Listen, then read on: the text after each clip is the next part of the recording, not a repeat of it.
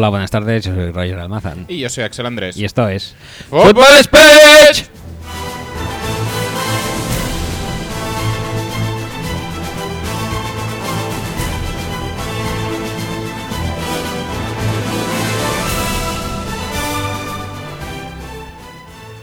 Buenas tardes, bienvenidos al episodio 24 de esta, la mejor...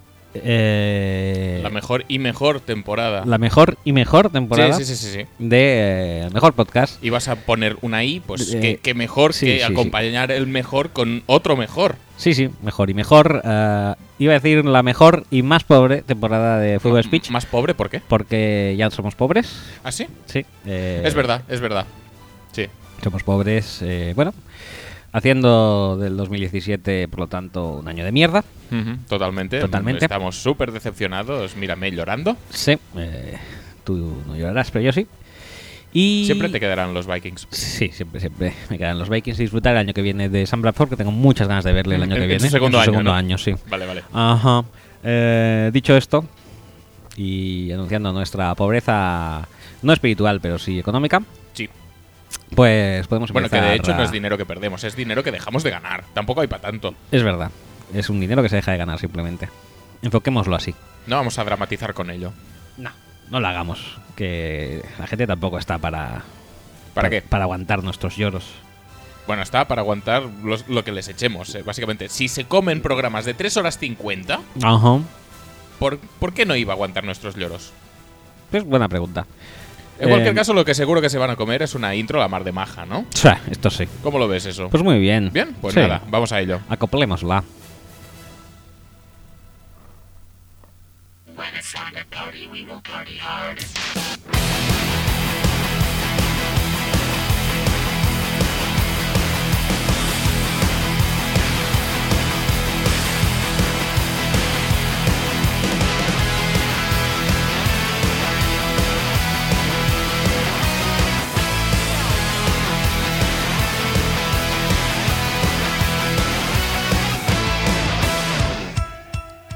Recordaros que podéis escuchar y descargar el podcast a través de nuestra web que es futbolspeech.com que también nos podéis encontrar en iTunes y en iBox. Y recordaros también que nosotros somos Fútbol Speech.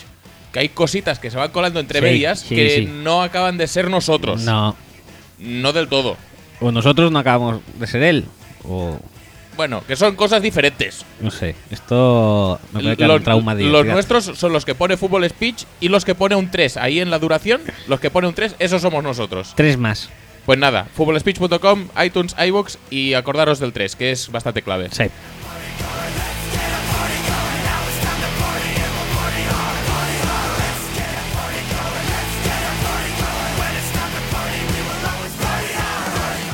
Redes sociales, estamos en facebook.com barra speech y en twitter.com barra speech donde ya no hay encuestas porque No. no, hiciste encuesta, pero ahora hay titulares, Titulares. que también Son- lo está petando bastante. Sí, son muy jugosotes. Sí, y no es algo que nos curremos nosotros, sois vosotros los protagonistas y por lo tanto lo peta muchísimo más y en muchísimas más dimensiones. Y para darnos más protagonismo, seguramente las leeremos durante el programa. Igual sí. Y además, como están enlazadas a unos tweets específicos que vienen con nuestro hashtag almohadilla FS y lo sabes, son facil- facilísimos de encontrar. Facilísimo.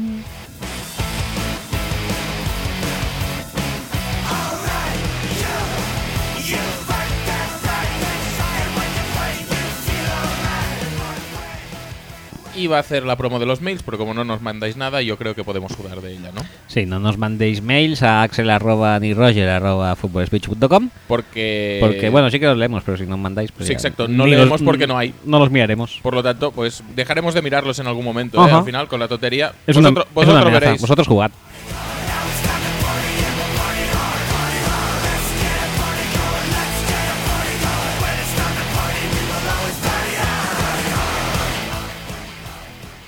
Y donde sí seguimos mirando, pero tampoco es que tengamos muchas esperanzas en. eh, ¿Vosotros? en vosotros es el WhatsApp en el más 34 606 89 86 25 donde nos podéis mandar audios, vídeos, felicitaciones navideñas, eh, textos, noticias, lo que os pete. Nosotros aquí estamos para recibirlo y, Y dar- divulgarlo, y divulgarlo, si correcto. conviene. Correcto.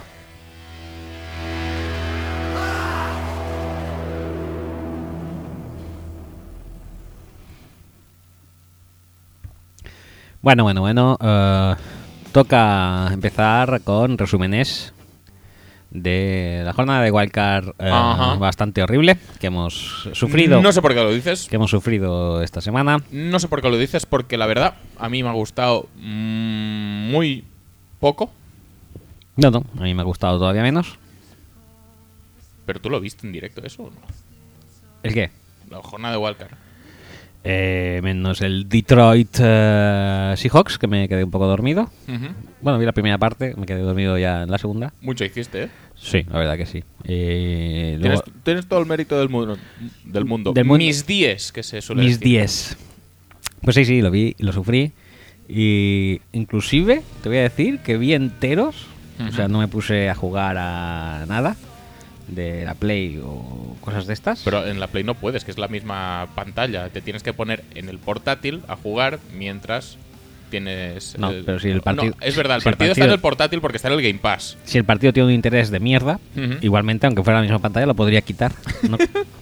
Ah, vale, vale. y usar la pantalla para algo mejor. Vale, sí, sí, sí. Pues, pues eso es lo que no hice. O sea, Mm, resistí muy bien, muy bien. estoicamente Muy bien, muy bien. hasta el final de cada partido. Muy bien. Mm. Perfecto. Sí, sí. O sea, no, no te fuiste cinco minutos antes en pa- del palo. Oye, pillaremos atasco, vamos tirando, que si no, luego llegamos a casa, Palo- se hacen las tantas. Palo eh, tribunero del Barça, no. por ejemplo. por No, no. Fui sacrificado y... Bueno, sí, sí, sacrificado en exceso Aquí, incluso. aquí ya no hay nada que ver. O sea, vámonos, vámonos, que luego salen todos los autocares. No, no podemos avanzar. Entre todos los partidos de mierda que hubieron ese fin de semana, el más mierda posiblemente fue el primero, que Sí. había fuego y ya... eh, De hecho, un poco los ordenaron ya en, en- en, en este. en función de mierda, sí, Sí. sí, la verdad que sí. Sí, ya, al menos ya que ya se preveía que la jornada iba a ser un poco me, tuvieron la decencia la NFL de ordenarlos ya en interés creciente Ajá. y bueno. Nosotros vamos a hacer lo mismo. Sí, nosotros vamos a hacer igual. Yo, por ejemplo, resistí la primera parte entera del Detroit Seahawks, posiblemente porque había visto antes el eh, Mm. Raiders Texans. Claro, e- esto es una estrategia Es comercial. estrategia comercial pura y dura. Y, y bueno, y bueno, el resto, la jornada del domingo fue algo más correcta, ¿no? Bueno, Sí, eh, fue más interesante ya. Pero, pero vaya, lo del sábado, que es con lo que vamos a empezar, fue horrible. Y especialmente horrible el Oakland Raiders contra Houston, Texas, que acabó con el marcador de 14-27. Las stats son las siguientes. Connor Cook, 18 de 45, 161 yardas y un touchdown. Ah, corriendo a Latavius Murray, 12 carreras, 32 yardas y un touchdown. Y recibiendo a Andre Holmes, eh, 4 recepciones, 50 yardas y un touchdown.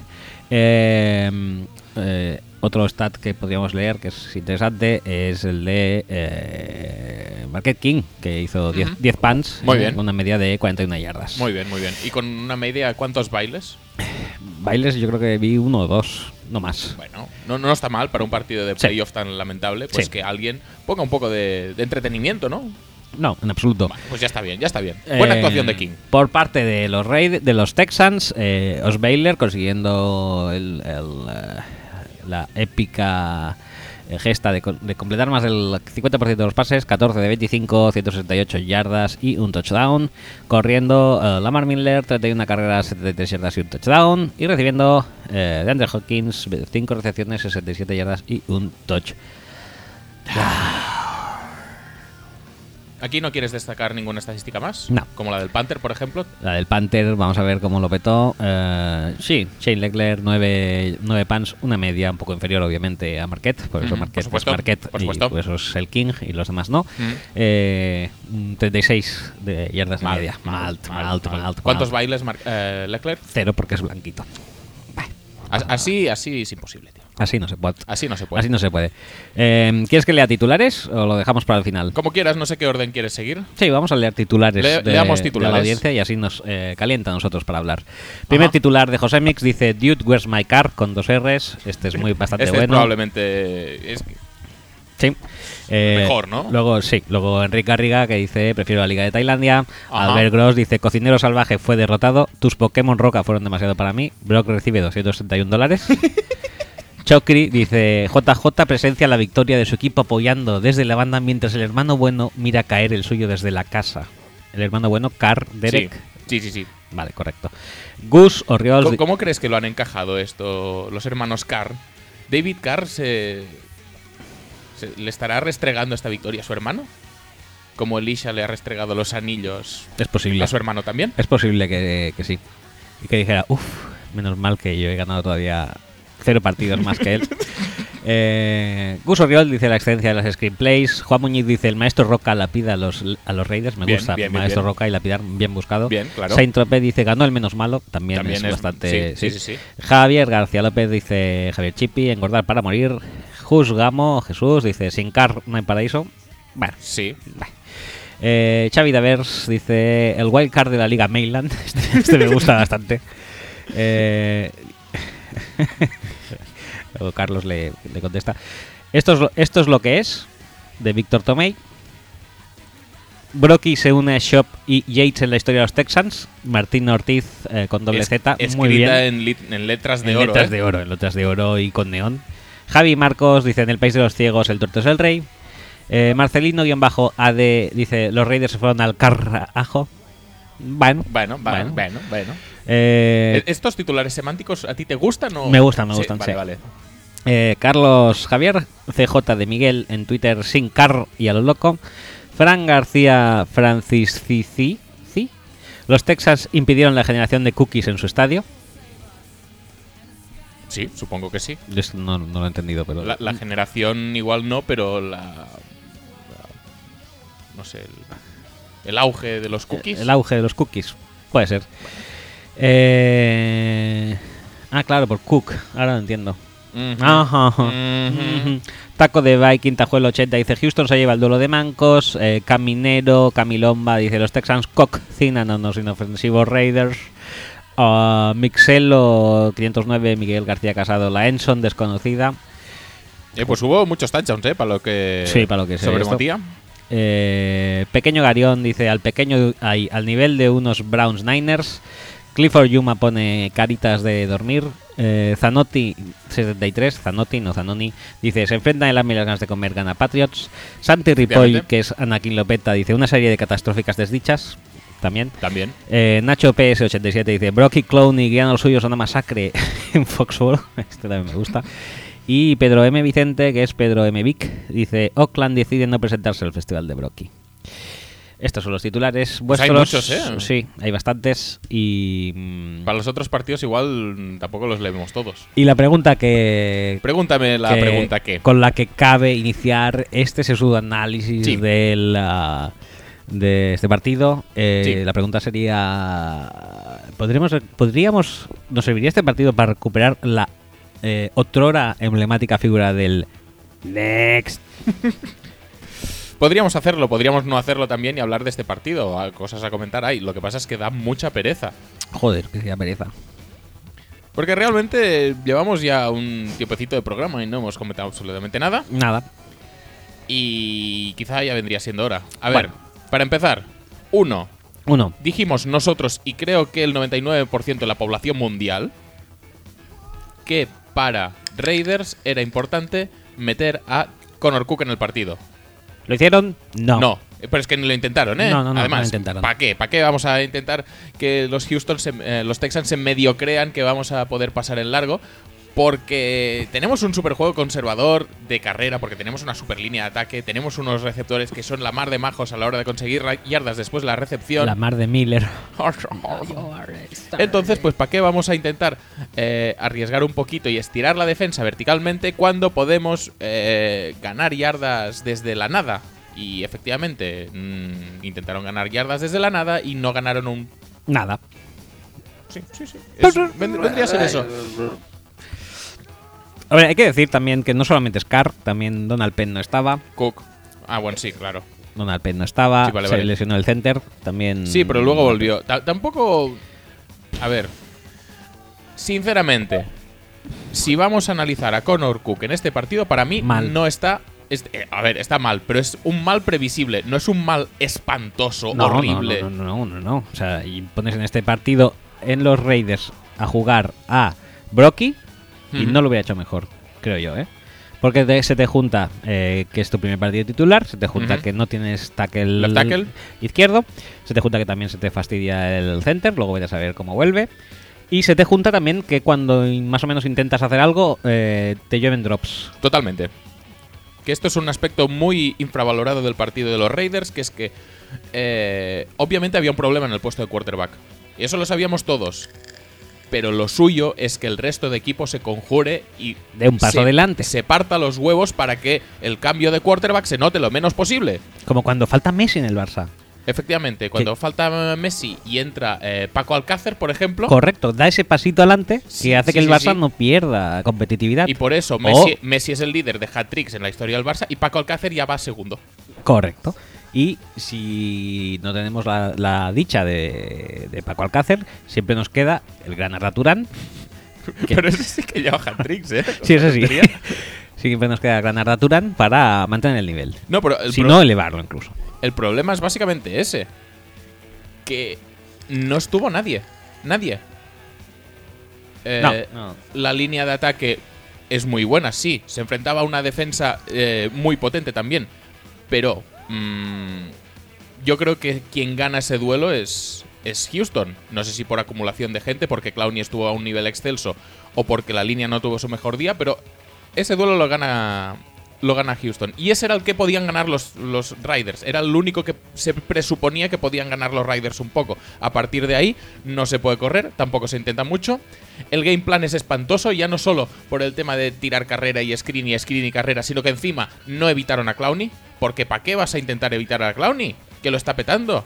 Vamos a intentar ir contra él, porque Sí. contra más difícil Sí, lo que sí. tengamos, mucho mejor. Y todas las screens que vayan por encima de su cabeza, a ver si con algún poco de suerte caza una y, y mete a los Texans en el partido. Pues mira, es exactamente lo que pasó. O sea que Musgrave eso se lo buscó él solo. Y luego está el tema de los receptores.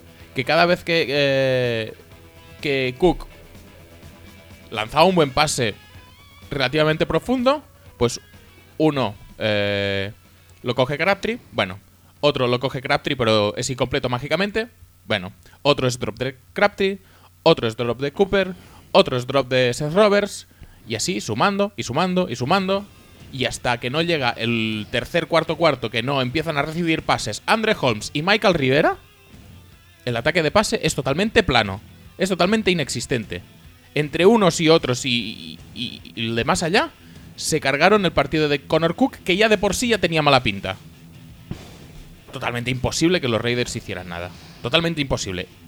Y, y, estamos hablando en ataque, que es su parcela buena. En defensa, pues Sí. hicieron lo que pudieron.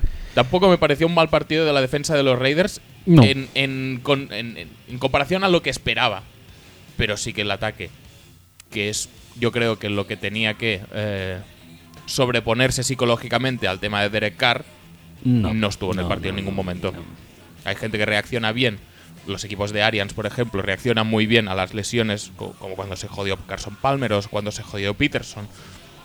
O incluso Tyra Macié. Reaccionó muy bien el- los Cardinals. En este equipo, en estos Raiders, la reacción eh, o el efecto ha sido opuesto. Devastador. Opuesto. Es decir, no levantan cabeza. Devastador y da fe del legado de la temporada de Carr. Ujú, Sí, Por- totalmente. Porque, bueno, se ha visto mucha bajada de nivel. Los Texans, por su parte, pues se limitaron a hacer. eh, bueno, lo que tenían que hacer y lo que les facilitó el trabajo también Musgrave. Sí, es que, es que el tema es este. Los está, Texans son tampoco- una muy buena defensa. Pero no tuvieron que hacer casi nada. Aprovecharse de los errores, Clowney tener dos, tres jugadas en el primer cuarto muy buenas, Mercilus hacer un par de sacks. La verdad es que el front seven está empezando a tener ya, ya no solo vive de Clowney, de, de Mercilus y de lo que pueda aportar Watt cuando vuelva el año que viene, sino que está empezando a tener también más gente que está sumando, como Reader, como eh, Heath, Sí. como Covington, que también lo vi bastante finito. O sea. mm, Por lo menos el relevo de Wilford parece que ya lo tienen bastante con Reader. Tampoco es exactamente el mismo perfil, pero bueno, pero bueno. Que, que- que van rotándose mucho y eso también les permite mantenerse frescos.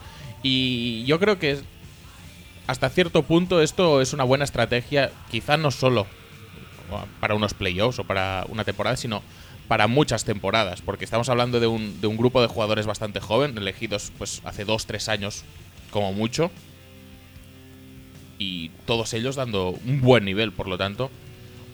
Mm, obviamente los Texans son lo que son a día de hoy, limitadísimos por el ataque, pero ese front seven tiene bastante buena pinta. Sí, sí, sí. Y. Y ya te digo, y una buena manera de demostrarlo es precisamente pasando por encima de una línea de ofensiva de los Riders que se presupone de las tres mejores, cinco mejores de la liga. Sí, con Donald Penn, sí, sin Donald Penn, no, no sé. Ya, bueno, sí, también tienes razón. Pero bueno, tampoco es, fue un pasar por encima literal, sino si- fue un simple superar, podemos decir. Dominación. Ayudados también por el play call mm, justito. Justin. Y. Pero bueno, es un. No sé, es un statement, es un. Es al menos, pues. Decir algo. Y a ver. Cómo, cómo continúa esto. Obviamente no la semana que viene, porque la semana que viene todos tenemos bastante claro que no va a continuar, sino ya para futuras temporadas. Sí. Eh, no sé, yo cambié de partido, ¿eh? Porque para qué ordeñar más la vaca si no hay leche. Bueno, porque no hemos dicho tampoco nada de Brocky aún. Bueno, pues hablemos de Brocky. que realmente tuvo mucha suerte, ¿eh, Houston? Con el tema. No, es que Brocky lo ha hecho muy bien porque ha evitado turnovers, bla, bla, bla, no sé qué. no- A ver, Brocky evita turnovers de aquella manera. O, los Texans evi- evitan turnovers de aquella manera, porque al fin y al cabo, igual responsabilidad de, de Osweiler tampoco habría habido ninguno, pero eh, Osweiler recupera un fumble.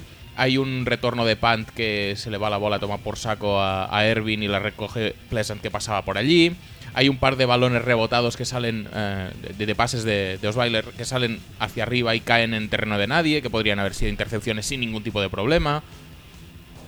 O sea, es un partido que realmente mm, Texans tiene suerte de, acabarlo con cero turnovers y veríamos a ver eh, con una pequeña ayuda de la defensa si habría un poco contagiado de, de, energía al ataque que ya te digo que estaba en modo dormitando. Sí, no sé. No, yo qué sé, es, por- es- es esa chispa a veces que te falta para, para acabar de, de hacer clic y para acabar de creerte que realmente puedes hacer algo. Porque es que los Texans en ataque anotan un field goal muy lejano, un touchdown en una posición de campo súper ventajosa que les deja Clowney, un touchdown en una, super- una posición muy ventajosa que les deja una bomba de Andre Hopkins. Pero realmente atacar sistemáticamente a una defensa de los Raiders que en toda la temporada ha demostrado que no es nada del otro mundo, no lo hicieron. Porque es que es un ataque horrible, el de Texans. Pues a eso voy. Para mí hay, hay muchos fallos por parte de los Raiders eh, y casi todos están en, el, en, el- en la cabeza. Si se lo Sí. hubieran creído un poco más, yo creo que ese partido se podría haber eh, Es que es muy hecho algo mejor. Es muy Y- duro lo de Carr, pero si tenías un, un esto, si tenías un partido en el que poder dar la campanada, era este. Sí. Y Ya para está. mí, ya Por mucho digo- que me digan que la defensa de los Texans es la mejor de la Sí, liga. sí, sí, sí, está claro. Y, y- y Y- jugaron bien. Y, Y, mucho lo hizo bien, y Boye lo hizo bien, y, y no sé, tuvo muchas cositas positivas. Jonathan Joseph parecía revitalizado Sí, sí, en parecía este una partido. cosa brutal. O sea, parecía un rookie o un sophomore eh, espectacular. Y tiene 47 años.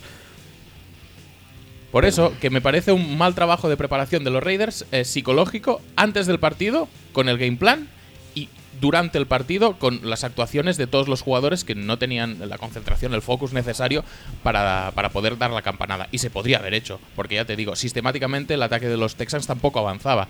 Hemos visto que eran eh, 10 punts de, de Market King, pero 9 de Leckler, que no son Mm, pocos. No, no.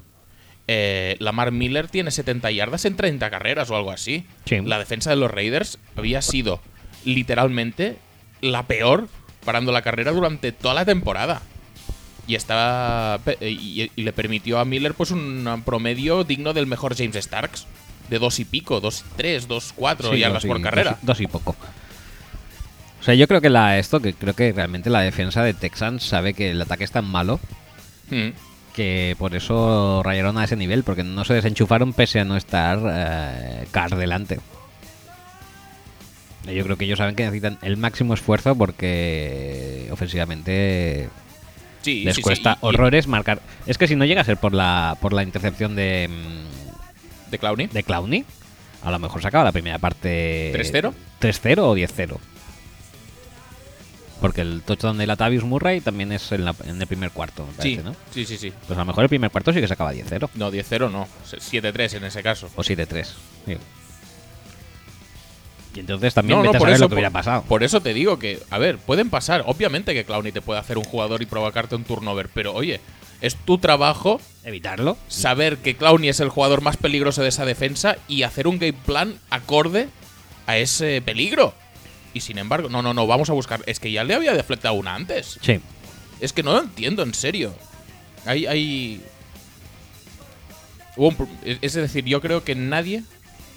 Yo el primero, ¿eh? Pero no es mi trabajo. Pero nadie se creyó la, eh, la campanada esta posible.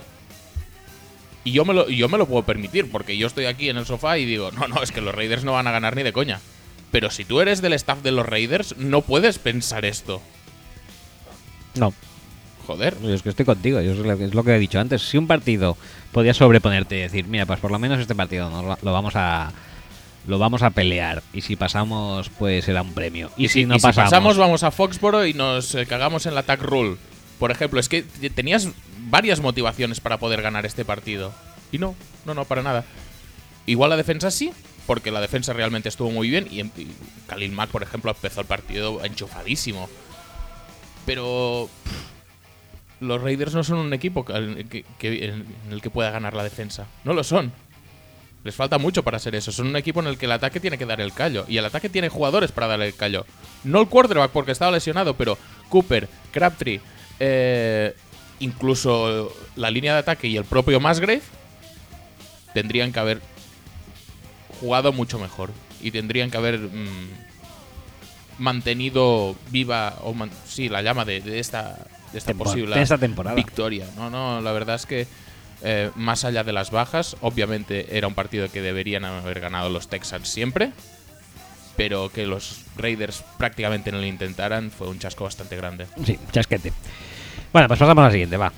Mm, es el partido que enfrentó a- en la madrugada del Por, por sábado al cierto, domingo. ¿cu- ¿cuántos targets eh, de Andre Hopkins? Porque tampoco, tampoco apareció mucho. Apareció un par de veces en el touchdown y en la bomba anterior y tampoco te creas que mucho más. Es muy, muy, muy importante irle dando los outs a Fedorowicz, a Ryan Griffin y eh, ir nutriendo ese, ese juego de pase corto que, Sí, sí. bueno, que tanto. que hizo famoso a... ¿A, a quién?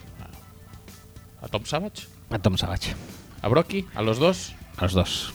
Que tantas ganas nos dan de ver En fin. la segunda temporada. En fin, que los Raiders hayan sido capaces De de... de eh, pseudomaniatar, excepto, ya te digo, en drives de posiciones de campo muy ventajosas, que hayan sido capaces de maniatar a este ataque de los Texans, dice bastante poco del ataque de los Texans. Sí. Y que ir a Foxboro, pues que no pasa nada, ¿eh? que seguro que también meten 27 puntos jugando así. Fijo que sí. Sí. Bueno, luego lo veremos en previas. Ahora pasamos al siguiente partido que enfrentó a los Detroit Lions con los eh, Seattle Seahawks en la madrugada de sábado a domingo. 6 a 26 para Seattle. eh, por eh, Detroit, Matthew Stafford, 28 de, 18 de 32, 205 yardas, sin touchdowns ni intercepciones. Eh, mm, Zach Zener, perdón, iba a decir otra vez. Zenek- Zenek Zener. Zenek no, Zach Zener, 11 Muy bien. carreras, 34 yardas. Mejor que Lamar Miller. Eh, recibiendo Marvin Jones, 4 recepciones, 81 yardas por los eh, Seattle Seahawks. Russell Wilson, 23 completos de 30 intentos, 224 yardas, 2 touchdowns. eh, corriendo. Eh, Thomas Rolls, 27 carreras, 161 yardas y un touchdown. Y recibiendo eh, Doc Baldwin, 11 recepciones, 104 yardas y un touchdown. Titulares de eh, Twitter son los siguientes. Dice Juan Muñiz, atrápalo como puedas. José Mix, el león que rugió fue Rolls. Rolls. Es un poco forzado, ya Lo pone- lo dice él mismo, de hecho. Muy pero- forzado, lo sé. Pero bueno, interesante. Albert Gross dice, ¿qué somos, leones o huevones? Detroit. Ah, claro, huevones. Ajá. Ajá. Eh, Jesús Juzgamo dice, mucho halcón para tan poco gato. Chocri dice: We are 12 cambia su línea ofensiva por un equipo ar- arbitral con resultados sexys. Javier García López, Javier Chipi, dice Seattle gana por la mano. Eh, Xavi de Vers dice, creo que vi un lindo gatito. ¿Era Caldwell? Seguramente. Vale, vale. Porque es lindo, es él. Javi Mm. Javi Marcos dice León muerto, abono para el puerto de Seattle. Eh, Cami Lomba Caminero dice Seahawks se enfrentará a Pescados Rubén Burela en ronda divisional. Eh, G, O- ojalá, ¿eh? ojalá. G Guille 4S dice hasta con el culo, hablando de Baldwin. Muy bien. Ansahem, Ansanem, Ansanema Casa, dice Miquel Félez Galán, Félez 20. Ansa, Ansa de, de Seki Ansa. Ajá. Ansa, Bueno, Nema Casa. bueno. No está mal, no está Vale. mal. A ti te gustan más que a mí estas cosas, Sí. ¿eh? Del humor semántico, o sea que Sí. tú lo sabrás apreciar mejor. Metesacker, este es muy bueno, dice un hombre capaz de hacer dos cosas a la vez. Mhm. Por Richardson también. Eh, Fran García Francis Cici dice se busca pass interference. Eh, Taco de Viking Tajuelo 80 dice ¿qué interferencia de pase ni pollas? Alvarotti 10 dice el que no vuela corre porque se llama Seahawks pero el mejor fue Rolls corriendo. Mm. Eh, Víctor Tomei Vitigol dice cuando crees que vas a perder pierdes. Sí, efectivamente. Sí, también lo hemos visto en el partido de antes. Jordi Kaita dice eh, eh, eh, no. Jordi Este Kaita no es un titular, no es un titular, pero no procede. no procede. Pequeño Garión dice: El único Lion que rugió fue Rolls. Mira, como Josemi. Ajá. ¿Quién se copió de quién? Eh, pequeño. ¿Sí, tú crees? Pequeño. Bueno, por lo menos cronológicamente es posterior. Martín Ortiz. No lo sé, ¿eh? no lo sé. es, a, mí, a mí eh, me suena que no, ¿eh? Martín Ortiz. Ah, no, es verdad. Estos sí, sí, son más nuevos. Pues a lo mejor se copió Josemi. Muy mal, muy mal. Más le vale que los que ponga después estén bien, ¿eh? Martín Ortiz con dos zetas dice el show de Paul Richardson y los árbitros, Run the Table, que es Nacho PS87, dice ración de recepciones imposibles para amansar leones y Pedro M. Vicente dice Wilson, el domador de leones. Bueno, Bueno, vemos una tónica bastante... ah, generalizada, sí. Sí. Eh, ¿Qué se habla aquí? Se habla de... Hay dos nombres que destacan, Sí. Richardson y Rolls en las previas. Sí, efectivamente. La verdad es que son... No van mal encaminados. No van mal encaminados. Eh, Rolls, porque se erigió en el protagonista del ataque. En cuanto a continuidad. Y en Sí. cuanto a fogonazos, pues Paul Richardson también fue el protagonista. Bastante determinante, sí. Bastante determinante, sobre todo por, por la recepción del primer El touchdown. sí. Que es una. Es que son muy buenos los eh, Seahawks en general. Creo que esto lo enseña Sherman a todo el equipo. Sí. De hacer con un brazo una cosa y con el otro otra. O sea, Sí, con sí, un brazo agarras y, con- y, y pones la mano intentando deflectar un pase. Ahora lo han llevado un paso más adelante con Paul Richardson. En plan, tú con un brazo haces hace interferencia y con el otro coges la pelota y no te pitarán nada. Tan descarada como quieras. Él lo intentó, o sea, puedes probar las cosas eh, al- en, en plan pequeño o en plan grande. Él lo hizo en lo más grande, hizo un eh, pass interference que era casi face mask, eh, rozando la violencia innecesaria y además cogiendo el, el balón de para touchdown y no le pitaron nada. Bueno, Con lo cual las enseñanzas de Sherman no han quedado en saco roto, cosa de la que todos nos alegramos. por supuesto.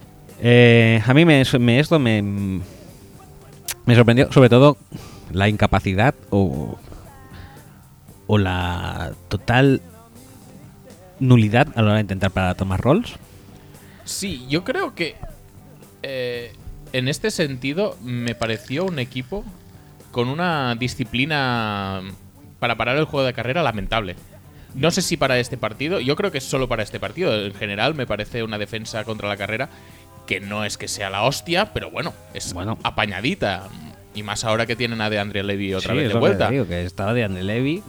Whitehead durante toda la temporada Sí, había pero Whitehead- bastante. Pero Whitehead ya es, un tío que está más centrado en labores de cobertura. Es el que está cubriendo a la gente que sale en, zona corta intermedia. Pero yo que sé, tienen un front mm, seven en general está bastante. es bastante apto para parar la carrera. Y sin embargo, en este partido, quizá individualmente nadie lo hacía mal, pero estaban todos mal puestos. Y veías constantemente a Thomas Rolls tirar por una línea eh, por, por una trayectoria de carrera y ver pues a Kerry Hyder o a Whitehead o a quien sea pues pasarse en el backfield y decir hostias pues si la carrera no iba por aquí no no no se estaba eh, eh, leyendo bien por dónde iba a tirar Rolls y, y pillaba muchos defensores de los Lions descolocados y esto pues además sumado a que Rolls pues eh, es un tío que es complicado de placar pues le dejas coger inercia y estás dos yardas con las que podrías haber parado si estuvieras en tu sitio o si tuvieras una mínima disciplina de gaps, se acaban convirtiendo en 7-8 porque una, te ha ganado 5 y te ha ganado 4 más eh, con la inercia, simplemente cayendo hacia adelante. Me sorprendió esto, me, Y es, sorpre- y- es imposible, así me es imposible. sorprendió la dominación de la línea ofensiva de Seattle sobre la defensiva de, de Detroit. Que sobre todo se materializó mucho en el juego de carrera. En el de pases sufrían más a la hora de proteger a Sí, Russell Wilson. Bueno, porque es lo que es la, la línea de ataque de Seattle. De hecho, tampoco me parece un partido tan notable de la línea de ataque de Seattle. Simplemente, pues eso, no estaban. No estaba bien preparado el partido para Rolls. No sé si porque tampoco. mm, Tampoco lo esperaban. tam- exacto, como Rolls también viene de hacer una temporada que no se le ha visto prácticamente nada. Igual Pero le esperaban un. Que a mí eso me parece bien, pero que luego, yo que sé, ajusta. Es que se pasó todo el partido desangrándolos. Sí. Entre que eh, dejas tú las autopistas, que Rolls tenía el día bueno, que además eh, los Seahawks eh, yo creo que estuvieron bastante acertados a la hora de, de elegir cuándo correr el balón, porque también elegían situaciones con cajas bastante favorables durante todo el partido. Forzados también por la apertura de receptores e incluso de Jimmy Graham, que le vimos a ratos, luego se lesionó, luego lo volvimos a ver. Pero que muchas veces en ataque em, los Seahawks formaban con, eh, con Wilson, con eh, Marcel Rees. Marcel Rees, ¿eh? Sí, sí. Con Rees, o sea, que muchas veces tenían ofrecían looks de power running y, y aún así la defensa. mm, No, por de- eso es que, de- es de que tri- Detroit no- triunfaron en, en casi todos en casi todos los aspectos de, de- del juego de carrera. Triunfaron cuando se enfrentaban a cajas poco pobladas. Triunfaron cuando querían correr. Triunfaron eh, hasta eh, en las jugadas estas eh, que Detroit parecía que lo tenía más controlado, pues Rolls rebotaba y salía hacia el exterior y corría más. Mm, ¿Qué vas a hacer contra eso? Pues poca cosa. Y. Y este es un. Es un poco al revés del partido de. De. De Raiders, porque aquí Stafford, eh, bueno, al revés y en contra, porque aquí Stafford, la verdad es que nos, yo creo que le dejó un poco, o sea, como los Raiders sí que creo que ofrecieron un plus en defensa, Sí. los Lions creo que no lo ofrecieron el- ese plus que también necesitaba Stafford porque recordemos que no tiene bien la mano de lanzar. No te creas, ¿eh? A mí tampoco. A ver, obviamente el juego, la defensa contra la carrera eh, fue muy mejorable. Ya te digo, me, me parece un planteamiento bastante de base. eh, que no un- un- una diferencia abismal en las trincheras o en, o en las unidades en general. Pero yo qué sé, Seattle como anota los touchdowns, los anota rezando en cuarto down. eh, y hasta el final del tercer cuarto el partido creo que va a 10-6 o 13 13-6. Mm, va 10-6, sí, hasta el final del... Por lo tanto, a mí tampoco me parece que la defensa de los Lions no ofreciera ese plus. Yo creo que mantener a los Seahawks en 10 puntos en 3 cuartos es bastante triunfo en su casa. Y más con el destrozo que estaba haciendo Rolls. Sin embargo, pues... eh, si tú metes 6, obviamente sigues por detrás. Yo es que no, no, no sé. No sé hasta qué punto Seattle está bien, ya a la vista del partido de, de 49ers, sobre todo. Y hasta qué punto forzaron la máquina en algún momento en este partido, a la vista de que Detroit también era incapaz de anotar Mm. y de que su game plan de correr y quemar que- reloj les estaba saliendo de puta madre. Y lo que me Eso es extraña es, que se quitaran tan fácilmente de en medio a los Engata, a los Ansa y tal, que en teoría la línea no es No me el pareció un mal partido, ¿eh? De Engata. Ay, de Engata, de, de Ansa. De hecho, creo que es No, probablemente el, el mejor de la temporada. Pero sí, pero brilla solamente en jugadas contra, contra el pase. Sí, de hecho, ya te digo, la, carrera de, de Rolls que rebota creo que es él el que falla Sí. el placaje. Entonces, sí, sí, es el seguro. Entonces, a mí por ahí, no sé, no sé qué opinar mucho del partido porque ya te digo que no sé hasta qué punto se guardaron. Yo. eh, Russell Wilson, ¿qué hizo en la primera parte? Handofear y ya está. Sí, bueno, y en la segunda colgar balones. En la segunda ya empezó a colgar balones, pero no sé. Me pareció un partido extraño. Pero, me mm, pareció que a. a- No, no destripó la defensa de los Lions. no, me pareció que eh, a Stafford también le dejaron un poco tirar sus receptores. Uy, a mí me parece al revés esto, ¿eh? Sí. Pues Sí. yo no lo sé. Yo no. Yo vi drops. Vi jugadas muy tontas Sí, eh, drops especialmente de Ebron. de Ebron. Y vi jugadas muy tontas y penalizadoras de alguien del que yo esperaba un poco más a la vista del partido que es y a, la vista de su denominación de origen, que me refiero a Quad Bolding, acostumbrado a jugar en sí. playoffs, acostumbrado a enfrentarse a los Seahawks, que él picó en todas las tonterías de Seahawks, provocó faltas personales que rompió bastante el momentum de su equipo Sí. y la verdad es que por ahí vi que eh, soy Stafford y, y, vamos, le mando a cagar. Vale, sí, en ese sentido sí que es verdad que, que no tuvieron una actuación muy fina, pero no sé, tampoco me pareció un mal partido de Golden Tate o de Marvin Jones, de los Bueno, cuales... esto, esto fue el dúo que estuvo bastante bien. Mm. Y Zener tampoco me parece que lo hizo mal. No. Lo que pasa es que le dieron el juego que le dieron también. No, pero eh, la verdad, tampoco me parece mal le dieron el juego que le dieron. Eh, Detroit tenía problemas en la línea de ataque, tampoco estaba eh, enfrente una defensa muy liviana en el front seven, por decirlo de alguna manera. O sea que correr, pues mira, hasta cierto punto, pues puedes limitarlo. No, si no lo digo en mérito de nadie, ¿eh? pero digo que le dieron realmente, para lo que le dieron, yo creo que corrió, corrió bien. Y de hecho, a mí, el planteamiento de, de, de Jim Bob Cooter en la primera parte, de hecho, me gusta bastante. Es un planteamiento que, que evita totalmente a Richard Sherman, Sí, sí. que se totalmente. centra en el lado izquierdo del, del ataque de los. Y a Shed y a Lane en Sí, y, a, y a Terrell, a ver cómo, cómo están, probarlos y tal. Y hay un montón de, de jugadas que son conceptos. eh, conceptos de, de- de hombre, de, cruce de rutas y tal, de intentar eh, buscar esa recepción fácil para seguir avanzando. Y sin embargo, mm, Stafford no conecta. Stafford, yo creo que le, le cuesta horrores en, encontrar ritmo en, el- en este partido. No- Cuando se encuentra más fácil realmente, es hay más bien, más cómodo, realmente es en jugadas rotas, ¿eh? Stafford en este partido.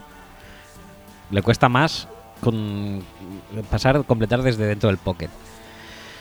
Pues Y- y el, aún así el- tiene el una- ga- el game plan que les tenía preparado Cooter, yo creo que era bastante rítmico y era bastante de, de eso, de, de intentar destripar la defensa de los Seahawks, al menos el lado derecho de la defensa de los Seahawks, para. Pues porque es el, el- el sitio por donde se les puede hacer daño. Y que si Stafford hubiera estado un poco mejor, Sí, yo creo que si Stafford, que si Bolding no hubiera hecho tonterías y que si Ebron hubiera ganado algo por el centro, porque si tú porque Ebron podía con Chancellor, ¿eh? podría, Podía, lo que pasa es que luego la tenía que coger y eso ya le costaba más. Pero ese viene siendo el tema. O sea, tú tienes una defensa en la que ya partes de, de- de la premisa de que a mm, Sherman le evitas totalmente, Sí, totalmente. ¿vale? Entonces, eso nunca es buena idea en principio, pero cuando tú tienes No. dos receptores pero bueno, muy lo- buenos, Si lo hemos visto hacer a Rodgers, pues no le vamos a sí. negar el pan. El, problema también es que el día de Rodgers lo hizo con Jordi Nelson, ¿sabes? Que dicen, igual no hace falta ponerle, ¿sabes dónde va a estar Sherman? Ponle, yo qué sé, a, a James Jones, a Giannis. a Janis. Bueno, el tema, que si ya evitas eso y por, y por en medio eh, es la, la viva imagen de la inconsistencia, te quedas con el margen de acción de jugártelas todas al lado de, de, Lane. Y Pero, pero es que el partido ya estaba planteado así y me parece muy correcto. Y ya te digo, que había esquemas específicos para romper esa defensa. Y luego veías los receptores solos y o la dropan, o el pase se queda corto, o la, la presión llega justo en ese momento y no se puede hacer. O sea, no me parece un mal planteamiento lo que y eso mejor es decirlo porque es una de las cosas que más he criticado de McCarthy. El problema es la, la ejecución. Sí, eh, este partido los Lions en ataque son inoperantes porque no se ha ejecutado bien. Porque las ideas y, y- y el planteamiento yo creo que se puede ver que funcionaba. Otra cosa es que yo creo luego- que era aceptado. Sí, He aceptado. Lo que pasa es que sí que es cierto, en ejecución no funcionan. Y también es cierto que creo que yo que Seattle ajusta bastante. ¿eh? O sea, cuando ya están viendo lo que lo que plantea Detroit, las ayudas para el lado No, contrario coño, a claro. esto eran, eran más que numerosas. Pero precisamente por eso me parece que la salida de los Lions, en la que tendrían que haber metido muchos más puntos, es un poco la que eh, limita luego al equipo. Y si en vez de llegar con ese 10-6 al final de tercer cuarto, llegan con un 10-20, igual los Seahawks ya no meten los. hasta los 26 puntos. O igual sí, ¿eh? Quién sabe, pero. mm, ese era el trabajo del, del ataque de los Lions, y yo creo que algunos lo hicieron bien y otros no. Y ya sabrá cada uno pues, lo que hizo bien y lo que hizo mal, pero bueno. Yo creo que igualmente también, no sé, creo, o me gustaría pensar de cara al partido de la próxima semana, que los hijos se guardaron algo, o se lo tomaron con relativa calma. Es posible, pero ya te digo, es jugar con mucho fuego, ¿eh? porque ya te digo que, que sistemáticamente eh, el juego de pase no funcionó, que funcionó mucho a fogonazos. Obviamente, cuando tú tienes un juego de carrera que funciona eh, bien, jugada sí, jugada también, tampoco te importa tanto si el pase funciona o no, pero la presión de Detroit llegó. Las recepciones eh, de los Seahawks no fueron precisamente porque estaban solos No. sino que tuvieron altas dosis de talento o de suerte, quiere, lo, O ambas lo- cosas. Lo quieres llamar como lo quieras llamar. Y, y los Falcons no son los Lions. Y jugar en Atlanta no es jugar en tu casa. Sí, sí, todo esto correctísimo. Pero Porque, yo creo que para este partido les, y- les- sirvió, ¿eh? y no lo comentamos tampoco, pero mm, los árbitros en Seattle no son los árbitros en Atlanta tampoco. No, no, no, no lo creo. Aunque en Atlanta, ah, no, en Atlanta contra Seattle se jugó en, en el Key West, ¿no? Me parece esta- este año. O pues no lo sé. Sí, yo diría que sí. Sí, sí, sí, diría que sí. Mm, Russell Wilson, decíamos, no estuvo muy destacado, pero a mí me sigue pareciendo un super quarterback, ¿eh? Sí, sí, sí, sí, una cosa no quita la otra. Pero no, no sé, sí, sí que es verdad que en este partido no era, no era muy necesaria su contribución, sin embargo tampoco la vimos, o sea que... Hostia, ¿quieres dejar de fumar, me está, me está, eh, de, de- de- de vapear con estas cosas? Es que es asqueroso, además es que me da grima hasta el ruido, tío. El ruido es buenísimo. ¿eh? El ruido es espantoso, o sea, me cago es- en todo, tío. Es como los mosquitos cuando se. Yo las tres primeras pensaba que era la música, y no, no, no, no, que va, eres tú. No, es mi vapeador nuevo. Hostia. Eh, a veces se lo va a Baltasar. ¿Qué más? ¿Alguna cosa más de la Detroit eh, Seahawks? No, pues eso, que yo creo que, que si Stafford está mejor, los, eh, los Lions quizá no ganar, pero est- habrían estado mucho más cerca de llevarse el partido. Sí, sí. Y que me sorprende un poco Terry Lostin porque en principio es uno de los mejores eh, defensive coordinators de la liga y en este partido no le vi nada acertado. Lo cual, si yo de este partido saco estas dos conclusiones, que son del equipo que pierde, tampoco es decir mucho a favor del equipo que gana. No, Que asienta un buen juego de carrera, sí que es verdad. Mm, por dominancia suya, mm, no lo tengo muy claro. Que consigue touchdowns espectaculares, pues igual la semana que viene no los consigues. Que la defensa lo hizo muy bien, sí, pero tampoco tan bien. Es decir, inutilizas a los jugadores buenos, que ya es lo suyo, y los malos ves, o los menos buenos, ves como están cerquita de la jugada, pero que no es acción directa suya, que las cosas no lleguen a buen puerto. Por lo tanto, te queda esta sensación de que el partido, eh, aunque Seattle era el, el mejor equipo, se decide más porque los Lions no estuvieron finos. Yo no estoy muy de acuerdo. ¿eh? Yo creo que los Seahawks se dejaron un poco llevar por el, Igual sí, ¿eh? por el partido. Igual sí. Y De lo que sí que estoy de acuerdo es que- es que- los Seahawks son un equipo que juega bastante al nivel de, de su rival. Y que jugar contra unos Lions flojetes igual les hace pues regular y jugar contra unos Falcons que pueden que tengan el ataque más completo de toda la liga eh, les haga petarlo. Sí. Yo, a mí el que sí que me, me decepcionó fue. Me decepcionó la defensa de Lions, básicamente. Porque tú puedes pensar. O sea, tú puedes no tener en cuenta el factor rolls al principio de partido y pensar que, que te van a atacar por otro sitio, pero no puede ser que durante todo el partido rolls te esté martirizando. O sea, tienes que parar eso de alguna manera. Por eso te digo que a mí me parece un partido en el que Austin, Terry Austin no está a la, a la altura de un partido de playoffs. Llegó a la altura de su propio caché, que O a la altura está de su propio caché. mucho para head coachings, vacancies de media liga. Yo creo que ayer se hizo un flaco favor a su currículum. Pero eh, bueno, veremos igualmente qué acaba siendo de él. En cuanto al partido, yo creo que poco más, ¿eh? No sé. Pues tú- sí, si poco más, pues poco más, ya está. si tampoco, tampoco hace falta alargarnos mucho, que luego nos vamos a las cuatro horas y la gente dice, no, es que manejáis bien los tiempos como Andy Reid, ¿eh? Sí, sí, sí. muy gracioso. Sí, sí, sí. Pues entonces pasamos, ¿no? Directamente, ¿para qué darle más esto? Pas- Pasamos a la jornada dominical en la que... Mejor. ah, La mejor jornada la mejor jornada- La mejor wildcard. No, no, eso no. No. Pero de, La mejor jornada de mejor domingo, de el mejor, mejor día de- de la jornada del mejor podcast, que es este. Eh, eh, eh. Bueno, el partido que enfrentó partido? a Exacto. Miami Dolphins contra Pittsburgh Steelers, que ganaron también un poco con la chorrica. Ujú. Eh, 12.30 para Pittsburgh. Un partido, recordemos el dato, un partido para el que las entradas valían 30 euros, porque no las quería nadie del frío que hacía. Ajá. Y las estadísticas son las siguientes. eh, Matt Moore, 29 de 36. 29 de 36, ¿eh? Ojo, Ajá. ojo, ¿eh? 289 yardas, un touchdown, una intercepción y una hostia. eh, Bastante- Bastante brutal, Vamos a decir espectacular. espectacular. Eh, Ahaji, 16 para 33. Ujú. Eh, ahí se fue el partido para Miami. Y recibiendo Landry, 11 recepciones, 102 yardas. ¿Landry quién? ¿Landry Jones? No, no, Jarvis Landry. Ah, vale, perdón. vale. Mejor. Eh, Redlisberger, 13 de 18, 127 yardas, 2 touchdowns.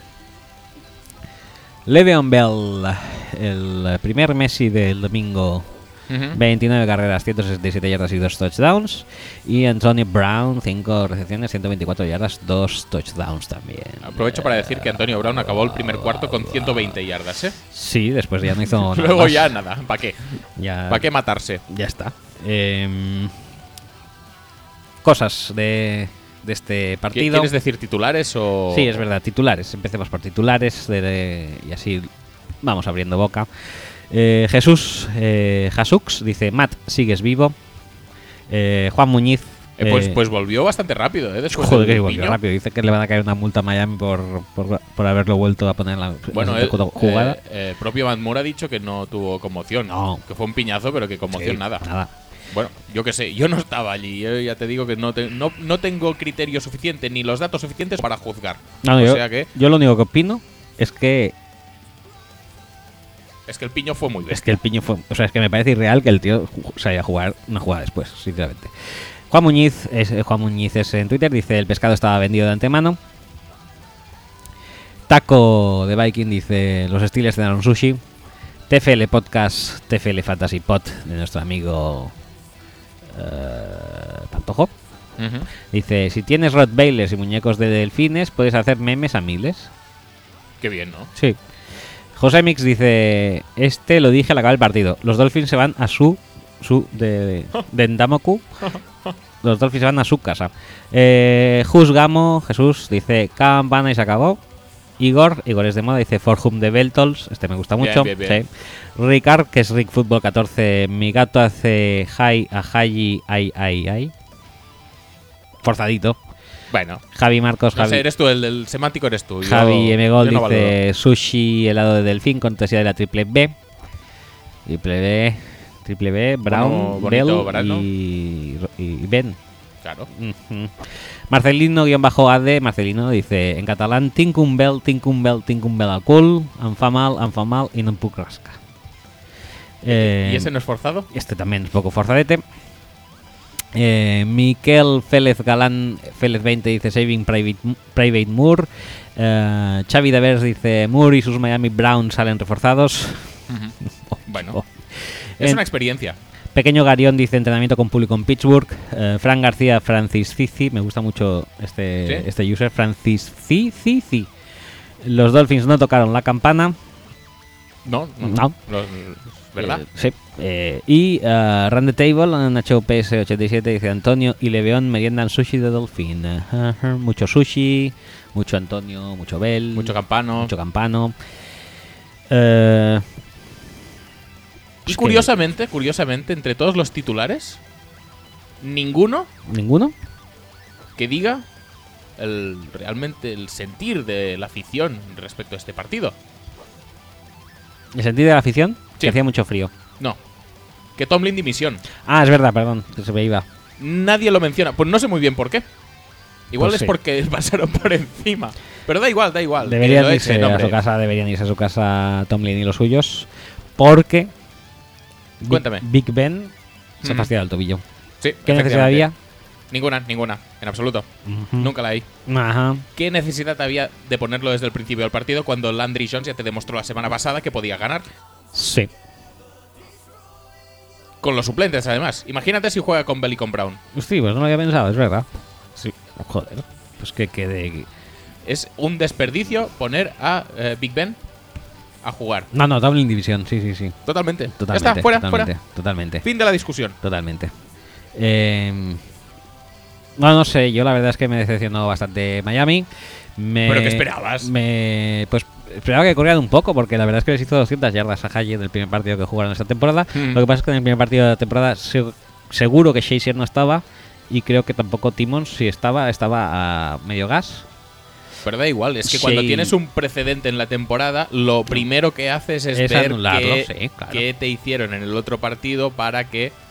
eh, para- especialmente si. Hostia puta, tío, es que me da como grima, ¿eh?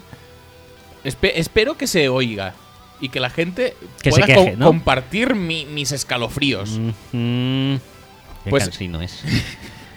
Qué cansino es, tío. Eh, bueno, también es otra cosa de. No, pues lo primero que haces es Sí. ver cómo te han jodido y parar eso. Y ya Vale, está. y esto lo no hace- puedes tener un plan B. ¿Y esto lo hacen? ¿Pittsburgh? Quiero decir. Hombre, a la luz está que consiguió como 120, no, 180 yardas menos. ¿Y Tomlin División entonces? Por supuesto. Eh, otra cosa eh, muy rica del partido.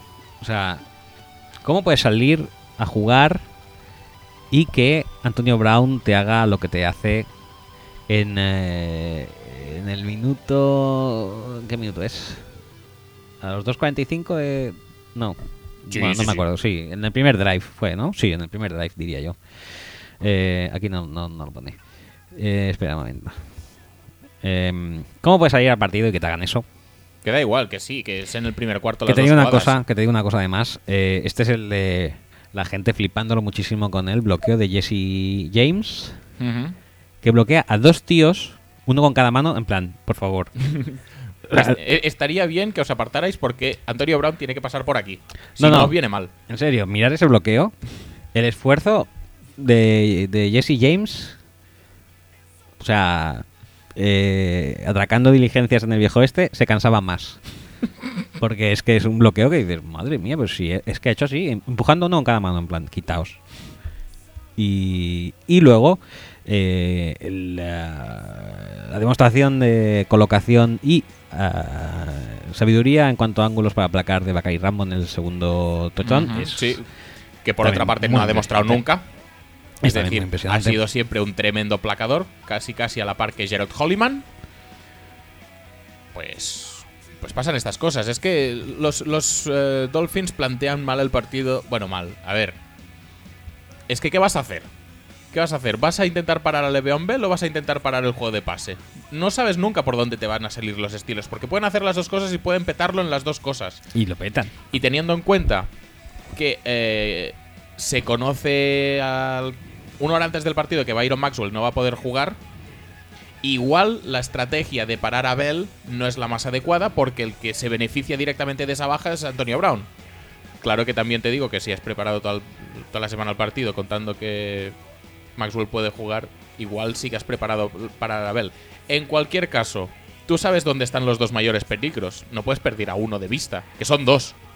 Que si te hace dos screens Eli Rogers o de Marcus Ayers, Pues les dejas. pues bueno, pues joder, qué bien Haley. Pero que te lo haga Antonio Brown, mal.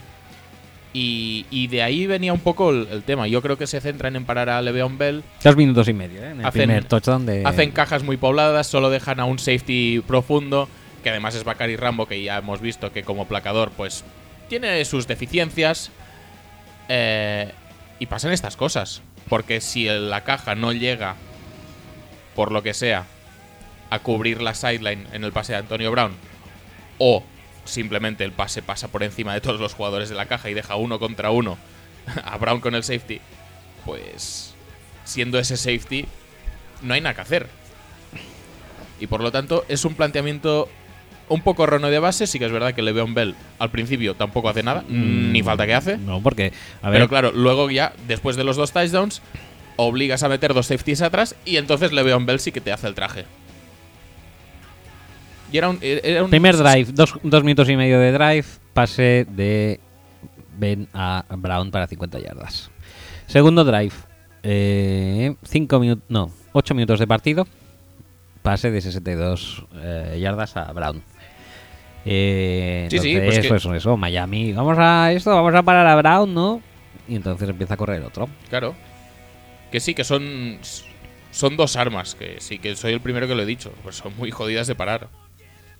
Y si te va faltando gente, como es el caso, obviamente este equipo con Maxwell y sobre todo con Rashad Jones, que lo llevan echando de menos un montón, aunque nadie lo diga, pues es otra cosa. Eh, además, además, además, además, bueno, sí, bueno, Eh, a ver, ¿qué, qué, qué- qué- qué es lo que llevo diciendo todo el rato? Aunque un poco desestructuradamente. Es un partido muy jodido para Miami porque mm, no tiene jugadores del talento de Brown o de Bell en defensa. Intento elegir que uno igual me haga un roto y el otro pues tenerlo controlado en vez de intentar... No, más, más bien que uno me pueda hacer un roto pero el otro secarle Mm. más que intentar tener más o menos controlados a los dos, que hubiera sido quizá una estrategia un poco más óptima. Mm, y no, al final no. Y más teniendo en cuenta el, el- el material del que dispones. Si tú tienes un free safety que no sabe placar, igual lo suyo no es arriesgar tanto intentando parar la carrera. Igual si durante todo el partido se hubieran limitado o hubieran intentado parar más a Brown que a Bell, el resultado, igual habrían ganado los, eh, los Steelers igual. Pero esos dos touchdowns rápidos que rompen el partido ya no te los hacen. Y entonces igual eh, Big Ben se pone más nervioso y empieza a lanzar intercepciones antes. Porque manda cojones, con ventaja en el marcador, que vaya tirando intercepciones el tío. Sí. Eh, eso es otra cosa que, que yo quería decir. Miami Dolphins, o sea, eh, em, con este inicio de partido, yo creo que casi ya todo el partido se convierte en un eh, eh, minutos de la basura. Muy posiblemente. Pero, por si no fuera eso suficiente, las opciones de los Dolphins que existen Sí, sí, sí. se van, se ven eh, totalmente escamoteadas, mm, arruinadas más bien por turnovers bastante evitables. Curiosos, sí. Sinceramente, uno de ellos yo creo que todavía eh, es fruto del, del. Él dice que no es conmoción, pero vaya, yo diría que bien, bien no podía estar después de, de lo que le atizó Ujú. y fue el fumble que cometió al final del segundo cuarto. Totalmente. Y pues si juntas el hambre con las ganas de comer, o sea, si ya te están dando... ¿Este o el otro? ¿Eh? No, no recuerdo si era este o el otro. ¿Este qué? Este fumble o el otro. Uno de los dos fumbles. Uno de los dos fumbles, yo diría que era el... Pues no sé, a lo mejor es el de la segunda parte. Bueno, da igual. Bueno, da igual. Que uno de los dos fumbles es porque Moore todavía estaba en la parra de lo que le había caído. Y... Y eso, que te puedes hacer esos, esos, esos turnovers si quieres seguir en un partido. No, es que que la, te están dando la- tanto. La, verdad es que aquí sí que es verdad que dio la sensación de que Steelers pues iba con el ralentí puesto, pero Miami tuvo opciones. Y tuvo opciones durante mucho tiempo en el partido. Sí. De hecho, a ver... eh, A pesar de lo que diga el marcador. Y, y esas opciones se las da eh, Pittsburgh la- lanzando intercepciones. Se las da. Pues. Las circunstancias del partido. Porque realmente Miami tampoco. eh, lo hace mal en ataque, explícitamente mal, a pesar de que Ajayi no puede, no puede hacer nada, pues Jarvis Landry sí que tuvo un muy buen partido. Devante Parker aporta, Kenny Stills aporta. Mm. Un poco tarde, quizá todos, porque. Bueno, es que, es muy injusto decir un poco tarde, porque un poco tarde igual es el minuto 5 en este partido. Sí, sí, sí. Bueno, realmente, mira, en el, ah, en, la- en el segundo, hasta el tercer cuarto no se ponen de tres anotaciones el, los Steelers. No, si, está, si están muy dentro del partido durante, durante mucho tiempo. Lo que pasa es que es eso. Eh, tienes oportunidades. Es- yo creo que especialmente el, de las, eh, el del final de las, eh, del segundo cuarto hace muchísimo daño. Sí.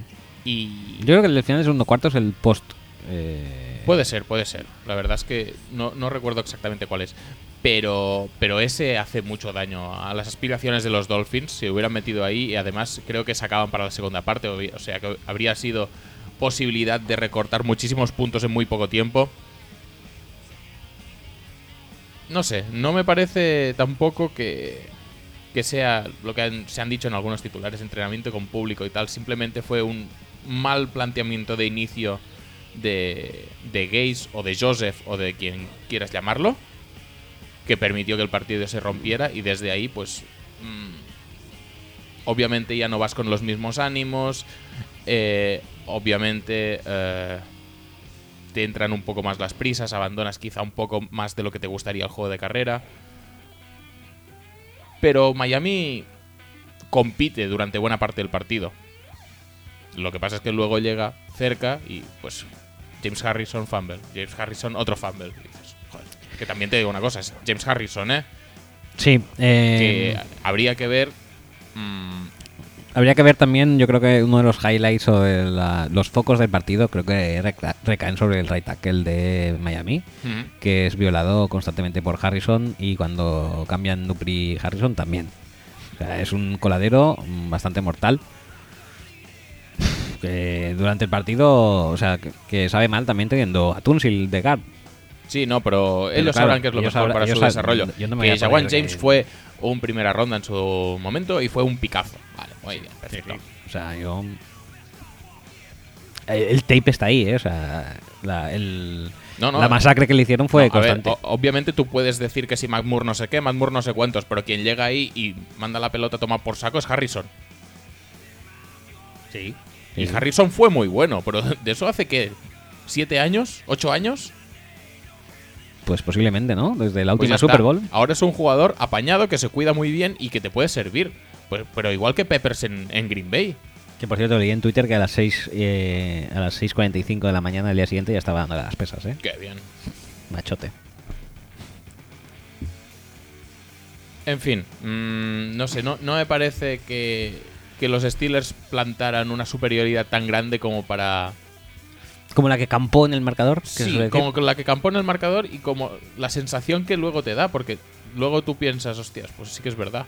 Porque pasaron por encima. Bell hizo 180 yardas y Antonio Brown hizo lo que quiso. Es que no sé, yo creo que se bueno, pudieron. sí, pero hasta cierto punto sí. Yo creo que vieron bastante factible la posibilidad de irse con un 20-10 o un 20-13 al descanso. Ujú. Y cuando acabó siendo un 23 o un 20. ¿Cuánto fue? Espérate. Eh, Bueno, si- simplemente la, lo- los turnovers, eh, quieras o no, te cambian partidos. Y más si son turnovers en la red zone. cuando fue un 26 y las dos fogonazos que tuvieron, los dos drives buenos que tuvieron Miami Ataque fueron eh, disipados con a base de, turnovers, yo creo que ya se fueron súper relajados.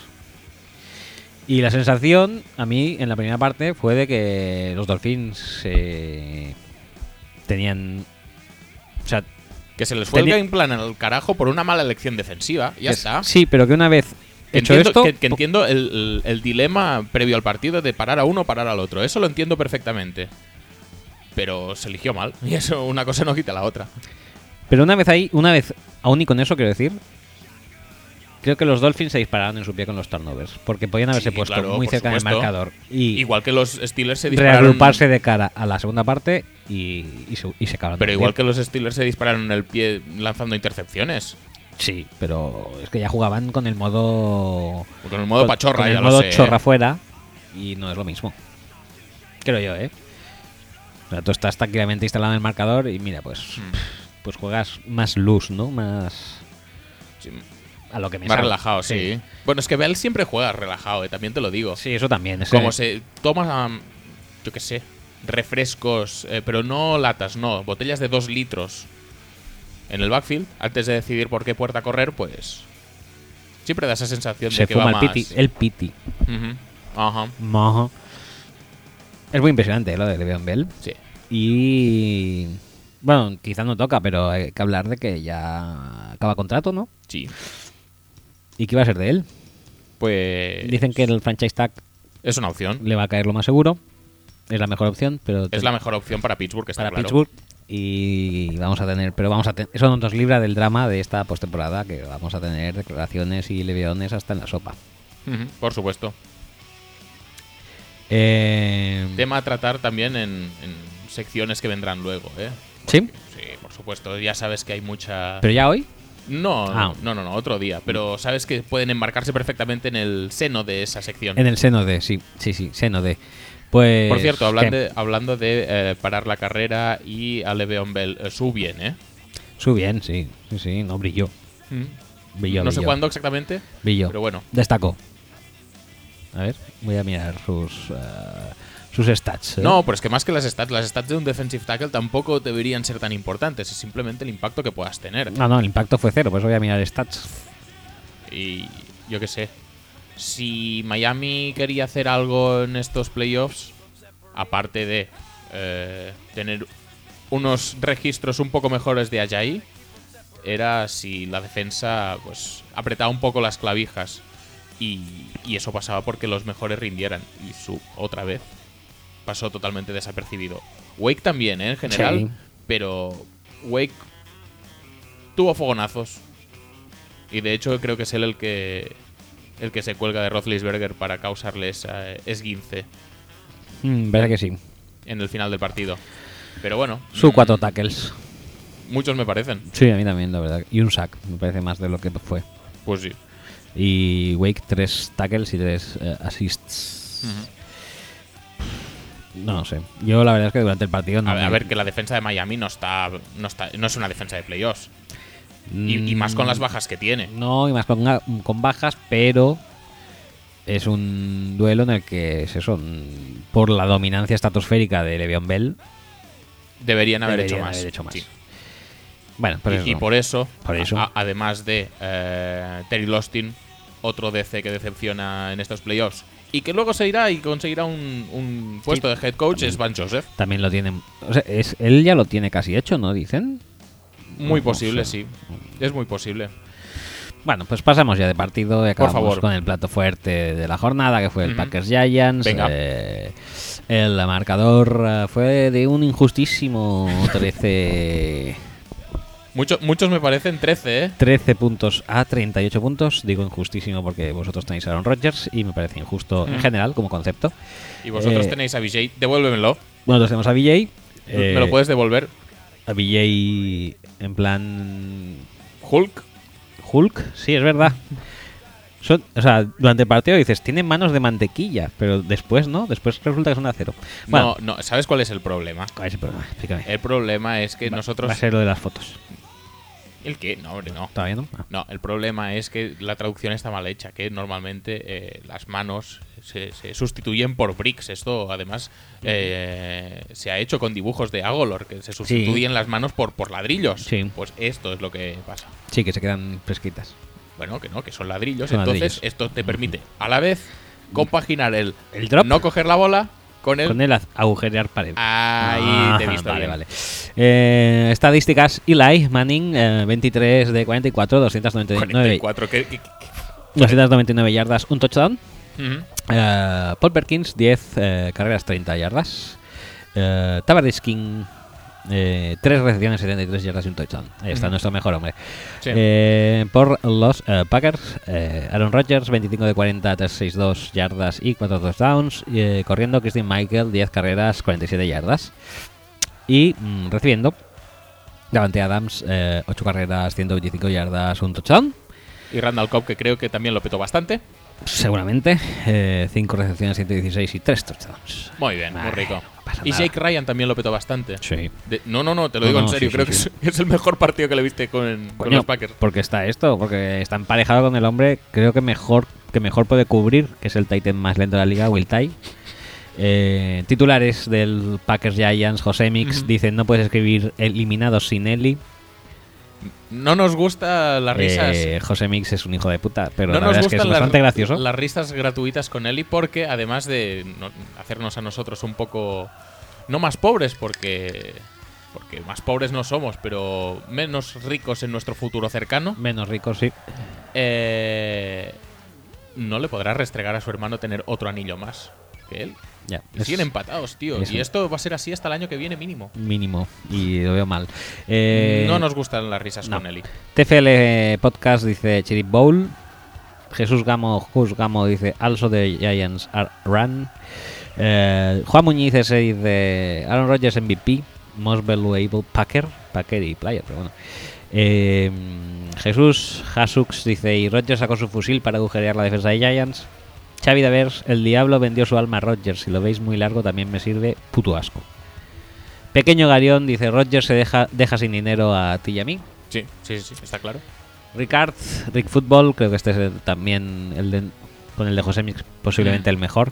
Fly Me to the Moon, Moon no Moon de Warren Moon, sino de Olivia Moon. Ajá. Javi Marcos, Javier Megol dice, el gigante no aplastó al titán y acabó devorado. Hmm, hmm, bah. Un gigante llamado Aaron Rodgers de camino a Dallas, Francis Abad, Francis to go. Eh, Pedro M. Vicente dice, Hail Rodgers. Marcelino, Marcelino-AD dice, Welcome to Miami, bienvenido a Miami. Este sí que hace canciones. Vale, vale. Eh, Martín Ortiz con 2Z dice: "El- Un bote fue la Olivia Moon de los Giants. Eh, CJ de Miguel dice: ABG deja en su- deja sus manos en Miami. Rogers nominado mejor A- bailarín a- del mundo. ABJ, AB- ABJ, ABJ, sí. Eh, Laura, que es Rauchax, dice: No me devuelvas a BJ. Eh, Sí, sí, sí, no, no, sí, devuélvemelo. No, no, no. Juanan dice: Te lo cambio por cop. Juanan, R. Juanan dice los Packers ganan sin quitarse la camiseta. Pequeño Garión dice Rogers supera a Eli Manning en victorias en playoffs en Lambo. Muy bien, muy bien. Eh, David Gunrose dice tu puta madre Lisha. Camilón Caminero dice los Packers ganan a los Giants por 10 increíbles razones. La séptima te sorprenderá. Mm, me parece un titular muy sugerente. Muy rico, sí. Fran García Francis CCC. Los Giants se aclimataron en demasia. Taco de Viking, Tajo el 80, Rogers la tiene como un gigante. Run the Table, Nacho PS, PS87, dice Olivia Moon, no fue suficiente para los Giants. Stay in San Diego, Spain, Char- que es la cuenta de Chargers Spain, dice AR12 tumba a los gigantes en Lambeau Field. Álvaro, que es Alvarotti 10. Beckham fue junior en el reino de Rogers. Este, este es muy bueno también. Eh, Javier Monte, que es Javier Cien Monte. Eh, Agolor pidiendo estar en la misma oración con Dropdale Beckham Jr. Y Omar Freshwater, que es Omar bien bajo Freshwater, Congelados, Nueva York, SL. Bueno. ¿Quieres hablar tú o, o quieres que hable yo o cómo lo hacemos esto? ¿Quieres hacer un Manuela? Te dejo hacer un Manuela si quieres.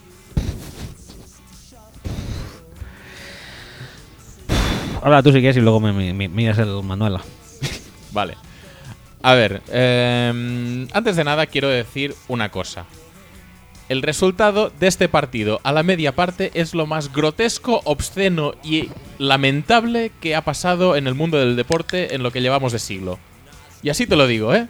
Es tan vergonzoso. No puedo más que darte la razón.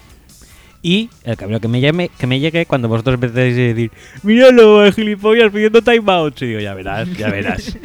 Pero si no le ha salido mal no- en, en toda la temporada, no le ha salido bien una sola vez. De hecho, nos han metido touchdowns porque el tío McCarthy se dedica a pedir tiempos muertos cuando quedan dos minutos para el final del descanso, para, para el descanso.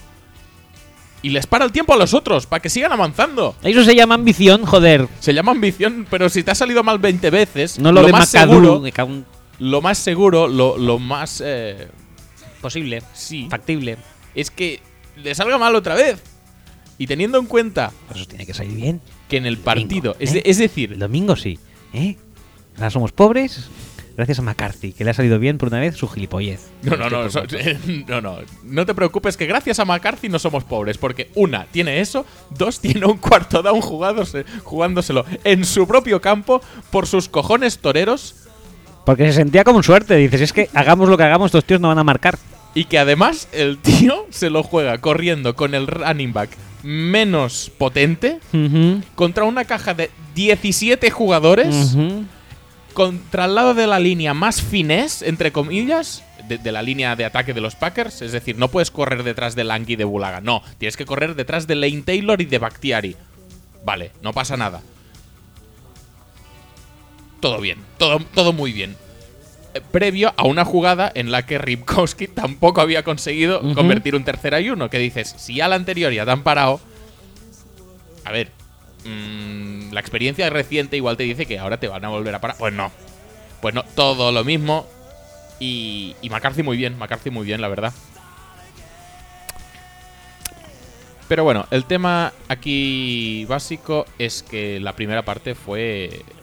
Yo qué sé, es, es el ejercicio más. Eh, infortun de, de- de- de más infortunio que. O, o fortunio, en este caso. Fortunio, sí. desde Sí, depende de de, que, de- desde qué lado se mire.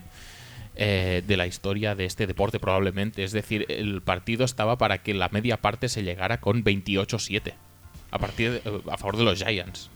Sí. Pues son varios touchdowns dropados. mm, La defensa en cobertura no se enteraba absolutamente de nada. Eh, y nada, pues drop por aquí, drop por allí. mm, se renuncia, en un momento mágico, se renuncia al medio cuando Will Tye había conseguido una. Una recepción de 50 yardas, ap- aprovechando la debilidad de la, de la defensa de Capers.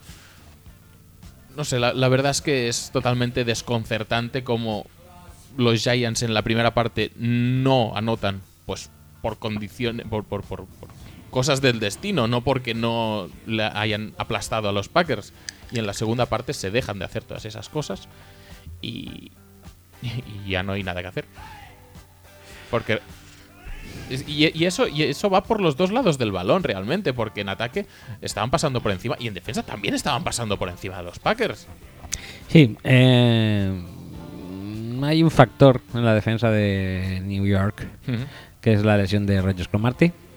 Mira, la lesión Creo de Rogers hace bastante daño. Sí, hace bastante daño, estoy de acuerdo. Pero uno, se contrarresta medio medio con la lesión de Nelson. Yo creo que eh, Sí, New York Sí, sí, sí. eh, echa más de menos a DRC que, que Green Bay a Nelson, pero bueno. Pero sí, Más queda menos- contrarrestada, correcto. Y dos, toda la primera parte, hasta faltando tres minutos, la hace sin DRC porque se lesiona en la segunda jugada de partido. Y, y Rodgers no ve una mierda. Es decir, las ve cuadradísimas. Sí, Por lo tanto, a mí me hace pensar que el, el partido está muy bien planteado. Y sin embargo, pues Rodgers conecta un par de lanzamientos y parece que se olvida absolutamente todo. Se dejan las zonas de lado, se empieza a tirar blitz como si fuera a funcionar lo de tirar blitz. Estás presionando con cuatro toda la primera parte y estás consiguiendo sacks o estáis consiguiendo que Rodgers tenga que hacer jugadones para poder completar un puto pase. Yo Y sin embargo, pues nada. Empiezas a tirar mm, coberceros, empiezas a tirar a Landon Collins que, puede- que realmente puede ir por donde le pase por los cojones porque es un partido acojonante de Landon Collins. Mm. Pero Pero bueno, deja. Bueno, no sé. O sea. Es que a ver, sí, o sea. Speech Manuela, es que realmente. ¿quieres hacerlo o no? No, no quiero hacerlo. Bueno, pues no lo hagas. No, me la suda porque. Realmente, tú ves la primera parte. Y dices, ¿cómo puedo ir perdiendo 14-6? Si además 14, ¿sabes? Que si fuera poco ya perder 7-6, que ya hubiera sido súper injusto, encima te clavan el Hail Mary. Sí.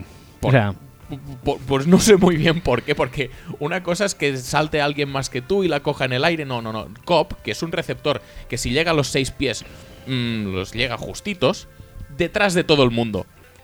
A ver, a ver, ¿cómo mierdas has defendido esto, tío?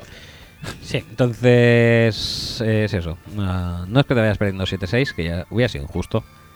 Sino que te vas perdiendo 14-6. Entonces, a partir de ahí tienes dos opciones. En el medio tiempo, o te vuelves loco o te desanimas. Yo creo que nos volvimos locos. Mm, desajustamos totalmente la defensa, buscando un algo más que sabíamos que no iba a llegar por parte del ataque, porque como habíamos visto, porque estábamos negadísimos. De hecho, tuvo que venir Tavares King al, al rescate para que alguien cogiera un balón. Eh, por Elisha Manning, otro más de los eh, quarterbacks damnificados por su equipo esta jornada. Y lo peor de todo es que esto afecta a tu defensa en la que estabas haciendo un... Yo creo que, que es eso, que realmente la demostración de los dos últimos drives de la primera parte de Rodgers hace que todo se te venga un poco abajo. Lo habías tenido totalmente dominado y de repente eh, se le ha iluminado la varita mágica de genio del fútbol que tiene. Y te ha destrozado, entonces buscas un algo más, buscas el llegar más, buscas mandar más blitz, buscas algún tipo de ayuda eh, a, la- a los cuatro de delante que se estaban resolviendo bastante bien, la verdad. Sí, es que eso es lo que me sorprende más. Eh, empezar- Juegas un poco más conservador en tus con tu secundaria. Das bastante colchón, sobre todo al hombre que teníais en, eh, En en el el slot. slot, que se turnaba entre Randall y, y Adams, y te empiezan a masacrar constantemente. Y ya estás en una dinámica en la que recuperar el, el, el, eh, el game plan del inicio ya no te sirve para nada porque ya vas muy atrás en el marcador. Bueno, muy atrás. Bueno, sí, vas atrás, sí, pero yo qué sé. Es que para, para la demostración de Giants, ir más de 7 puntos arriba es ir muy Pero, pero, atrás. pero que iban eh, 14-13.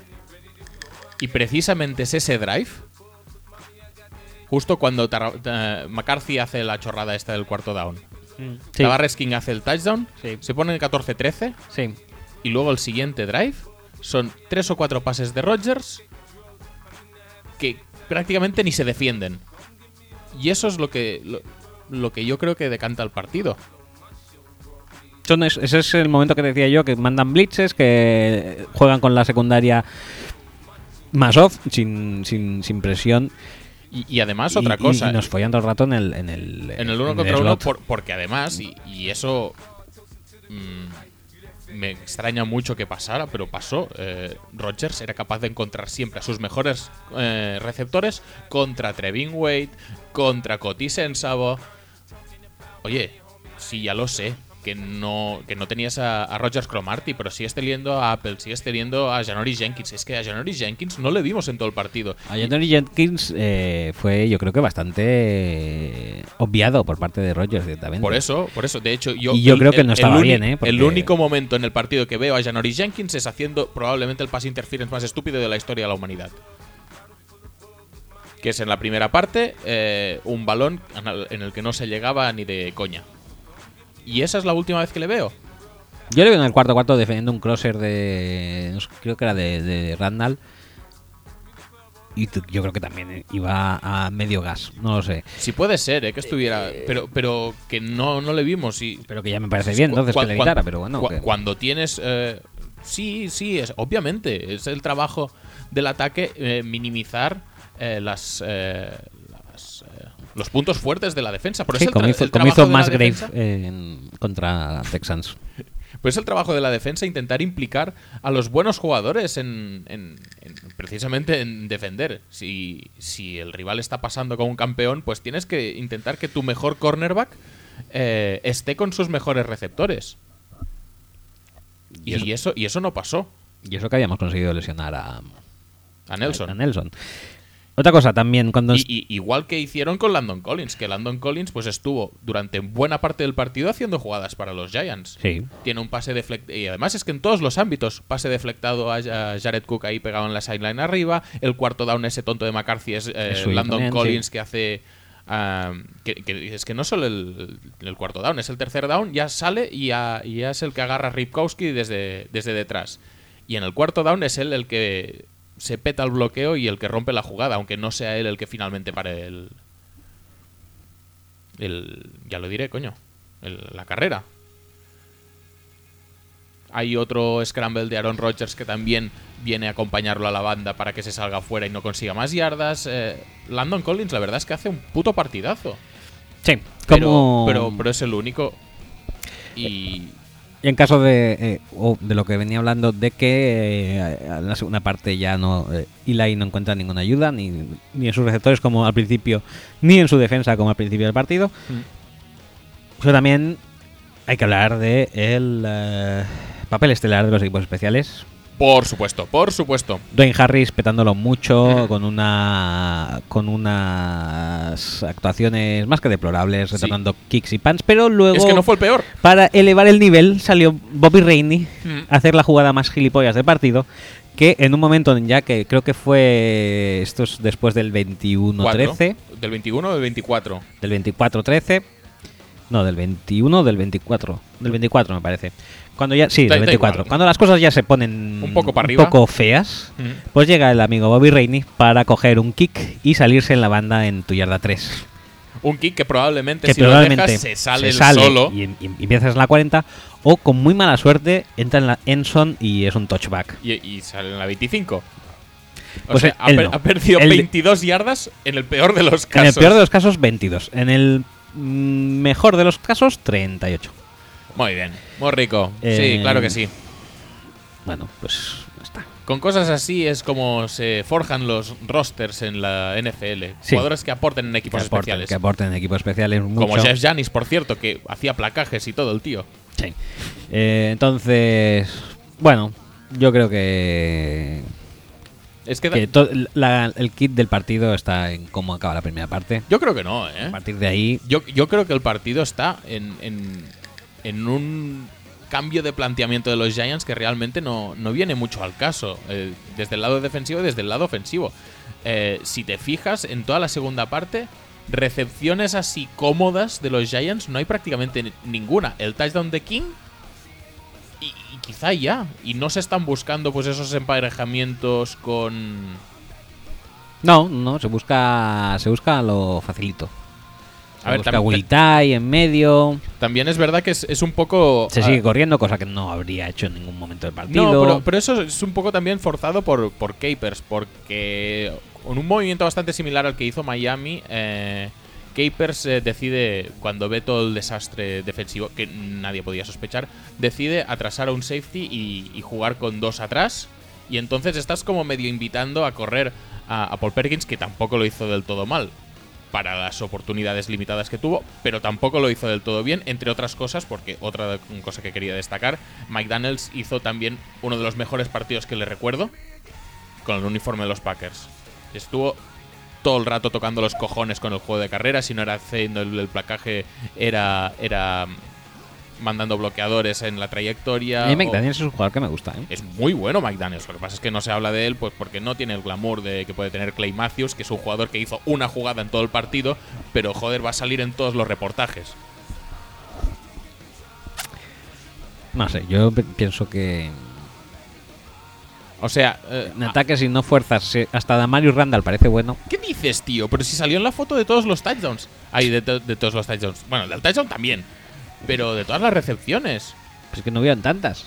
¿Qué Ya, ese, ese es el problema. Ese es el problema. Que lo, lo que recuerdo es. Y sí que he visto algún highlight suyo defendiendo algún pase. Sí, coño, interceptando, interceptando y retornándolo cuando quedaban 15 segundos. Pues ya que está. dices, Pero ¿dónde vas flipado, tío? De los 44 pases que lanzó sí. eh, Eli Manning, Sí. eh, el máximo receptor en número de pases fue eh, Will Tye. Y, de- y- y pocos son.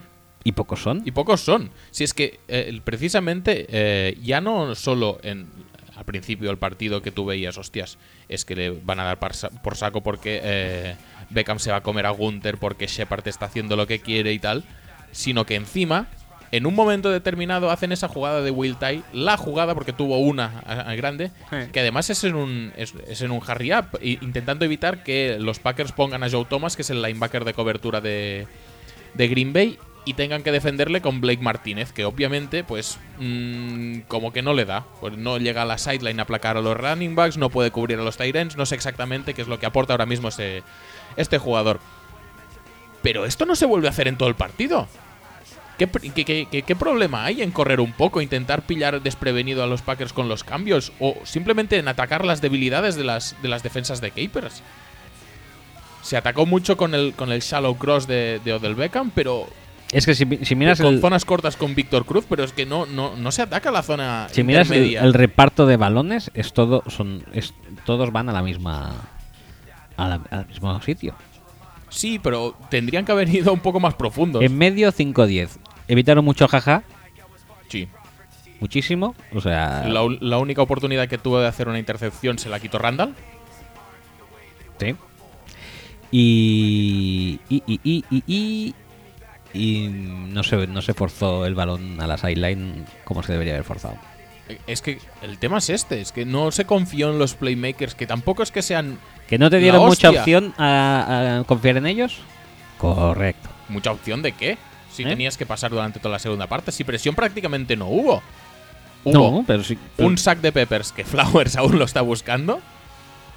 Eso de Matthews, que no sé si considerarlo tan siquiera como sack. Y ya está. No hubo presión constante a Eli Manning. Tú podías hacer realmente un poco lo que, lo que quisieras.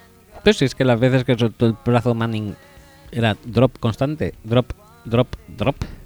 También te digo que las de las de Beckham, a ver, se pueden coger, obviamente que se pueden coger. sí, sí, sí. Pero a, a los números no van. A los números no van, son cogibles, sí. Sí, sí, La sí. de- una cosa no quita la otra. La de Separ es cogible, Sí. es muy cogible. Sí, no, no, no. Que son drops.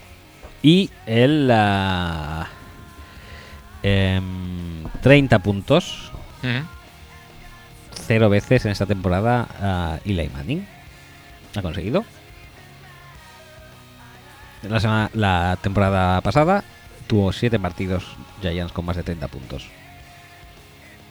Pues que es que este era un partido totalmente eh, mm, adecuado para meter 30 puntos. De hecho, el touchdown es el probablemente el pase de touchdown más fácil y peor defendido de la historia porque es que Clinton Dix no tiene más huevos que ir a por el, que cruza por delante suyo, pues si no está solo.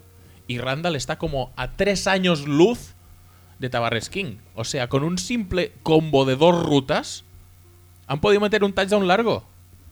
Y al principio del partido es una muestra de que constantemente se puede encontrar eh, espacios en esta defensa. Que luego Capers te ajusta con el safety tal y cual, sí. Pero aún así, es que Pues no solo si, eso, no, si no consigues pasar contra la defensa de los Packers es que tienes un problema muy grave. no solo acercarte a los 30 puntos, es que no te acercas ni a la media de tu temporada, que eran 19, coma algo puntos de Giants, contra esta defensa. Pues. Pues bueno, McAdoo, where are you? Mm, yo creo que el planteamiento es muy malo ofensivamente.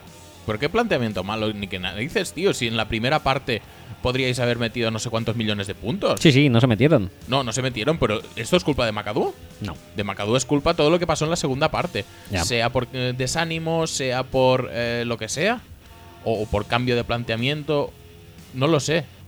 Pero el planteamiento inicial no me digas que es malo, joder. El el planteamiento inicial no será malo, pero tú no puedes irte en ese en este partido. No puedes irte al descanso perdiendo 14-6. Y no por los 14, ¿eh? Porque los 14 pueden pasar. Porque ya te digo, el pase de touchdown. eh, Sí, por los 14 también, ¿eh? el, el pase de touchdown de Rodgers, el, el que no es Hail Mary, ese dices, no puedes hacer absolutamente nada. No, pero el Hail Mary, o sea, el- la. la- Pero no es culpa de McAdoo decir, no, no, no, poneros como 5 yardas más para arriba a ver si os hace un globo a todos y la puede coger el más bajito de todos y encima embolsando la bola. No tiene ni que solo saltar. detrás, sí. No, no, pero el drive, Eso no lo, ha, lo- no lo ha cantado McAdoo, no es un planteamiento del entrenador. el drive del Hail Mary para mí es horrible, efectivamente. Bueno, pero joder. Tú contemporizas, tú no, no. No les has permitido entrar en field goal range. No me parece tampoco que sea eh, necesario ser súper agresivo para que en vez de estar en la 40-50 estén en- enterrados en su propio campo. Yo no lo veo achacable. a Y el drive esto. del Hail Mary, para mí, no tendría que haber llegado. Eso es posible. Eso es muy posible. Pero bueno. Y eso, bueno, pues ahí está en el DB para mí de McAdoo. Ya te digo, para mí es En el DB de McAdoo. Es, es- es un meltdown total del, del- del coaching staff de, de los Giants en general y en la segunda parte. Pero el partido estaba planteado de puta madre. Y en el DB de McAdoo está esto que, que acabo de decir. Que el downfall ofensivo del equipo de un año a otro es brutal. También te Y digo. también te digo que espero que todos los esfuerzos en postemporada vayan dirigidos a arreglar esto. Igual que se ha montado una unidad de élite defensiva en un año, básicamente. Mm. Lo que pasa es que me sabe mal porque Elisha, pues eso, no estuvo mal. No estuvo mal y. creo que entre todos deberían haber dado un poco más de opciones al pobre chaval de hacer algo, de pintar algo más allá del tercer cuarto. Es que yo sigo pensando que Beckham contra Gunter era un mismatch Si tan, si es tan yo, enorme, si tan es que enorme yo lo veía todo el rato y no, no se atacaba. En fin. Bueno, ya lo dije.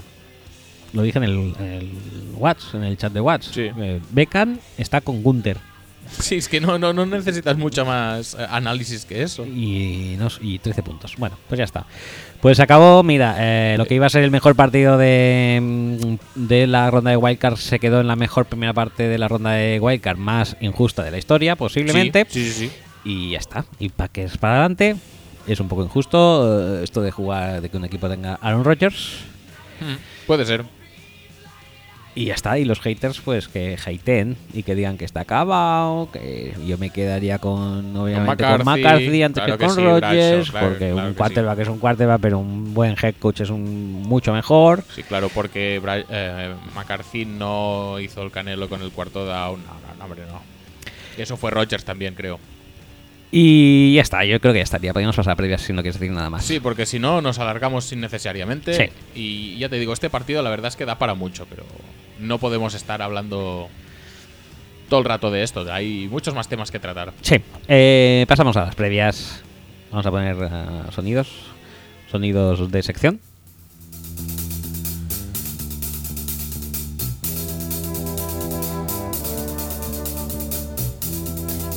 Y ya está, quemada pago. Venga, sí, que no hace fa- no, no parece que nadie se lanza a ir al lavabo. No, no, no, no. Ahora su- mismo no. Como suele pasar con eh, Pony Soldiers. Con lo cual, vamos a hablar del primero de los partidos de la eh, jornada del sábado. Sí. Que la empezamos con un más que interesante eh, Seattle en casa de Atlanta. Sí. Que yo pensaba que sería el del sábado noche. Pero no, para el sábado noche podemos irnos tranquilamente a dormir. Efectivamente. Yo pensaba que lo harían. No, no, la NFL se está portando bastante bien. Sí, ¿eh? la en, verdad este, que- en este sentido está dejando para las 2 de la madrugada los partidos que nos importan menos. Sí, yo, O sea yo- que todo bien. yo esta vez, pues, las 2 de la madrugada, ni lo veré, porque me parece No. realmente estúpido el, el esfuerzo. Y, pero sí que me centraré bastante en este, es el que enfrenta eso, Atlanta en su casa contra Seattle. Atlanta, la segunda mejor, el segundo mejor ataque de la liga, con eh, 415 yardas por partido y eh, 33 puntos por partido contra Seattle, el, eh, el decimosegundo mejor ataque de la liga, 357 yardas y 22,1 puntos por partido. En defensa, cambian un poco las cositas. eh, Seattle es la quinta mejor defensa con 318 yardas por partido y 18 puntos permitidos. Y Atlanta permite 25,4 puntos y 317 yardas, las mismas yardas, pero muchos más puntos. En los eh, takeaways, la verdad es que Atlanta tam- sí que le gana por la mano. 11, tiene un más 11 en, en, eh, diferencial de turnovers y Seattle solo un más 1. Entonces, em, analizando el duelo y a la vista del desempeño defensivo de Seattle, que en teoría aquí el duelo bueno, el duelo estelar, es el del ataque de Atlanta contra la defensa de eh, Seattle. Pero, sí. ¿cómo cambia eso a la vista del partido de este pasado sábado madrugada? ¿Cómo cambia eso sin el Thomas por ahí en medio y con una debilidad estructural en la secundaria que se las tiene que ver contra los Julio Jones, eh, Sanus y demás? Y Dan Quinn. Que eso no lo podemos ignorar. Dan Quinn, obviamente, es entrenador de los Falcons, pero antes de eso era Sí. eh, coordinador, coordinador defensivo, de los eh. Seahawks y eh, de hecho está intentando implementar una defensa bastante parecida a esa en los Falcons, drafteando a Keenan Dion Jones y tal. Se, se puede llegar a pensar en una posible semejanza entre una defensa y la otra. Eh, obviamente Dan Quinn conoce bastante a la perfección cómo se mueve la defensa de los Seahawks, cómo puede atacarla, cuáles son sus puntos débiles, mm, cuáles son las responsabilidades de cada uno. Es más, puede intentar focalizar el juego en un Steven Terrell o en un eh, Deshaun Shed, que obviamente no son igual de buenos que Cam Chancellor o Richard Sherman, porque la conoce a la perfección. Obviamente, seguro que Cam- Carroll cambia cosas, porque nosotros sabemos esto de Quinn, obviamente Carroll más, pero yo creo que puede jugar una, un- una ventaja bastante importante Ya no por el hecho de la baja en sí del Thomas, sino porque ¿quién mejor que un ex coordinador defensivo del, del equipo al que te enfrentas para destrozar una defensa? Y Sí. más teniendo en cuenta que el ataque de los eh, Falcons es un ataque, eh, digamos que buenecillo. Mm, Buenecillo y Y- que. con buenos receptores, con, buenos receptores. Y para mí lo más. con, una, con una amenaza terrestre interesante también que mm, puede no permitir que los eh, Seahawks eh, puedan acumular muchos hombres detrás, como hicieron por ejemplo los Giants en el partido contra los Packers en el primer tramo. Si tú acumulas ocho hombres en cobertura o siete hombres en cobertura, cuesta mucho más pasar. Pero si tienes a un Devonta Freeman o tienes a un incluso a un Devin Coleman, Coleman. que, que te amenacen de romper la línea de scrimmage y salir mm, cagando hostias cada jugada, tú tampoco puedes permitir eso. No puedes eh, tirar a siete tíos para atrás y eh, a- atrasar la línea de linebackers para que eso no ajá, para, para poder defender el pase. Por lo tanto, tiene armas, tiene el conocimiento. Me da la sensación de que puede hacer un roto bastante interesante el ataque de Atlanta. La verdad es que el ataque de Atlanta es, una- es un ataque que está bastante bien parido, por esto mismo que tú dices. Te puede. Es un poco como. Como el de Steelers. Te puede fastidiar Sí. por, por abajo, te puedes fastidiar por arriba, en largo, en corto. Tevin Coleman puede ser un. Creo que un jugador bastante destacado. Si sale a recibir Me parece mucho mejor Freeman que Coleman, ¿eh? Pero bueno. Sí, sí, sí, pero saliendo a recibir, yo creo que Coleman es un tío que se puede meter mucho más a las espaldas de los eh, Wagners y KJ Bright y explotar la falta del Thomas. Yo- bueno, Pues hemos visto alguna recepción suya profunda. Sí, estas wheel routes que son tan jodidas Sí. de defender. Si tú mantienes a Chancellor ocupado, yo creo que Chancellor va a estar bastante más pendiente de los running backs que no de los Tyrants en este caso. Porque. Ya, pero esta es una jugada. la- la- Porque Hooper y. las wheel routes estas, además, em, la- los Falcons las desarrollan desde un, un look muy de carrera, o sea, con doble titan generalmente, Mm, Sí, sí, sí. y pueden ir eh, directamente a bloquear a, a Chancellor. Hombre, una jugada de pase dudo mucho que puedas ir a bloquear a nadie, ¿eh? Pero Sí, bueno. Te lo puedes, lo puedes intentar arrastrar. Pero eso es otro tema ya. Lo que pasa es que es eso. eh, Pues yo creo que van a ir a limpiarle la zona, obviamente. Una cosa es limpiarle la zona, la otra es bloquear. No puedes ir a bloquear, que te pitan para interferencia en ataque, ¿eh? Que sí. No, pero que además eh, depende también de la formación y eso los Giants, ay, los Giants, los Falcons ya lo han hecho precisamente contra los Giants, es meter mucho personal pesado para que para que no aparezcan más cornerbacks. Quizá a los Falcons les interese más tener a, Morgan en el campo que no que aparezca Jeremy Lane, que es un cornerback físico que igual se puede emparejar bastante bien con un Tyrant y dejar a Chancellor para que se ocupe de esta wheel route. Por lo tanto, eh, a mí me da la sensación de que haga lo que haga, eh, alinee como alinee, Atlanta puede tener ventaja sobre, sobre la defensa de Seattle. Obviamente siempre eh, mm, teniendo en cuenta que hay ese lado de Richard Sherman que tú puedes dejar un poco más eh, olvidado y meter quizá hasta Julio Jones. Porque la lógica te dictaría, no, muévelo, porque Sherman no se va a mover demasiado, entonces pues no pasa nada. Pero. Pero Atlanta ya ha demostrado que no necesita de las recepciones, ni de las yardas, ni de los touchdowns de Julio Jones para ganar esta temporada. Y ha habido partidos que lo han ninguneado. A propósito, porque Taylor Gabriel encontraba matchups más favorables, porque Justin Hardy estaba de dulce, porque Sanu se iba de cualquiera, o, o incluso porque el juego de carrera funciona un montón. Pero Julio Jones ha tenido partidos de 10 yardas, de 15 yardas, y, y el equipo no se ha resentido como equipo a nivel de resultados. Sí, luego ha tenido otros de 300, ¿eh? Porque, porque puede hacerlo. Pero si tú mantienes, por ejemplo, a Julio Jones eh, ocupado con Sherman, porque no, no es al revés, ¿eh? No es Sherman que, que está ocupado con Julio Jones, no, es Julio Jones para ocupar a Sherman.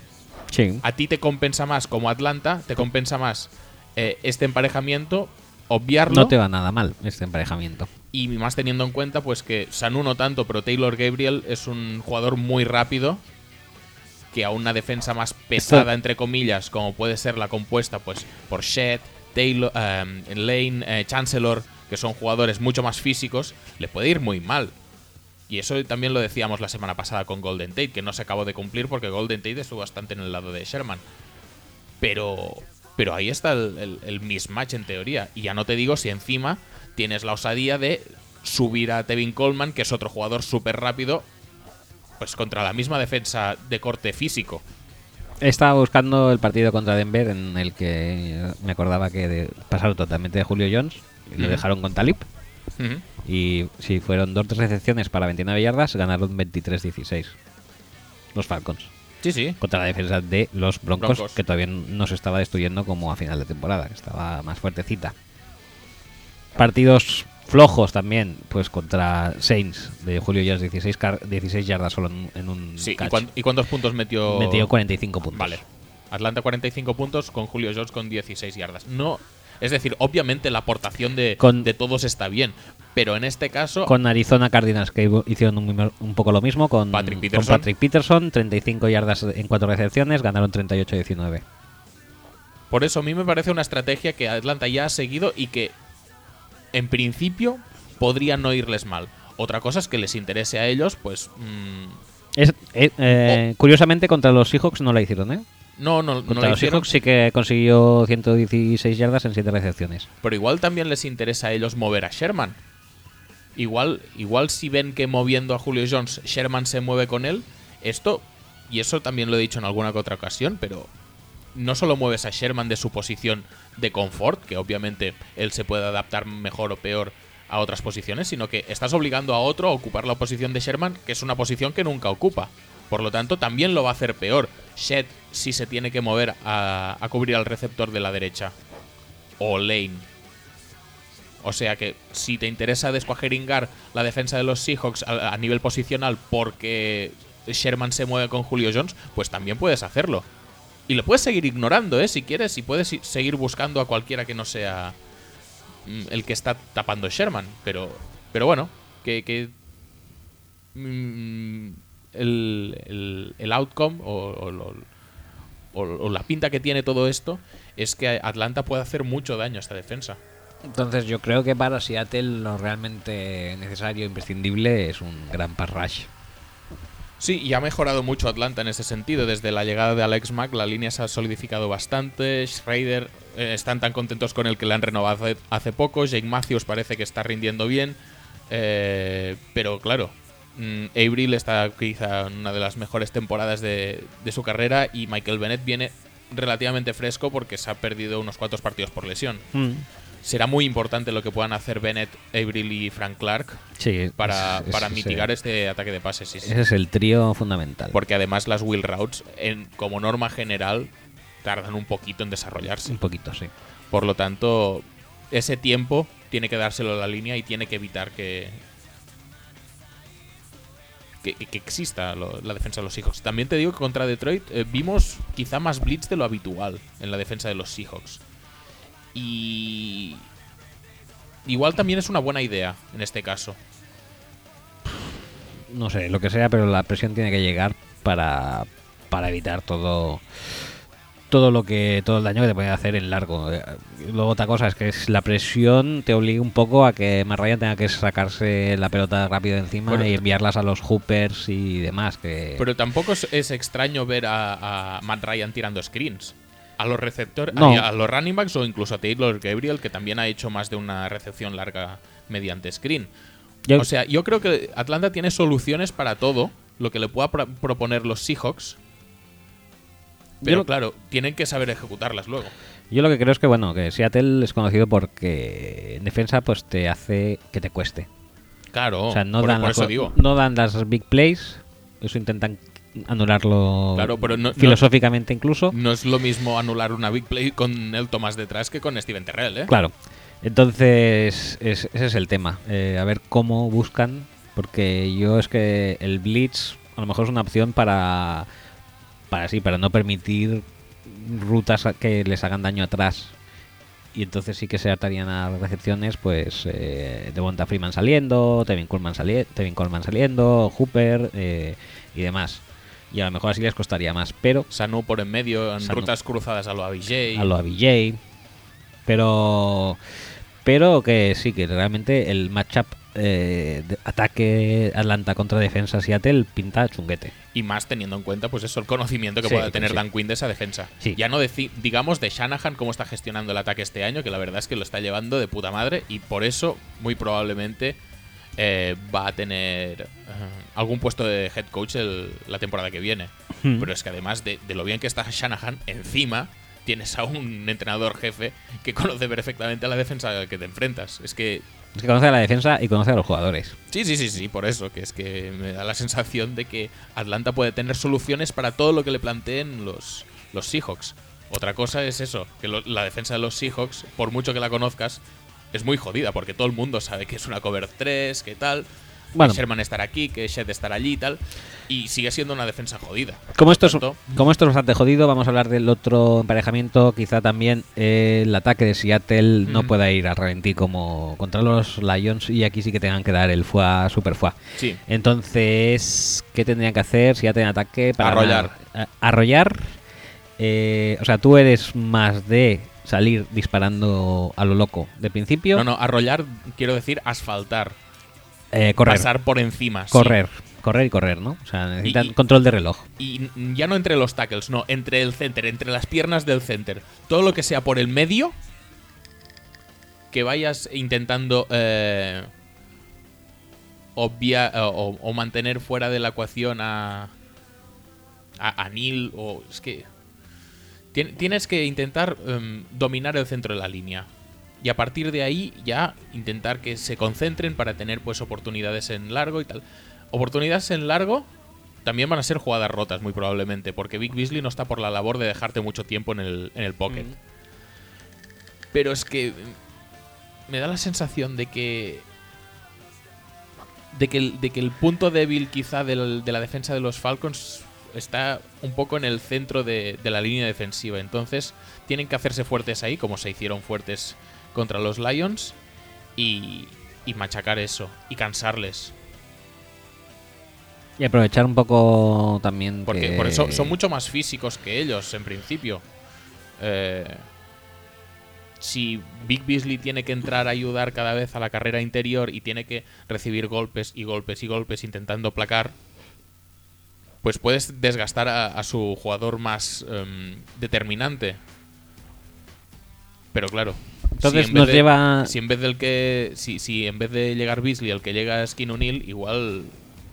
Golpes, golpes, golpes y no se desgasta nadie. Nos da un poquito la impresión de que entonces tienen que hacer un poco el eh, play calling. Repetirlo como contra Detroit. Sí, intentar controlar el tiempo del partido. También contra Detroit, creo que eh, los Lions hacen eh, como 40 y 40-45 jugadas y los Seahawks se van a las 60, 65. O sea, tener mucho más el balón, tener drives mucho más pausados, eh, desgastar físicamente la defensa a base de percutir y de bloqueo y de hombro y tal. Eh,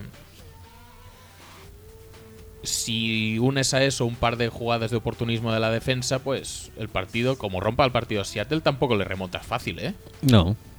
No. Será un buen partido, ¿eh? Este, Sí, yo creo sí, que sí, sí, es muy interesante. Yo creo que este muy será interesante. buen partido. Pero sí que es verdad que los Seahawks no pueden esperar que Paul Richardson vaya cogiendo bolas a una mano, que eh, Baldwin vaya cogiendo bolas con el ojete, culo. así haciendo El ventosa. Esto ha pasado este partido y está muy bien y va a salir en todos los vídeos de highlights de, de la temporada, pero, pero no es algo en lo que puedas confiar eh, constantemente. ¿Hubo pentosa de Baldwin? ¿Tú crees? Igual sí, igual sí. Si no, ¿cómo explicas que el balón no tocará el suelo? Suerte o ventosa, sí. La verdad que no hay mucha más opción. ¿Qué te iba a decir? Que llevamos dos horas. Eh, pasamos de partido y dediquémosle la atención que merece al Houston New England. ¿Quieres hacer un resultado de estadística o no, no te hace falta? No, bueno, si quieres podemos decir quién gana y quién pierde. Yo creo que va a ganar Atlanta. Yo creo que también va a ganar Atlanta, mal que me pese. Pero bueno, ¿Y Ju- Julio Jones qué apostamos? Eh, ¿Más de 100 yardas o menos de 50? yo creo que menos de 50. Vale, me parece una apuesta correcta. Venga, pasemos a Houston, New England. Houston, eh, New Has dicho que le íbamos a dar la atención que merece, Sí. ¿eh? Voy a mirar un poco así a lo tonto a lo tonto. En defensa, eh, Houston es el cuarto peor equipo de la liga. Cuarto Eh, mejor será. Cuarto peor en ataque, perdón. Quiero Ah, decir, vale, en vale. ataque, cuarto peor de la liga. 304, 14 yardas eh, por partido y 17 puntos por partido. New England, eh, 386 y 27 puntos por partido. Entonces, ya para empezar, tienen que hacer unos 10 puntos más de los que vienen haciendo. Sí. O conseguir que New England consiga 10 menos los que viene consiguiendo. Eh, Que más bien, si tuviera que tirar por una opción, sería por esa segunda. ¿eh? Sí, en defensa eh, los Texans son los mejores de la liga en cuanto a yardas por partido, solo permiten 300, pero permiten 20 puntos mm, por partido, 20 y medio. Y New England eh, es la octava mejor en yardas, 326, pero pe- consigue menos, eh, permite menos puntos que Houston, solo 15,6, o sea que también chungo aquí. Eh, New England además tiene un diferencial de turnovers de más 12. Sí. Y gracias a Brock y compañía, eh, Houston tiene un, dif- un diferencial de turnovers de menos 7. Vale. Entonces, yo creo que con esto ya podríamos dar la previa por hecha. La verdad es que no hay mucho que comentar. Eh, Houston rezar que Hopkins eh, pueda ganarle balones aéreos a todo el mundo, si es que se los dan en algún momento. No se los van a dar tampoco. Eh, intentar emparejar mucho a Fidorovich con el Landon Roberts o con Sí, McLellan o, eso sí, o- eso sí. o con quien esté con en el puesto de Jamie Collins. sí, eso, eso, es lo, eso va a ser el, el, el plato de comida principal, el primero, el segundo, el postre. Sí, que- porque lo de correr, tam- correr. tampoco lo veo después de que hicieran poco más que el ridículo. Nada. Ridículo tampoco, pero Sí, sí, casi sí, ridículo contra Raiders. contra Raiders, que es una defensa altamente peor que la de los Patriots, pues casi que se olviden. Mm, es que no, no veo muchos sitios por donde Belichick pueda eh, dejarles, a- ya no anotar, no, avanzar al ataque de los, de los Texans. Por lo tanto, tendrá que ser pues retornos de Ervin, que hizo uno contra, contra Sí. Raiders, aunque se lo, lo- se lo anularon por, por roughing de, de kicker, creo. de- Roughing the towel. o, o- o running into the kicker o algo así. O sea, no, no era ni por bloqueos. Eh, o jugadas defensivos, posición de campo. Yo creo que la baza de los Texans es defender mucho y rezar para que. No para que Brady tenga un mal partido y lance intercepciones, que esto lo veo complicado, sino para mm, forzar fumbles. Eh, sack fumble Sí, que también es muy complicado porque tiene el release que tiene. Pero es la baza de los, eh, de los Texans, ¿no? No pueden esperar que el ataque les mantenga en un partido con Brady. no. Lo, lo tienen que frenar desde la defensa. Entonces perderán los Texans eh, sobradamente. Es muy posible. Yo creo que más de tres anotaciones. Yo para, para mí una, un- una de las cosas que quiero ver, de hecho ca- casi que la única cosa que quiero ver, es qué tal se comporta este front seven del que hemos hablado bastante bien antes. Eh, contra la línea de ataque de los Patriots. La línea de ataque de los Patriots este año ha mejorado muchísimo desde que eh, ficharon a Skarnecki otra vez de, de coordinador de línea. Que este es peor que James Harrison. Llega a las 4 a, a Foxboro. Eh, si es que el otro día no sé quién se lo leía, Marcus Cannon parece nuevo porque un jugador totalmente nuevo de lo, de lo bien que está jugando. A ver, hasta cierto punto, pero oye, de- del solar absoluto que era la temporada pasada al rendimiento de esta temporada, pues está bastante bien lo que ha pues hecho está Skarnecchia. Lo que pasa es que nos enfrentamos, pues eso, a Clowney, Mercy Lou Reader, eh, incluso cuando venga McKinney. O sea, estamos hablando de un, de un front seven muy potente. Y no sé, yo creo que correr van a intentarlo porque siempre lo intentan sí, sí. pero que que no deberían confiar los Patriots en que la línea de ataque pare a la línea defensiva a pesar de esa, de esa mejoría y que deberían tener un game plan pues bastante acorde a esa teórica inferioridad que es la única inferioridad de los Patriots respecto a los Texans. No creo que les vaya a ser muy complicado tampoco. No, porque es una inferioridad en la que luego sale el Tom Brady detrás que arregla bastante Sí, las sale cosas. Tom Brady detrás, no le va a pasar balones a Clowney. No, no lo creo. Y ya te digo, eh, te lo dije en el podcast anterior, eh, me da la sensación de que es el momento en el que Dion Lewis empieza a petarlo. Podría ser. Sí, podría ser. Eh, siguiente partido, más interesante sin lugar a dudas, el que enfrentará a los Pittsburgh Steelers contra los Kansas City Chiefs. Los eh, Chiefs eh, son eh, el 20, 20 mejor ataque con 343 yardas por partido y... Bueno, me he dejado los puntos por partido, no lo sé. Los Pittsburgh Steelers... Poquitos, eh, poquitos, seguro. Poquitos. Eh, Pittsburgh Steelers son eh, 372 yardas por partido, consiguen y 24,5 puntos. La defensa Pittsburgh es la eh, décimo segunda mejor, eh, permite 20 puntos por partido y, 3.400 y 342 yardas por partido. Pero Kansas City permite bastantes más yardas, pero menos puntos. 368 yardas por partido y 19,4 puntos por partido. El diferencial eh, de turnovers, eh, Kansas City es el mejor, consigue 16, Sí. más 16, y Pittsburgh mm, más 5. Un, un combo entre las intercepciones de Peters, eh. Eric Berry y Sorensen, que últimamente, extrañamente, está haciendo todas las intercepciones del mundo, y el amarreteguismo inherente del ataque de, Del ataque Andy Reid de y Andy Alex Reid. Smith. Pues, pues o sea, muy. Es decir, conservar el balón se les da bien. Sí, está. es un punto fuerte del equipo. Eh, y para que gane Pittsburgh en este partido, que a mí me parece un poco trampa, ¿no? De que siempre estamos hablando de los Kansas City Ranciors, etcétera, etcétera. Sí, pero precisamente por eso es un equipo muy jodido de ganar. Sí. Entonces, si por ejemplo lo que decíamos que hicieron contra Miami Dolphins de la segunda parte, salir un poco a jugar con, a jugar así, sí, con la pachorra. con la pachorra, esto lo hacen en Kansas, pues eh, les puede pasar algo feo. Mal, sí. Mal, mal. Entonces. También te digo que dudo muchísimo que consigan dos touchdowns en tres minutos y medio, ¿eh? No lo van a conseguir tampoco. Entonces este partido va a ser. ¿Bonito de ver? No, No. no va a ser bonito no, de ver, pero va a ser juega- emocionante. Porque juegan los Kansas City Chiefs. No, no, es decir, a Kansas City le interesa un partido contra más espeso mejor. Sí. Como Kansas City plantea un partido a 50 puntos, eh, los Steelers lo- puede que hagan 50 puntos, pero Kansas City igual no pasa de 25. Bueno, es lo que te iba a decir, que el partido no va a ser bonito de ver, pero también por otra parte va a ser bonito de ver, creo yo, porque va a estar bastante Ah, sí, eso sí. disputadote. Eso sí. Disputadote, eh, yo creo que puntos focalizadores aquí es que, sobre todo, si Pittsburgh, que en defensa está mejor de lo que yo pensaba. Por lo menos el front seven a mí me está gustando bastante.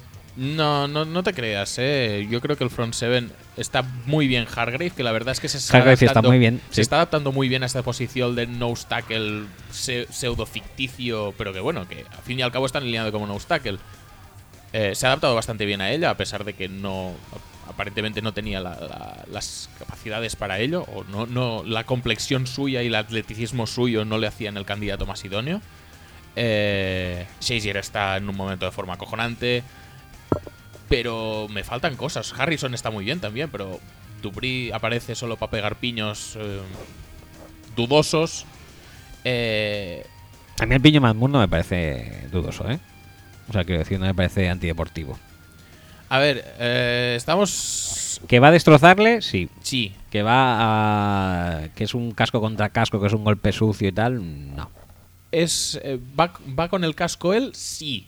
Eh, Él va Matt- con el casco, pero Matt Matt Moore Moore- tiene la cabeza más abajo de lo que debería. Sí, como que lanza ya medio cayéndose Sí. y por eso yo creo que también le pega en, el, en la barbilla. Sí.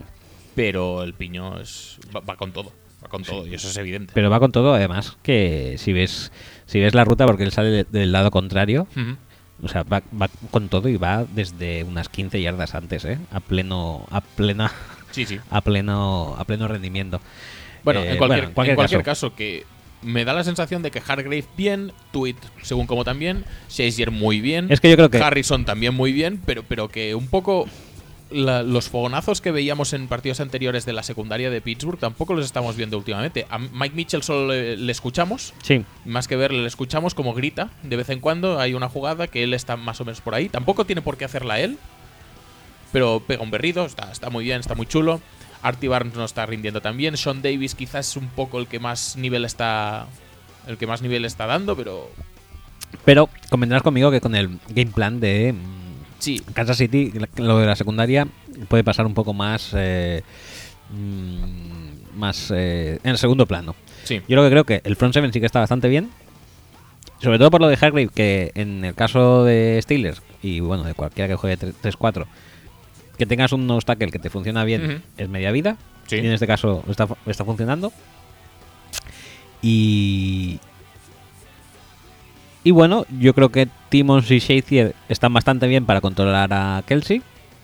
Mm, sí, no. Yo es que Y no- si no, puede bajar con Mitchell también un poco. Yo es que te diría que Mike Mitchell es el que tendría que estar con Kelsey y que Shazier y Timmons estén muy pendientes de las sidelines porque hay una Eh, cosa ese llamada es el, Tyreek ese es el tema. Ese es el factor que hay que re- reducir Bueno, al una cosa, máximo. un jugador.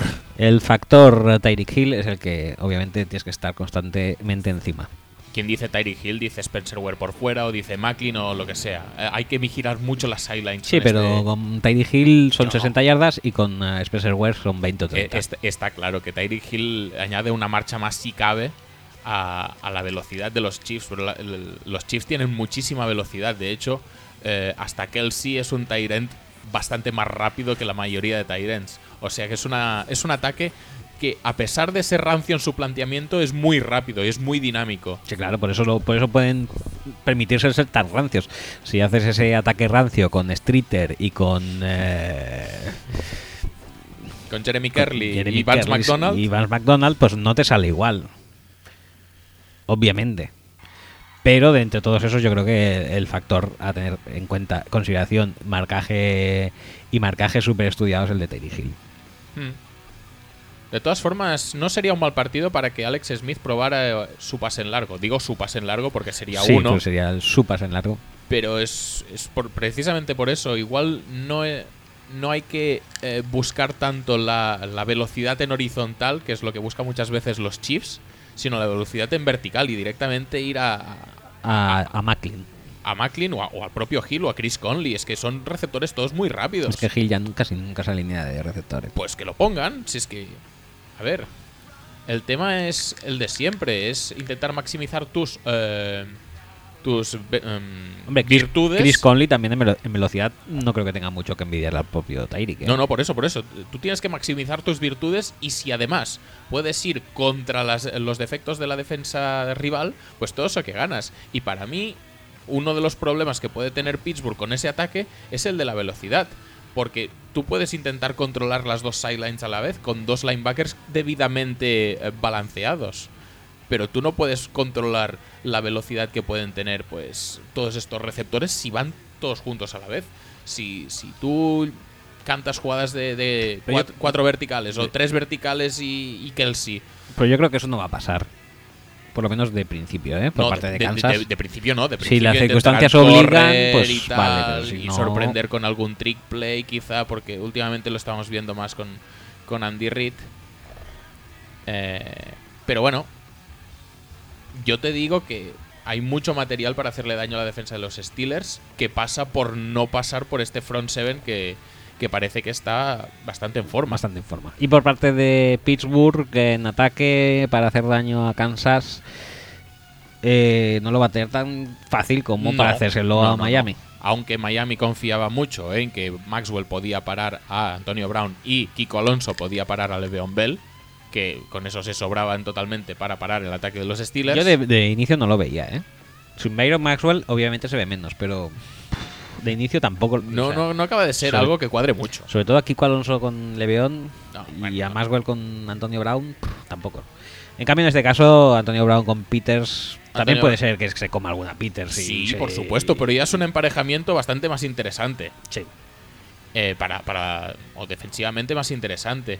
Y obviamente, eh, ya, lo dijimos la última vez que hablamos de los Chiefs, ahora mismo la línea defensiva está rindiendo a un nivel brutal eh, con Poe y sobre todo con Chris Jones, que está a un nivel altísimo sin que nadie le esté dando, le esté dando mucho, mucha comba.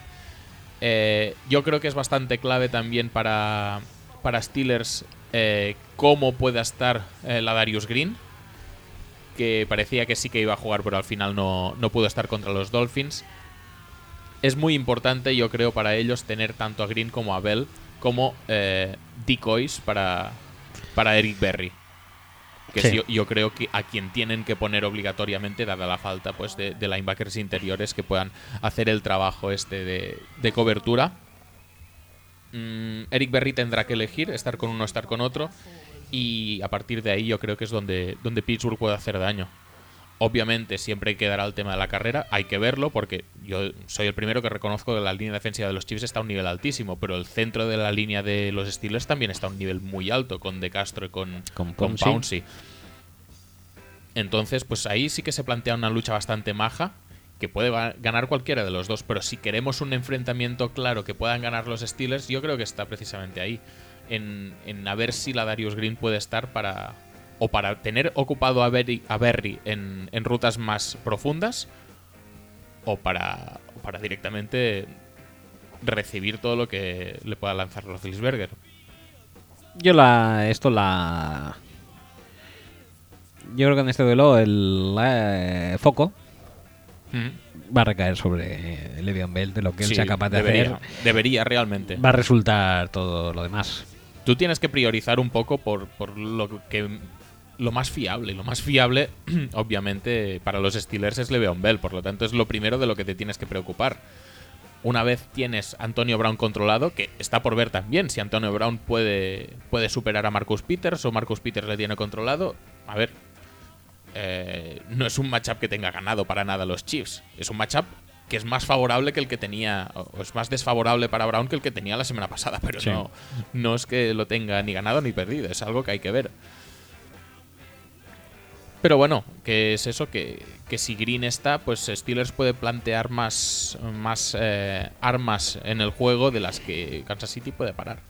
Y más teniendo en cuenta pues que Ayers está cogiendo protagonismo, que eh, Eli Rogers no lo está haciendo nada mal. Sammy Coates. Bueno, Sammy Coates. eh, ¿quién es es el otro? casi el Kobe de- Hamilton. Kobe Sí, Hamilton. Jesse James, Jesse eh, James. cogiendo rebotes de pseudo intercepciones de los tackles que caen en cobertura. Sí, sí, sí, pero qué manos, ¿eh? Tenía a cuatro o cinco tíos Colgados de la colgados chepa. de, la- de los dos brazos y, y no hizo el fumble, ¿eh? Eh, ¿qué, me- qué más te iba a decir? Ah, bueno, pues ya que acabemos con esto y demos un, un vencedor. Sí, no, ¿Cómo lo ves? No, no vas a decir nada más. De Roethlisberger, por cierto, que va a jugar o no va sí, a va jugar. a jugar, ha dicho. ¿Pero por qué? Si está lesionadísimo. Pero ha dicho que va a jugar. Pero está lesionado. Pero no va a jugar. Bueno, pues ya se verá. ¿No quieres ver a Landry Jones? Landry Jones, ya te lo he dicho antes, demostró que podía Sí, ganar, sí, ¿eh? sí, sí. Y jugando con sin, los suplentes. Sin, sin Antonio y sin eh, Le'Veon. Ujú. Imagínate cuando tenga los titulares con él. Madre mía. Bueno, pues si juega eh, Big Ben, Ujú. Pues tendremos que sacar del baúl de recuerdos en lo de Tomlin División. Por supuesto. Eh, eso va, ah, pasemos que llevamos dos horas y cuarto y nos falta el partido estrella, Ta- también te digo una cosa, igual que hemos dicho antes lo de Dan Quinn con los Seahawks, también decimos eh, que los Chiefs probablemente Sí. tengan unas ganas terribles a, Todd- a Todd Haley. Sí, sí, sí, seguramente. O sea- Y Todd Haley a los Chiefs. Sí, pero, Pero bueno. ya, ya no es lo mismo, no es el mismo conocimiento, no es un conocimiento tan, No, no es tan íntimo ni mucho no menos. es tan íntimo. Yo creo que la defensa de los Chiefs conocerá más a Haley que Haley lo que le pueda plantear a la defensa de los Chiefs si nos basamos solo en la interacción previa entre, entre ambos. Pero habría que ver también a qué Haley conocen. Pero yo te digo una cosa, creo que el Haley de Kansas City bebía mucho más que el, que, que el Haley de Pittsburgh, ¿eh? Igual sí, o igual no, no lo sabemos, no estábamos allí para comprobarlo. Yo creo que sí, pero bueno, no sé. Eh, ¿Qué? ¿A, a quién apostamos? ¿Al rojo o al negro? Rojo Kansas City, negro Sí, sí, Steelers. ya lo había pillado, gracias. ¿Cómo lo ves? Es que Wesley Snipes me cae mal. Entonces al rojo. Yo sí. Yo tengo que seguir los designios de Wesley. Apuesta siempre al negro. Creo que es más con el corazón, quizá, que con la cabeza también, ¿eh? Es posible, pero no sé, me da la sensación de que, además jugando en su casa, que es un campo bastante incómodo, también lo es el de Pittsburgh, pero precisamente por eso esa ventaja de campo no la tienen. Eh, Arrowhead es bastante incómodo para los rivales. eh, yo creo que Steelers puede hacer daño a la defensa de los Chiefs, pero también la defensa de los Chiefs puede hacer daño a los Steelers. No hemos hablado tampoco del parrash y de cómo va a estar eh, Justin Houston o D. Ford contra unos tackles. Eh, Gilbert creo que se, se lesionó brevemente en el partido contra Miami. En el otro lado está Villanueva, que es claramente el peor pass blocker de, de toda la línea. Puede Sí, ser también sí. un pelín complicado para Big Ben, especialmente si está limitado por esa, por esa lesión, si tiene la movilidad limitada. No lo sé. Yo creo que. mm, Yo creo que no estará muy limitado, sinceramente. Bueno. Porque la verdad es que los jugadores de. Confiemos, Los confiemos. jugadores NFL llevan walking boots de estos eh, para estar por casa, o sea que tampoco. Pero yo creo que yo apuesto por el, eh, el- por el pelín, bueno, por el pelín no, por las toneladas más de magia que atesoran los Big Bens, Levions y Antonio Mm. Pero sa- sabes que te puedes encontrar magia esporádica por parte de los Chiefs. ¿eh? Sí, te puedes encontrar a Tyreek Hill. Pues ya está.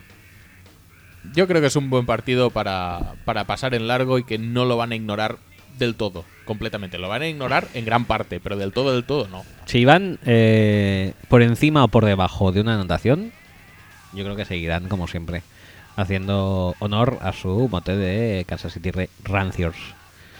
Puede ser, Eh, puede ser. Bueno, No, no es descartable. Eh, va, último partido de la jornada, partido estrella también, en el que tendremos que sacrificar alguna que otra hora de sueño para ver el partido que enfrentará Green Bay contra Dallas en casa de Dallas. Eh, los ataques son los quintos y octavos mejores de la liga. Dallas quinto, 376 yardas por partido. Green Bay muy cerca, 368. 26 puntos por partido, eh, 26,3 por partido. Dallas y 27 Green Bay. En defensa, Dallas es el, el 14 mejor equipo, permite 260 yardas por eh, partido y 19,1 puntos por partido. Green Bay permite más, permite 269 y 24 puntos por partido. Ahí quizá mm, tendría que hacerlo mirar. Y Green Bay tiene un más 8 en diferencial de turnovers y Dallas un más 5. Aquí la verdad es que... mm, creo yo ¿Qué crees? que el, el guion está bastante clarito. Sí. O sea, es correr ceque. Unos van a correr todo lo que puedan y los otros van a pasar todo lo que puedan. Sí. Ya está. Y, Y a ver quién puede más. y básicamente vendría a ser eso. Si yo creo que el, el kit del partido lo tiene Zeke en sus manos. Si él consigue correr y que Dallas domine el reloj, ya es medio partido ganado. Sí. Y vosotros, pues a lo de siempre, ¿no? Intentar no ser tan malos como generalmente sois en defensa. No, pues el problema no lo tenemos en la defensa contra Intentar. la carrera. Lo que pasa es que sí, e- pero este, es que este ataque en este- concreto es muy bueno. Este ataque en concreto es vuestro punto, es su punto fuerte contra vuestro punto fuerte en defensa, Sí. pero Gunter también contra Bryant. Pero, coño, ya se acabó el Beckham. Sí, sí. Ya Está, está hecho esto ya. está más que está más que te- está Madre más que testado Madre mía. Y, y eso que vosotros pues No, la en verdad. ataque tenéis que intentar hacer el mayor mm, o sea, quiero decir que yo creo que no os podéis permitir una primera parte como No, no, la no, de en absoluto. Giants. En absoluto. También te digo que me O sea, parece. si que- empezáis tan fríos en ataque, mm, lo vais a pasar chungo. A mí me da la sensación de que eh, Giants eh, enseñó un camino que parecía ya olvidado y habían practicado en cierto modo los Colts, eh, especialmente hace mes y medio, dos meses, que es el de presionar a Rodgers con los mínimos posibles y encima haciendo contain. Eh, obviamente Rodgers de vez en cuando puede sacar un pase súper mágico y hacer un touchdown como el de Davante Adams, pero también a la siguiente jugada puede eh, hacer un pase mágico absolutamente nadie como el del intentional grounding.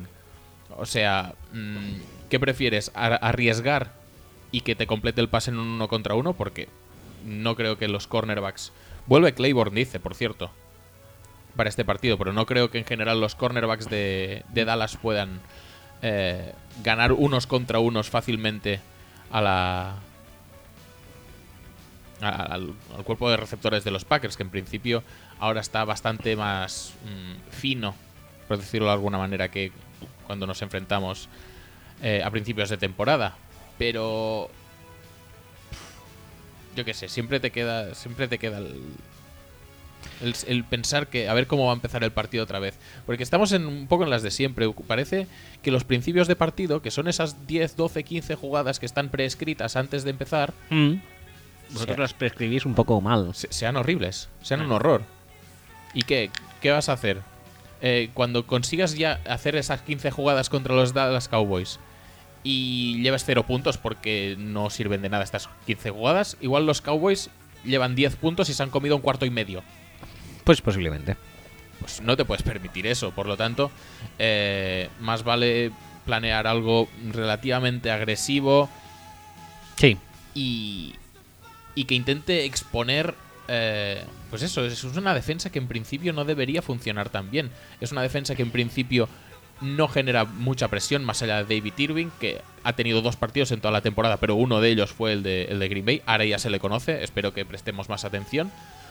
Eh, que sí que está Sean Lee por ahí en medio, pero Sean Lee en labores de, de cobertura. Eh, también hay que decir una Obviamente cosa. tú, eh, tú puedes ocupar a, a Jared Cook con, con Sean Lee, pero tu, tu fuerte es pasarse la COP, pasarse la Davante Adams. No, no debería intervenir mucho en el juego. Yo creo que vuestra uno de vuestros unsung heroes del partido pasado es vuestra línea ofensiva. Sí, totalmente, totalmente. Y la línea defensiva o la presión que puedan ejercer contra Rodgers mm, por nombres. No, no, y preci- por- precisamente por eso, Y por eh, resumen, por eso mm, no tendría que ser tan difícil si como la de Giants. Si fuera los Cowboys, mi objetivo no sería llegar a, a Rodgers como sea, sino mandar cuatro y cerrarle en el pocket y que se agobie él solo en el pocket. Porque como empiece a salir y empiece a repartir juego porque has perdido el contain o porque mandas a 6 y tienes un cojín muy grande con el receptor o, con, o, o como sea, entonces sí que la has cagado. El, el problema Yo es lo que te digo, que no creo que puedan hacerlo, pero bueno. Pero ¿por qué no? Si es que no necesitas ningún tipo de, de- de- de- de skill para poder hacer un contain en el pocket. Para marcar un pocket no necesitas demasiado. Necesi- Pero no- necesitas yo ser, no ser muy bueno para penetrar en el pocket. Pero yo lo que no creo es que sea o sea, que sea suficiente con marcar el pocket. O sea, en el primer pase de touchdown de Aaron Rodgers, el pocket está súper marcado. Que ya lo sé esto, pero que de estos te va a hacer una y, y a la siguiente la va a lanzar fuera y a la siguiente va a tirar un intentional grounding y a la siguiente va a intentar salir corriendo y se va a empotrar contra quien sea. Y aquí, Y yo creo que esa es la baza que si tienen que jugar aunque, los Cowboys. y aunque vuelvan mm, eh, Claiborne, mm, Skandrick y Brandon eh, Brandon no, Carr. Son, no son tampoco Janoris Jenkins. No. Vete a saber cómo, cómo estaba, o, o Rodgers con Marty. No, tampoco son Trevin Wade, ¿eh? No, tampoco son Trevin Wade, pero y, vaya. Y, y, y Sensabo no es eh, Byron Jones. Hay que saber un poco, pues, manejar los, los emparejamientos. Yo creo que los puede encontrar Rodgers, pero ya te digo, eh, depende un poco también del, del planteamiento de, de los Cowboys en defensa. Sinceramente, yo intentar en este partido, aunque parezca un poco... ¿Me? Intentaría correr. Y que Yo, no sé. Yo sí, yo, yo lo intentaría un poco. Que, que estén los safeties más pendientes, que haya cajas más pobladas y intentar que los emparejamientos uno contra uno sean realmente emparejamientos uno contra uno. No que sean emparejamientos uno contra uno, pero con ayudas porque me está cayendo el linebacker, porque no sé qué. Porque entonces es cuando llegan los problemas. Aunque no llegue la presión, pero es cuando llegan los problemas. Eh, no sé, veremos. Eh, los Packers desde que están con Montgomery en el backfield, obviamente contra los Giants no, porque es muy complicado correr. Pero ha tenido partidos con Montgomery petándolo mucho. El de Seattle mismo, por ejemplo. Sí. Sí, sí. Yo no digo que no, pero no creo que vayáis a tener mucho espacio para quemar reloj, ¿eh? No, para O sea, quemar reloj, no, para avanzar. ¿para Si es- avanzar si- o Si es que hay avanzar dos maneras de avanzar reloj? la pelota. Sí. ¿Y tú crees que los Cowboys van a, van a decir, no, no, este Montgomery es súper peligroso, vamos a poner 8 en la caja? No lo creo, ¿no? Pues entonces, intenta aprovechar la debilidad del otro. Ya lo sé que es un poco tirarte piedras contra tu propio tejado y hacer un poco lo de, lo de Tata Martino, de que no conviene que Sí. Messi aparezca mucho. Hmm. No estoy diciendo en absoluto que haya de dejar de pasar, mm, solo faltaría. Simplemente digo que para evitar un game plan eh, muy de tirar gente hacia atrás en cobertura, que es lo Sí. que le hizo daño a Rodgers contra los Giants, mm, conviene intentar eh, hacer ver que podemos correr, aunque sea solo eso. Hacerlo ver, ¿no? Yo es que creo que el que va a correr va a ser Ezequiel. Os va a dejar pocas opciones a vuestro ataque. Si se da como el otro partido y creo que no hay tampoco demasiada motivo para decir que no vaya a ser así. La verdad es que no me disgustó para nada cómo, cómo manejó eh, la línea defensiva de los Packers a la línea ofensiva de los Cowboys durante tres cuartos en el partido anterior. Eh, y sí que es verdad que Ziki al finalizar el tercer cuarto debía llevar algo así como 90 o casi 100 yardas de carrera. Eh, pero eran suyas. Sí. Era- eran suyas de visión, de cortes, de yardas después del contacto. obviamente sigue siendo la misma unidad de línea ofensiva, sigue siendo el mismo corredor, eh, puede seguir haciendo lo mismo. Pero bueno, mm, no son autopistas de cuatro carriles por las que es súper fácil correr. Mike Daniels parece que está en un momento de forma bastante interesante. Veremos si Clay Matthews decide hacer algo en algún momento. Yo ya te digo que no me gusta como linebacker exterior porque pierde mucha influencia en el juego en general. Ya no solo porque rinda peor que también, sino porque está mucho más lejos de la acción y es mucho más fácil dejarle fuera. Nick Perry no acaba de estar muy bien de- del brazo porra que tiene. O sea, Brazo porra. eh, necesitamos contribución de todos. eh, para Sí. intentar contener a Ziki y que se la tenga que jugar Prescott, como hicieron los Ravens. Sí, Que es verdad que Prescott ganó el partido, pero ¿qué prefieres? ¿Que te lo gane Sí. Prescott o que, te lo gane Elliot? la opción básicamente viene a ser esa. Pues ya está. El que te- luego Cole Beasley y Witten te puedan destrozar las recepciones en el centro porque lo han hecho siempre y porque sigue siendo el punto débil de la defensa de Capers a pesar de que McAdoo no lo quisiera usar, eso es otro tema. Pero bueno, eh, de algo tienes que morir y prefieres, mm, supongo, eh, arriesgarte a que... O, o- o dejarles a los Cowboys la opción de más riesgo. En ese, en ese sentido. En ese sentido, bueno, y yo creo que el- dijéramos que si todo transcurre normalmente, eh, la, la igualdad puede ser la tónica que eh, llegue hasta final de partido. En cuanto al marcador, mm, el tema a evitar, bueno, a evitar o eh, puntos que mm, pueden decantar la balanza es eh, para mí son dos. Los estáis muy parejos en, eh, en el- los turnovers, en el turnover de differential, Sí. 8 a favor vuestro, 5 a, fa- a favor de Dallas. Eh, si forzáis algún turnover vosotros, yo creo que si ganáis la batalla turnovers, creo que tenéis mucho ganado. Y luego otra cosa muy importante, la defensa en la red zone. Y, y eso, forzar que en la red zone sí que se la tenga que jugar de alguna manera Prescott. Sí, yo creo que en esto me gusta pensar que no vamos a tener mucho problema. Dentro de lo que cabe, dentro de las.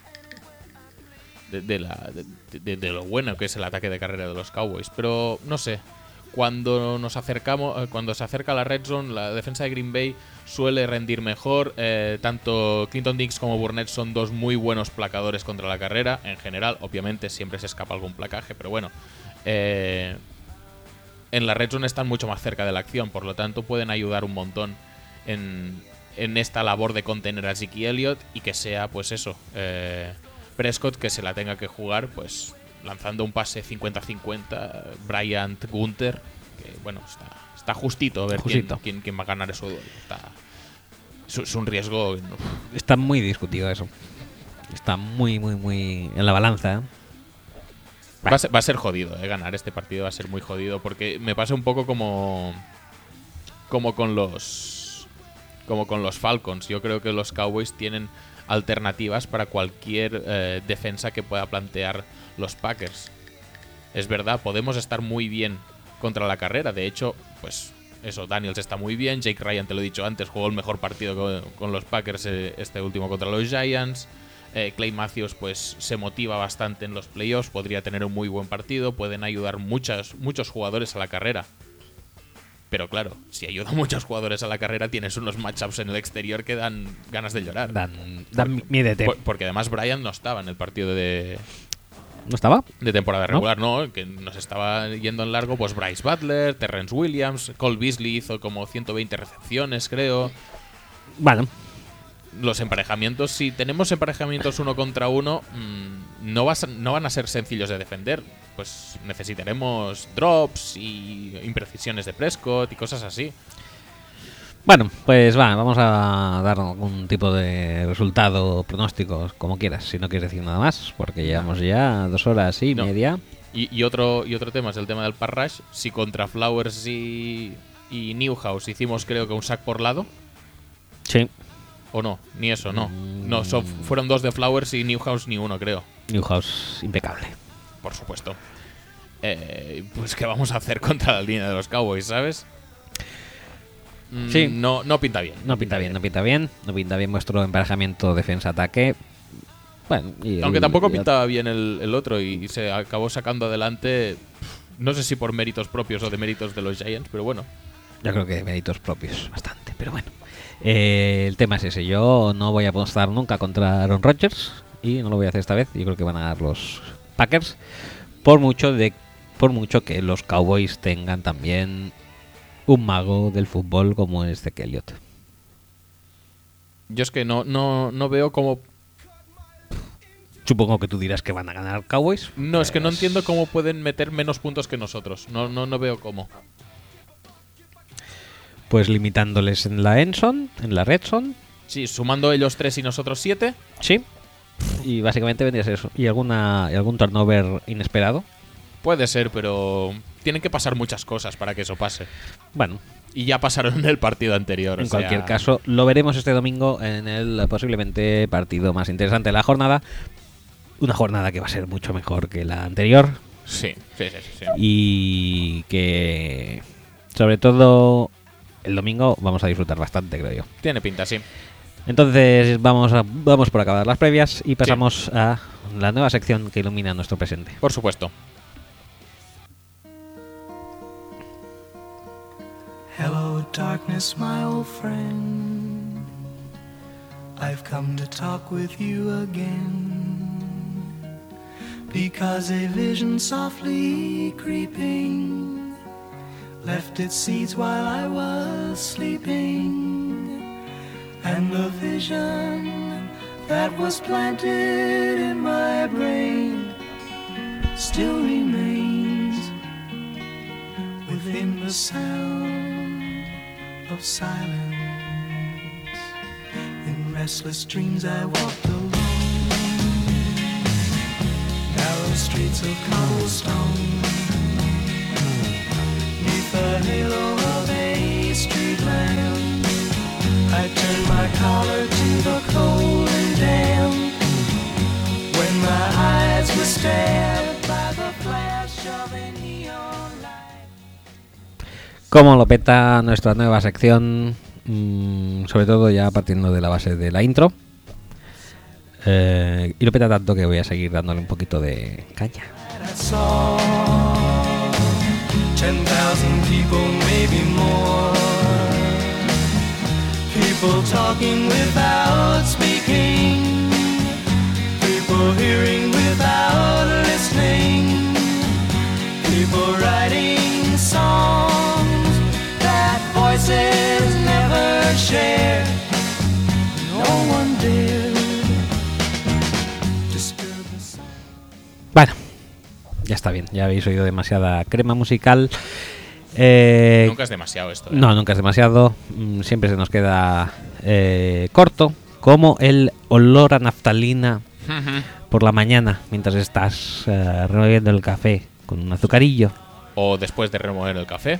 Durante, después, quizá incluso antes también. Cuando te has bebido el café y estás eh, sufriendo las consecuencias del café, Sí, el olor a naftalina es muy enriquecedor. muy enriquecedor, muy enriquecedor.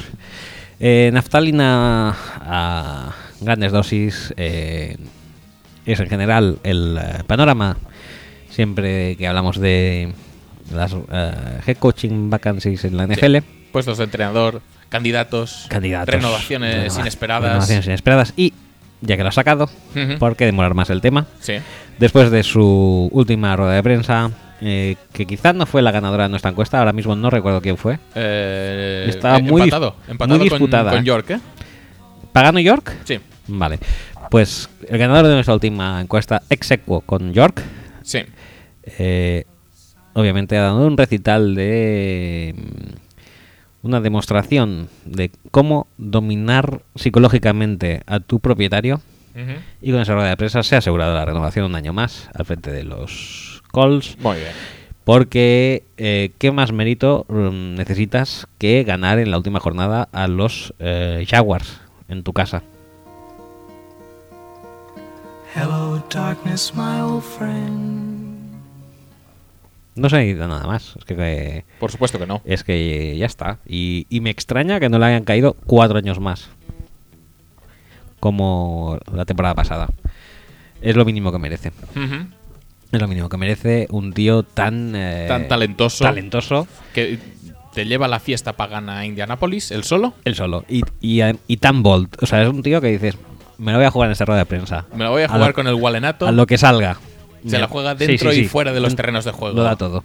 Lo da todo como los Browns, que lo dan todo también. Han fichado posiblemente al uh, Defensive Coordinator. ¿A qué Defensive Coordinator? ¿Qué, qué recuerdos te trae? Al Defensive Coordinator quizá que menos... eh, O sea, el último que habría fichado yo para los Browns es Sí. el que han fichado ellos. eh, Muy bien. Estamos refiriendo a Greg Williams. Qué bien. Eh, ¿Me estás diciendo que los Browns han fichado a Greg Williams? Ajá. Hello, darkness, my old friend. Sí, sí, sí. Es que esto demuestra claramente cómo funciona la naftalina en la NFL. O sea, es una cosa. Dices, Siempre los mismos nombres, Siempre se van los mismos repitiendo por nombres. los- por los mismos sitios y tal. con, con, con la misma base, o sea, ninguna base. En plan, vamos a fichar a este que, que le han echado por, por malo, básicamente. Sí, echado, la defensa de los Rams era buena y luego ya no. Sí, y luego ya de repente no. Los Browns, ay, los Rams, recordemos que se enfrentan a su ex equipo, eh, al ex equipo de Greg Williams, quiero decir, eh, equipo que conoce eh, la filosofía ofensiva. eh, Por supuesto. De su, de su, o sea, sí, equipo, sí, sí. Bueno, pues Sí. lo que podríamos llamar Dan Quinn contra Sí, Seattle. sí, sí, sí, sí. Básicamente. I- igual es por el, por el playbook que le han fichado. Sí. Entonces, Por el playbook de los Rams. por el playbook de los Rams. Pues eso, que cuando los Saints visitaron a, a los Rams les metieron 48 puntos, me parece. Muy bien. Y nada, es que mejor aval ahí que eso. Pues por supuesto. Pues ahí está Greg Williams, que lo petará muchísimo en los Browns. Los Browns con este fichaje lo tienen bastante más chungo entonces que este año para conseguir una victoria. También te digo una cosa, el fichaje de Greg Williams está bastante underrated esto, pero el fichaje de Re- Greg Williams obliga prácticamente a pasar a los Browns de una 3-4 a una 4-3. Sí, Eh, sistema que en principio le va mejor a Jamie Collins, que le va mejor a Ugba, que Sí. le va... Bueno, no sé si mejor o peor a Nasi, porque a tampoco, Nassib le va mejor. tampoco sé si es muy relevante o no. Sí. Pero oye, eh, por el material que tiene Cleveland, no me parece tampoco que, que vaya a sobrar mucho un cambio a la 4-3. ¿eh? No, no, si el cambio a 4-3 yo creo que es bueno. Pero, eh, con Greg Williams a, a lo- a los mandos. Pero igual que dijimos cuando ficharon a Rex Ryan los Bills que se les iba a cargar la defensa, aquí como no había nada que cargarse, pues Sí, no, no hay yo problema. creo que el cambio puede ser hasta cierto punto positivo. Y hablando de Greg Williams que ha dejado los Rams, hablemos de los Rams. Eh, ¿Qué me cuentas de los no, Rams? ¿qué me cuentas tú? Que ya que te has encargado tú de... yo estoy flipando, la verdad. Ujú, ¿sí? Ya que te has encargado tú de Mira, esta parte te, de guion. te- te lo contaré con una canción. Venga. Hello, darkness, my old friend. I've come to talk with you again. El problema de los Rams que no solo ha ido la Darkness a Talk to You Again, sino que ha ido Cristo. Son tan naftalínicos los Rams que, que- que se han dado la vuelta y han cerrado el círculo por el otro lado y ya no saben ni lo que quieren. Y están contemplando pues todo el espectro de head coaches del mundo. Todo, todo, todo. Eh, Por lo que Entonces, veo pues- aquí no se han dejado ni uno. Y, no, no, no, no. Y, tú, y los, que- y los que les quedan aún, ¿eh? y tú sí que te has dejado alguno. ¿Sí? ¿Tú crees? Sí, porque no estoy viendo a Sean Payton por aquí. No, pero Sean Payton no se ha entrevistado ni nada. Eso es- era solo un Ah, rumor. es un rumor. ¿Estos son entrevistados? Estos son entrevistados y pendientes de entrevistar, pero con, con- con entrevista en la agenda. Con entrevista agendada, ¿no? Sí, sí, sí, O sea, sí. tenemos a Steve Wilkes, el defensive back coach de Sí, y asistente del head coach, que esto es un, De Panthers, esto es- algo que viste muchísimo. Sí. A- al eh, modernísimo John Fassel, que Mm. es el, el Sí. head coach interino.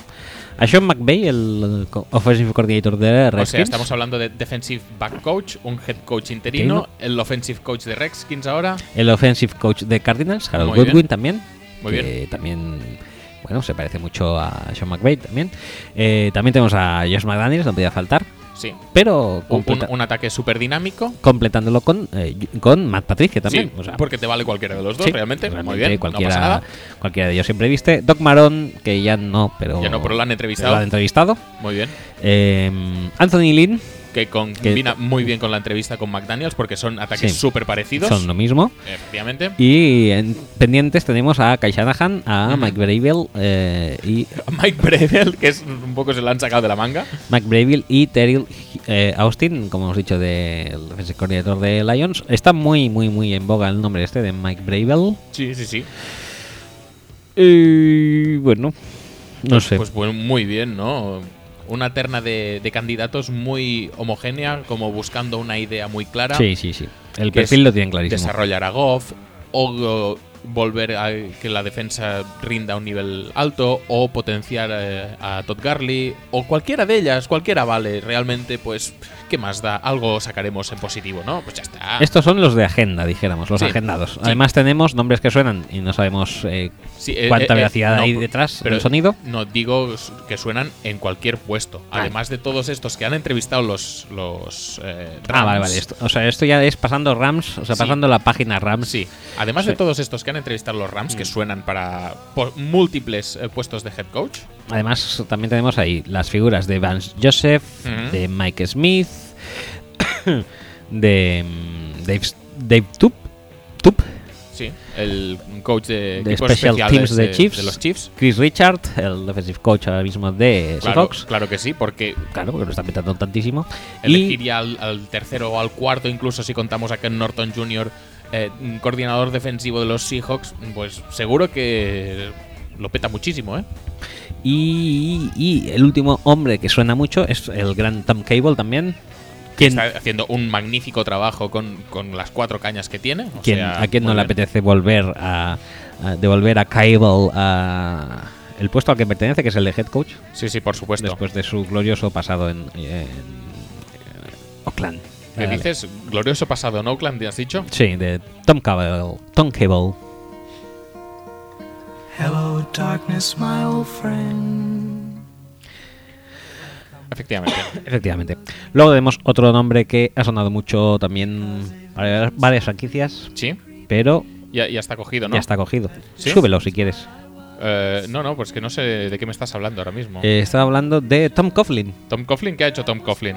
que ya ha fichado como director de vi- vicepresidente de personal de los Jaguars, ¿no? ¿Ha fichado Tom Coughlin por los Jaguars? Sí. Hello, darkness, my old friend. Muy bien. Y digo No, yo, no, no, muy bien, muy bien. y digo To- yo, todo bien. Si Tom Coughlin ha fichado por los Jaguars. ¿qué pasa? Sí, O sea, ¿por qué los niveles de naftalina no se acaban de desbordar sí. y Jeff Fisher suena como oh, presidente de, de personal de los Titans, por ejemplo? No, ¿Sabes cuál es el problema? Que Tom Coughlin ha fichado como vicepre- vicepresidente ejecutivo o lo que sea de los Jaguars y se dice que está prácticamente hecho, si es que no lo está hecho ya del todo, que su head coach va a ser Doc Marrón. Sí, sí, sí, es verdad. Doc Marrón es entrenador de los, de los Jaguars ya confirmado. Creo que sí. Hello, darkness, my old friend. I've come to talk with Después de petarlo muchísimo en los Bills, Por supuesto. que menos que darle otra vez eh, una segunda oportunidad de brillar como brilló y deslumbró a todo el mundo drafteando a EJ Manuel. Por supuesto.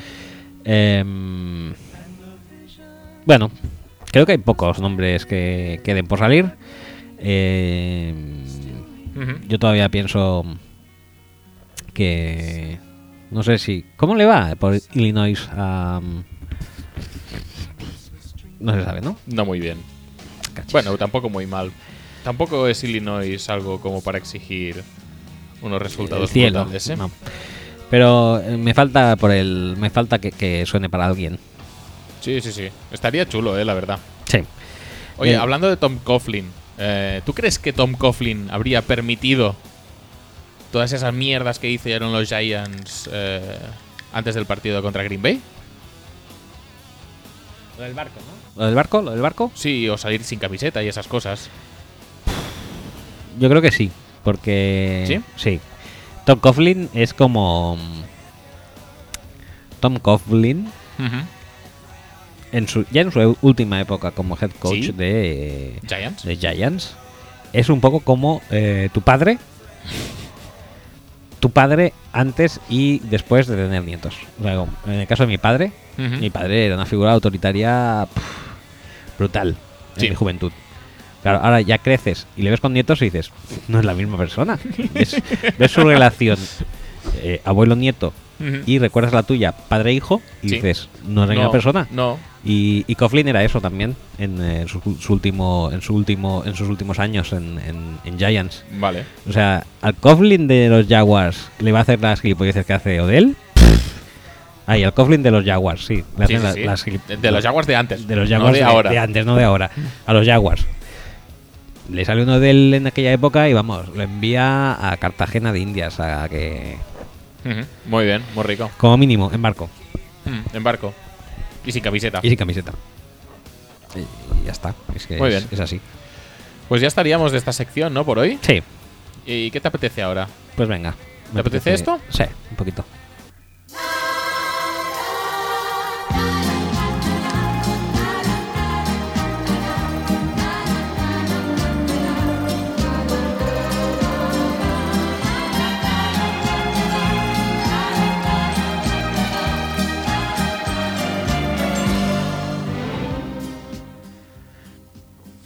Eh, primer protagonista de eh, Mm. Lo veo muy grande el tema. ¿Sí? En sí, en, sí, en tema, eh, sobre todo el portal de noticias que tiene de- dedicado hacia él. Eh, ¿Os recordáis de SB Nation? Sí. Que Sí, yo, las- yo- yo me acuerdo, sí. Sí, eh, son- es el portal de noticias de, mm, de NFL. Sí, sí, sí. Eh, pues eh, Gronkowski ya tiene el suyo, es gronknation.com y es un portal para él solo, ¿no? Pues supongo, no, no lo he frecuentado mucho, pero esta semana sí que me. Sí que hemos conocido una noticia bastante interesante eh, mediante ese por- portal. Que, como buen canal oficial, también te digo que tiene un nombre reconocible, no como otros canales oficiales que, Que no lo tienen, que- o sea, que no lo tienen. porque NFL.com, porque no se llama peytonmanning.com, Pues no sabría decirlo. Peyton Manning Nation. no- no- Peyton Manning Nation. Podría. Pues, ¿qué, qué, por qué es noticia Gronkowski esta, esta semana? Dímelo tú. Pues si lo has abierto tú y lo Ya, estás leyendo. pues mira, que va a salir en, en Family Guy, ¿no? Sí, en Padre de Familia, sí, sí, sí. Y lo va a petar muchísimo. Seguro, como todo lo que hace. Pero yo sinceramente mm, dudo, bueno, no lo sé, ¿eh? porque Sí. no domino mucho Family Guy. Pero ¿tú crees que un dibujo de Gronk puede superar a Gronk en sí mismo? Mm, probablemente no, pero un dibujo de Gronk con la voz de Gronk, que no sé si la lleva, no, no sé. No, no he leído el artículo, la verdad. Solo me he guiado por el titular.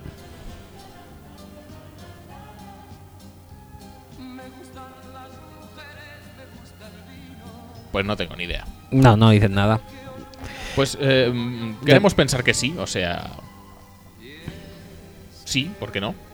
Y lo va a petar muchísimo, ¿eh? Por eso. No sé si con un barco, o si va a ser con un touchdown, o si va a ser. No sé cómo va a ser, pero seguro que lo peta muchísimo. Más que Peyton Manning cuando aparece en, en Modern Family, que no le debe de quedar mucho, ¿eh?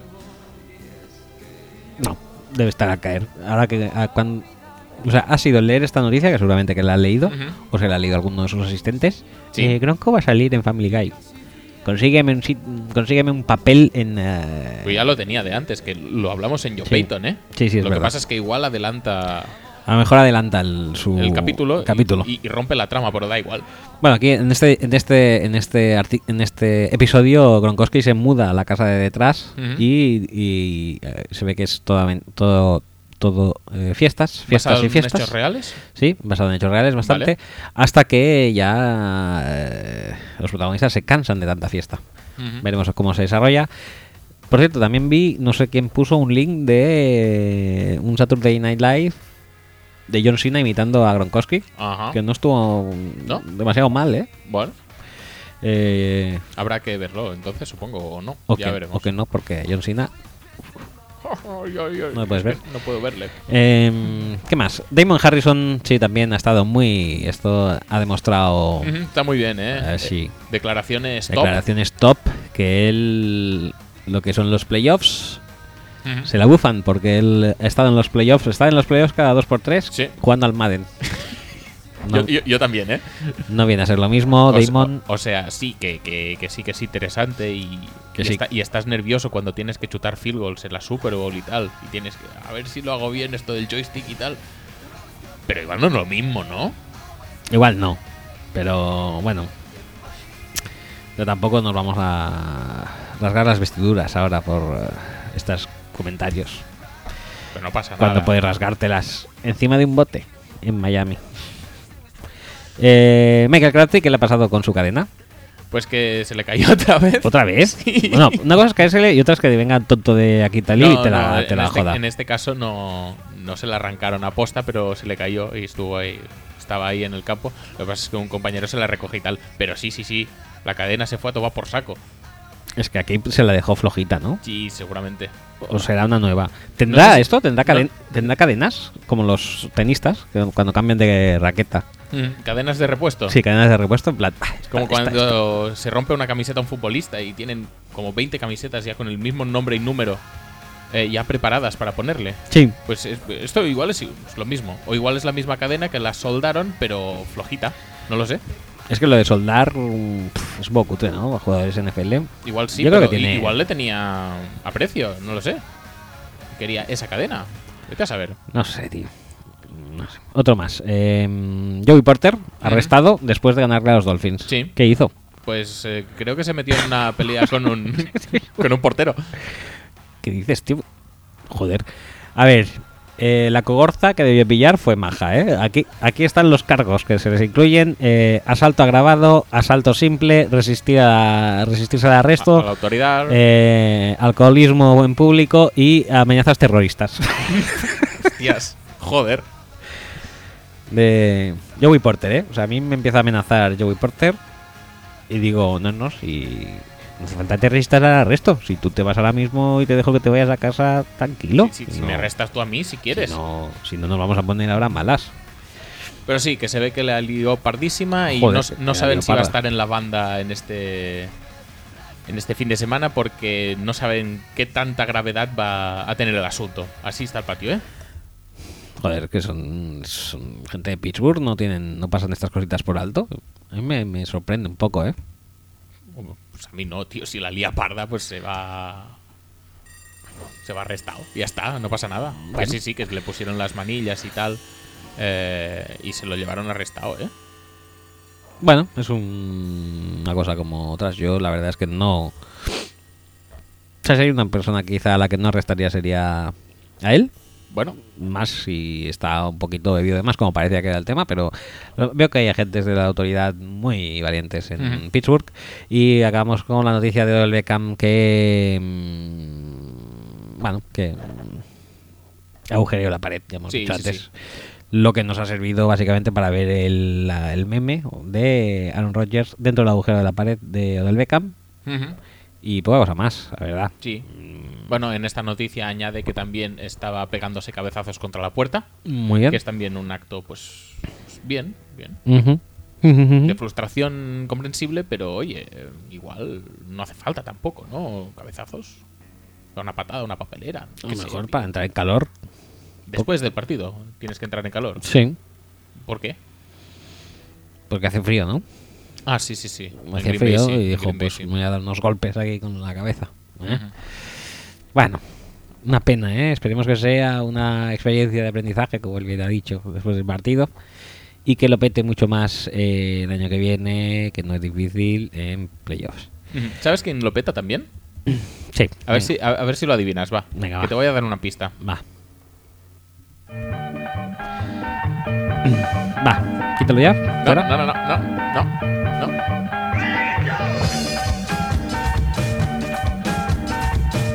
Va, sí. En serio. ¿Que lo has adivinado quién lo peta también? Sí, sí. ¿Quién, quién lo va a petar? Pues. Peter, Peter Manning. Peyton Manning efectivamente vuelve a ser noticia esta semana porque el Hall of Fame del College Football pues le ha incluido entre su, su clase de 2017 a él y a muchos y a, No, no, no, espera que vamos a, vamos a ahondar un poco en esta noticia. Porque la verdad es que merece mucho la pena. Pues sí. Primero, el detalle, el detalle. College Football, noticia en nfl.com. Sí, sí, sí, sí. todo Todo, bien. todo bien. Todo bien. NFL.com, que nunca publica nada de Peyton Manning normalmente. O sea, No, no. hace una excepción pues Sí. porque es el Hall of Fame y es importante. Siempre, siempre, siempre. Entonces, pues eso, Peyton Manning, igual que otros varios eh, jugadores y entrenadores, ha sido incluido en el College Football Hall of Fame, Marshall Falk y tal. Eh, ¿Tú así a bote pronto dirías que Peyton Manning merece entrar en el College Football Hall of Fame? Eh, no lo sé.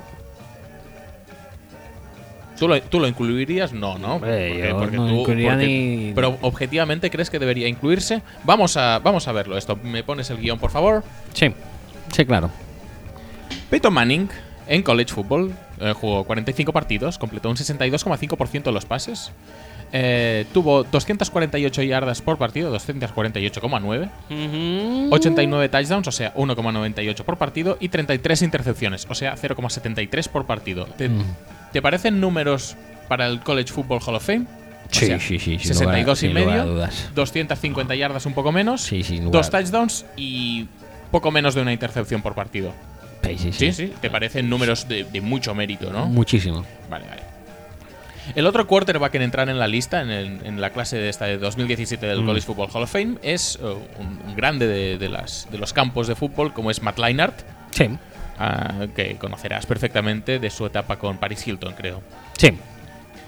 Eh, Matt Leinart, para comparar un poco las estadísticas. Matt Leinart, un don nadie. Bueno, jugó en USC bien, ¿no? No, sí, sí, pero es nadie comparado con Peyton. Por supuesto. Hmm. Eh, 39 partidos Sí. en college, o sea, solo 6 menos que Peyton Manning. Sin embargo, 64,8% de los pases completados, 274 yardas por partido, 99 touchdowns, o sea, 2,5 por partido, y 23 intercepciones, o sea, media por partido, 0,51 concretamente. Vale. Si hablamos en números, eh, en números enteros, Peyton Manning, 89 touchdowns, 33 intercepciones, En, Matt- en eh, seis partidos más. en 6 partidos más. Matt Leinart, 99 touchdowns, 23 intercepciones. Mm, mm, mm, mm. ¿Te parecen números de Leinart buenos para el College Football Hall of Fame? En absoluto. ¿Y los de Peyton sí? Los de Peyton sí. ¿Alguna razón en concreto? Porque son más malos. Ah, entonces, si los números son más malos, merece más entrar en el, en el Hall of Fame, ¿no? Sí, pero son de Peyton. Ajá. ¿Sabes qué pasa? No, no sé Es qué pasa. No, no, no, no lo estoy Pues si entendiendo muy si bien. no lo esto. sabes, si no lo sabes, te lo explico. Y si la gente, si la audiencia tam- tampoco lo acaba de pillar, os lo explico. Eh, hay una cosa con Peyton Manning, que es que da igual exactamente todo. Si es suyo, es mejor que, el- que lo del resto. Ya está. Entonces, sus 89 touchdowns están mm, bastante por debajo de los 99 de Leinart, más En- teniendo en cuenta de que son 9 6 partidos menos los de Leinart pero al ser 89 touchdowns de Peyton Manning, el valor es muchísimo mayor que los 99 de Matt Leinart. ¿Y las 33 intercepciones las 33 intercepciones, más valor o menos? No, las 33 intercepciones eh, son, bien es cierto que son 10 más que las de mm. Leinart. Que ha compensado con los 6 partidos de más también. Sí, que ha compensado también sí, un poco, sí. pero es que además, aunque los partidos hubieran sido los mismos y las intercepciones hubieran sido 10 menos, 63 intercepciones de Peyton Manning son pecata minuta, porque los errores de Peyton Manning no existen. Efectivamente. Seguramente, seguro las quería tirar. Seguro que las quería tirar para compensar a los rivales Ajá, eh, porque claro está. De, de hecho, creo que, que hay no sé si lo crees tú, si hay parte de, de- de humanidad en esta inducción del College Football Hall of Fame por esas intercepciones de más que él no necesitaba tirar, pero que regaló a sus rivales Posiblemente para sea- hacer que el sí. college football fuera más, más emocionante. Sí, no sé cómo lo seguramente, ves tú. sí, seguramente esto también tiene mucho que ver y me congratulo de que eh, la institución del Hall of Fame del College Football lo tenga en cuenta. Por último, me gustaría acabar con un- una pequeña historieta Ujú. o preguntándote ¿cuándo crees que fue la última vez que Tennessee fue campeón de la NCAA? De la MCAA, Sí, pues, no, no- no leas más porque pierde toda la puta gracia. No tengo ni idea, dímelo tú. Pues fue en 1998, o sea, en la Fiesta Bowl de 1999. ¿Quién Ujú. dirías que fue el MVP de esa Fiesta Bowl? Lo pone aquí, lo puedo decir. Los números. No, dilo tú, va, ya que lo no, has no, no, puesto a ver. bien. Pero según el contexto, ¿quién indicaría que fue? Pues no, no fue Peyton Manning, fue Peerless Price. Sí. Peerless Price, como todos sabemos, Todo el gran sabe. receptor de, Gran- de- de de Buffalo, Atlanta. Sí, Buffalo, Atlanta. Muy bien. Eh, Space es el que descubrieron que no veía un pijo y por eso no cogía el balón. Y le hicieron gafas y mejoró su rendimiento. Sí, sí, ser. creo que sí. No, no, no. Sí, creo que fue alguien en Buffalo, pero no. era. Buffalo y era él o era el otro de Buffalo. ¿Cómo se llamaba el otro de Eric Buffalo? Moulds. Eric Moulds. Pero yo creo que era Peerless Lo, Price. el lo- de los lo buscaremos. ¿eh? Eh, bueno, pero fue Peerless Price el, el MVP, pues porque, porque alguien le pasaría el balón, ¿no? Ajá. Pues sí, efectivamente, tenía un quarterback que le pasaba el balón, que era mm, T. Martin. T. Martin, que lo petó muchísimo en Rainfire. Era Rainfire, eh, creo. Creo que sí. Bueno, vamos a mirarlo. Pues sí, efectivamente, es que los Tennessee Volunteers ganaron por última vez el campeonato nacional, el BCS Championship Game, justo el año después de que se le marchara Peyton Manning. Ajá. O sea, Peyton Manning no vio ese campeonato, no Porque estaba él sí, allí. era Rainfire. Arrasó con Rainfire. O sea, eh. gente que jugó en Rainfire tiene más títulos que Peyton Manning. Porque Peyton Manning. en la misma universidad y con básicamente la misma plantilla. Porque O sea, Peyton Manning lo dejó todo dispuesto para ya el éxito posterior. Porque él no tiene ego. Entonces, Ah, dice, claro, yo, claro. yo es, preparo. como, es como Brocky, que también lo ha preparado Sí. para el éxito posterior y ya Ujú. lleva un partido de playoff ganado, ¿eh? Ahí está. Él prepara el stage, deja todos beneficios. Es un poquito como. Como esto, como Fernando Alonso cuando deja un equipo. Lo, lo dejo, me voy a perder a otro sitio y hacer grandes a otros. ya está. Eh, No sé si tenía que decirte algo más. Eh, bueno, Sí, que, que, que en definitiva, que ha hecho Peyton para Sí. merecer este puesto en el Hall of Fame? e- es otra vez, estamos hablando de humanidad, al, al hecho de hacer, eh, o, o en este caso más que humanidad, como lo de las intercepciones, sería mentoría o, o No, no. enseñanza para poder cosechar éxitos, pero sin eh, acaparar protagonismo porque mm, lo hace como más tarde el No, no, equipo. Está claro que aquí se premia a, a la persona. Se premia a la persona. Se deja al jugador quizá un poquito de lado. Ah, vale, vale. Y se premia a la humanidad. eh, el buen hacer. El ensalzamiento del juego. Los valores. Sí. Regalar intercepciones al contrario. Preparar a un futuro jugador de Rainfire para el estrellato universitario. Sí, el acceso fluvial, Acceso fluvial. por supuesto. Y ya está. Y yo creo que ya lo podríamos cerrar con esto, ¿no? ¿Has puesto dos veces la puta canción? Me cago en la puta, tío. Quítala ya. Pues sí, es que duraba mucho. Yo creo que era una buena noticia para ahondar en lo que es la figura de Peyton Manning en el college football y ver que realmente su humanidad merecía este, esta inducción en el college football Vale, Hall of va, Fame. pues, venga. Y sus números, pues igual no tanto. Y su rendimiento, pues menos aún. Pon algo más bonito, anda, musicalmente. A eso voy. Boys. Boy, boy,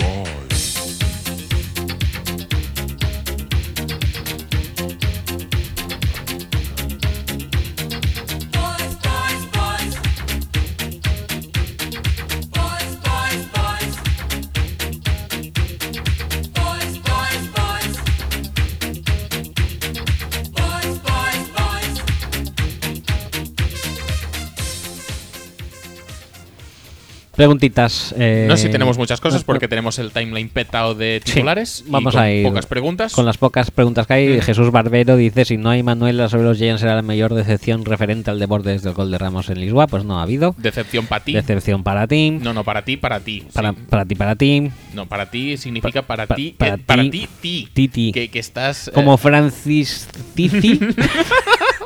sí. Perdona, que me, eh, me dejaba una. Emiliano. que estabas tan decepcionado que no has querido ni hacer un No, Manuela. tío, es que se me ha ido. Se me fue el momentum. Se me fue el momentum cuando. Cuando Oro nos petó el ojete. Dos veces antes de que acabara la primera parte. Emiliano RB Carras 10 dice: Pregunta para ti. ¿Pondrías a Jordi Nelson contra Dallas teniendo dos costillas rotas? Depende de cómo estés. Si está bien, sí. Si no está bien, no, está claro. La verdad es que em, decían los las eh, los partes médicos provisionales que podía tener eh, el pulmón eh, tocado, incluso la serete spleen, que no sé exactamente cómo el Sí, bazo el rasgado, bazo, eh, herido. no sé, no sé exactamente qué sería la traducción de lacerated, pero bueno. Eh, que si los daños... Lacerado, lacerado es- ¿Sí? existe en español. Pues venga.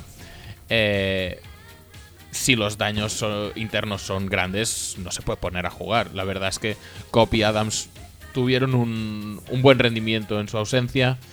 Eh, obviamente ayudaría mucho más eh, que contra la defensa de los Cowboys pudiéramos tener el máximo de receptores posible. Porque vuelve Claiborne y ellos también tendrán bastantes defensive back para cubrirnos. Pero si no está, no está.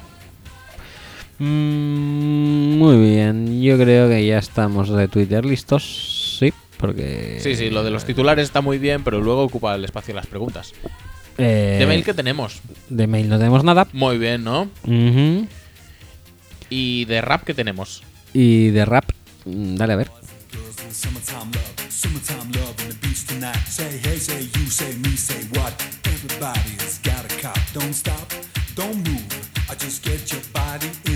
I said hey, I said who? I said me, said you. Gotta get in the groove.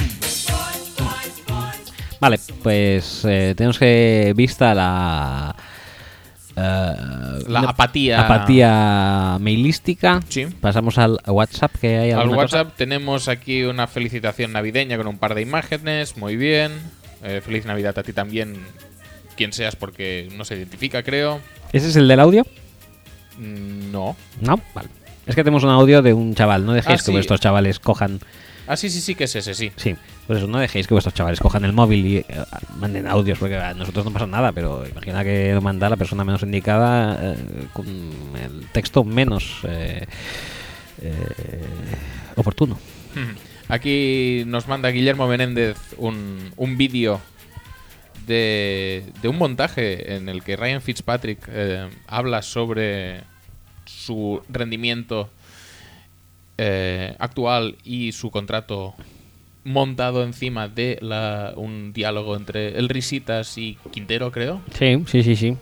Esto lo hemos visto. Sí, lo hemos visto, aunque te digo una cosa. No, este en especial no, pero he visto No, bastantes de estos. Bueno, sí. sí. exacto. Está muy de moda, la verdad, hacer Sí. hacer montajes con el Risitas en Estados Unidos. No sé muy bien tampoco por qué, pero bueno. En cualquier caso, yo quiero dejar claro que la mejor entrevista con Ryan Fitzpatrick no es esta, sino la que consiguió Pablo hace pues, un par de meses, en el que pues, eh, Fitzpatrick abre las puertas de sus sentimientos y El titular No soy Superman efectivamente no es, es insuperable. Es insuperable. se, se desnuda el Sí. alma en esa entrevista y la verdad es que pues, es muy interesante, es francamente interesante. Cambia de WhatsApp. Cambio de ¿Qué más WhatsApp, tenemos? tenemos? aquí, ah, ya tenemos audios ya. ¿Qué quieres? ¿Juzgado, Nacho Nebot o, o este que no se identifica? Empieza por el que no se identifica, quizás. Vale, pues ponemos este.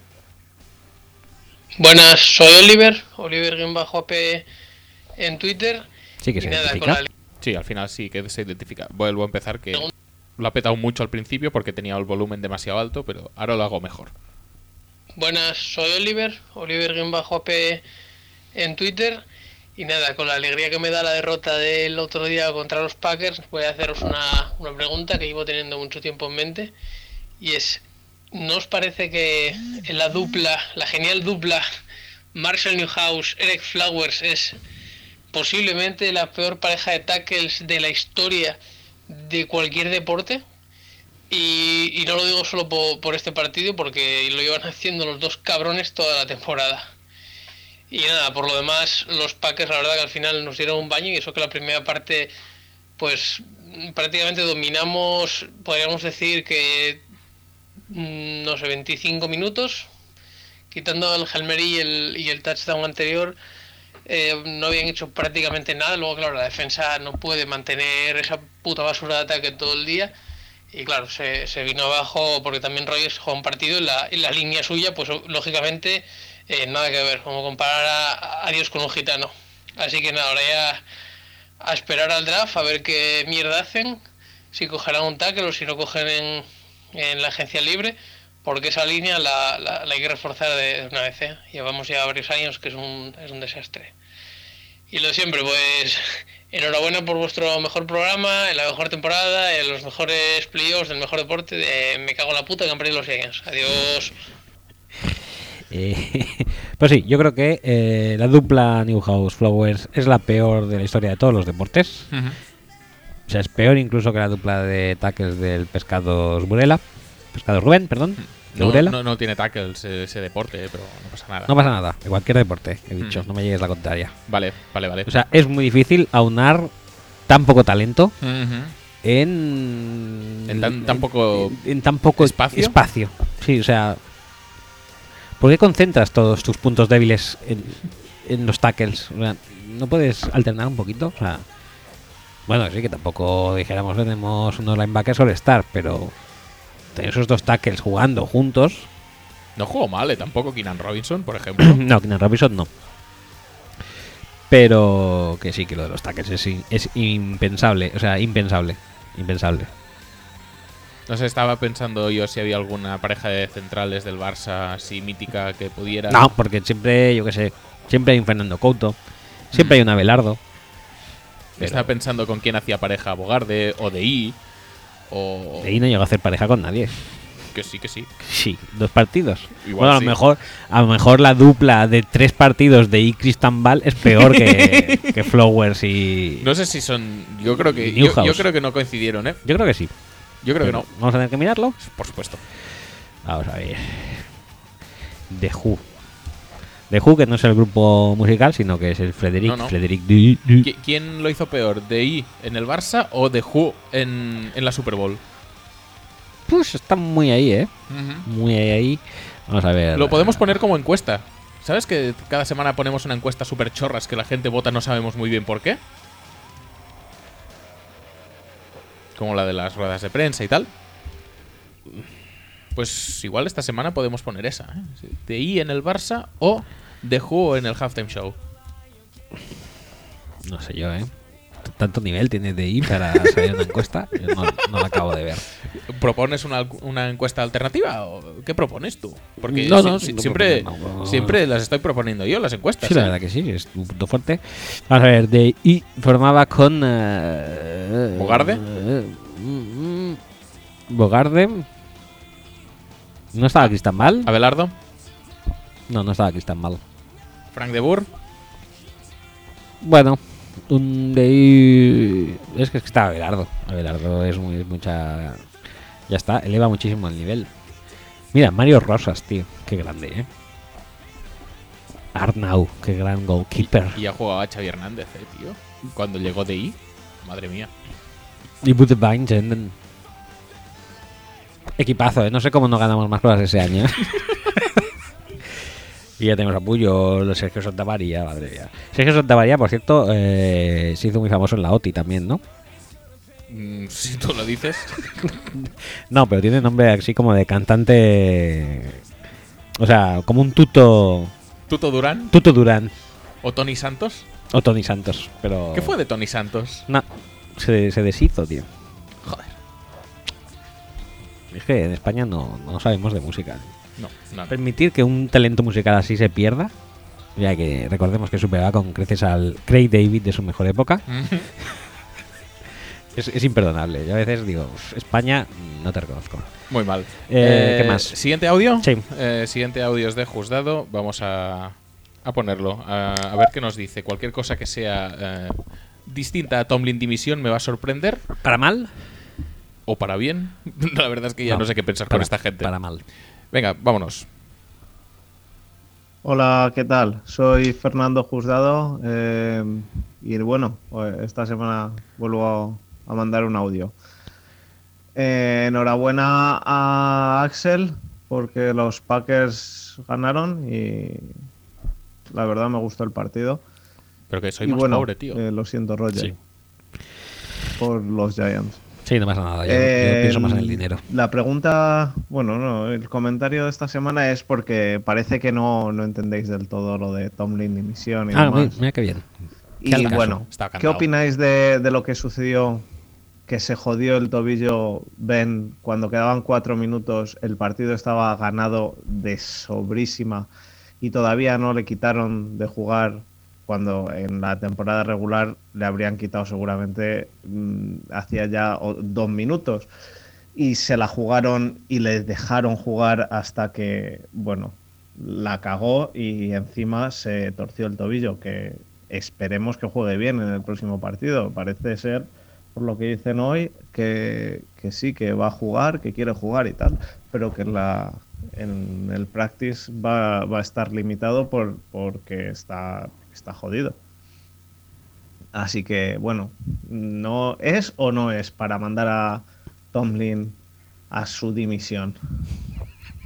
Nada, solo ese, ese apunte. Y a ver, eh, a pasarlo bien ahora con los playoffs. Venga, un saludo. Bueno, gracias. Eh, pinta que esta semana nos vamos a divertir más. Hmm. Lo de- sea por descarte. Y lo de Tony Division, por no sentar a Big Ben, pues. Yo, yo qué quieres que te diga, tío. si es la mejor razón que se te ocurre, vale, va, te la compro. Y él mismo lo ha dicho. Si fuera un partido de temporada regular ya estaría sentado. Vale, sí. Pero es que es un partido de playoffs, tío. Te pueden pasar mil cosas. ¿Qué se me ocurre? Por ejemplo, el, el mismo esto, eh, el mismo. Que es Landry Jones el suplente, tío. Se me ocurre el mismo caso de. De todo el mundo diciendo: ¿Por qué no sientan ya a Matt Ryan? Ya hemos asegurado el, seg- el- el segundo seat contra. Contra. Saints. Contra Saints. Pues a lo mejor lo llegan a sentar y el segundo seat es para Seattle. Bueno. Yo eh, hay cosas que no jugaría y una de ellas eh, con las que no jugaría y una de ellas posiblemente sea Landry Jones. sí, sí, sí, sí. ¿Qué y más? Eso, y eso ya. Ya está. Es que no, no hace falta seguir la No, conversación. es que ya está. Tenemos un último audio de Nacho Nebot. Así que nos lo debe, nos debe su punto de vista de eh, el De York. del Yorkerato, De Valquerato. de- Valquerato. Yorkerato, Chiperato, Yorkerato es de, de Jurquera. de Jurquera. Muy bien. Jurquera está, está en esta plantilla, por cierto. estaba en esta plantilla, no, porque estaba estaba Francesc Arnau. Que, eh, la- Que lo petó muchísimo. Los, porteros suplentes que hemos tenido son lo petó muchísimo en esto, Beluga. en, eh, en el Málaga. en Málaga, pero no, no, o sea, como jugador del Barça en un 5-0, que creo que fue este mismo equipo de mierda que le metimos, no, un 5-0 no, pero un 0-3 que sí que le metimos al Arsenal en Champions. Puede ser, puede ser. una cosa brutal. Que iba a decir que eh, Ujú. que toda la vida cuando estuvo no, jugando en el Barça, vivía de alquiler. Ahí lo dejo. Eh, siguiente audio, va. Siguiente audio, Eh, el de Nacho Nebot. Vamos a ver qué nos cuenta. Jurquerato. Muy buenas, ah, un saludo al mejor podcast del mejor deporte y hecho por los podcasters más guapos también, aunque eso nunca lo sabremos hasta que hagáis un videoblog. Y el motivo de este audio pues no es ni más ni menos que mm, expresar mi odio absoluto y total hacia Jet York. También en principio era para Valky, pero como se lo han cargado, ¿eh? Valky, púdrete en el infierno, bastardo, nadie te llora ya. Pues como se lo han cargado, pues bueno, tampoco es cuestión de hacer más sangre. Pero lo de George sí que me gustaría decirlo un poquito más, porque ha conseguido, ha conseguido algo bastante histórico, y es que en una liga en la que hay propietarios como Snyder, como Jerry Jones, como los Haslan, o como Cronky, que está más tarado que tarao, bueno, y el de bigote de- del tío de los bigotes de, de los Jaguars, que nadie sabe cómo se llama ni falta que hace. Pues en una liga con este tipo de gente ha conseguido ser el. Ha conseguido llevar a los Niners a- al triunfo en por lo menos una categoría, y es que somos el equipo con la peor dirección de, de la liga. Eh, bueno. De largo. está bien, Sí, ¿no? sí. Es decir, Sí, hay que ser ser. los primeros en algo. Y Quiero añadir que Hombre, eh, eh, peor dirección de la liga está bien, pero tener el récord de punts como tiene Jeff Fisher con los Rams, bueno, hacker, pero conseguido básicamente por Sí, Jeff Fisher, sí, no creo que sea un récord eh, mucho peor que este. Te diría que es bastante mejor. Bueno, yo creo que es un poquito valorable también, ¿eh? O sea, yo no les otorgo directamente la peor dirección de la liga. Yo sí. Mm, sí, pero que tampoco es tan... Contratar a un tío por no sé cuántos años y luego echarle y pagarle 150 millones de indemnización es que es fascinante, tío. Además, echarle cuando, Hostia, cuando le has dado la peor plantilla de la historia del- de la NFL. Pero los Browns, tío. Ojo que también, ¿eh? O sea, tampoco. Contratar a 300.000 analistas a tal y luego acabar haciendo lo que de, a Seth de Valve. de la pesca y draftear a Seth de Valve y y pasar de quarterbacks porque ¿para qué sirven? si puedo draftear a quien sea vale, Corey Coleman venga Y, me, vale Y, voy a y fichar a Greg Williams. Nasip el bueno pa- No. para mí Venga. Y vamos a ver vamos a fichar a alguien así reconocido que lo haya petado muchísimo este año Greg Williams venga Eh, seguimos con el audio. Por Sí, eso. sigue, sigue. Venga. Y la rueda de prensa y sobre todo sus las actuaciones de los últimos tres años, pues son telita, ¿eh? O sea, coges, te tiras una rueda de prensa diciendo 47 veces que lo que quieres hacer es fomentar una cultura ganadora. Muy bien. No sabes ni lo que significa, pero bueno, que la palabra queda bien.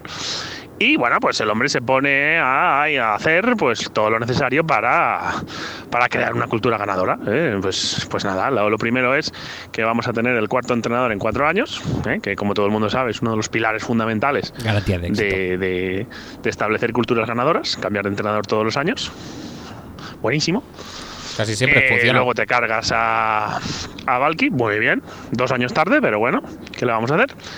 Y luego te cargas a Chip Kelly. y, o sea, después de un año, llegas, lo fichas, le das una mierda de plantilla como un piano. Yo creo que es peor que la de aquel famoso 016 de los Lions, pero bueno, eso ya va a gustos. Desde luego es la peor que hay este año en la liga. La de los Browns es mejor, sí, por si esto lo estáis preguntando. Y nada, te lo cargas porque, porque no sé, porque sí. A ver, también es verdad que todos los gurús ¿eh? extranjeros y nacionales de, la NFL en Twitter, pues estaban bastante de acuerdo. Pero bueno, también hay que decir que eh, el gurú senior, pues bueno, no os quiero chafar la sorpresa, lo seguís en Twitter y ¿eh? ya os divertís vosotros solos.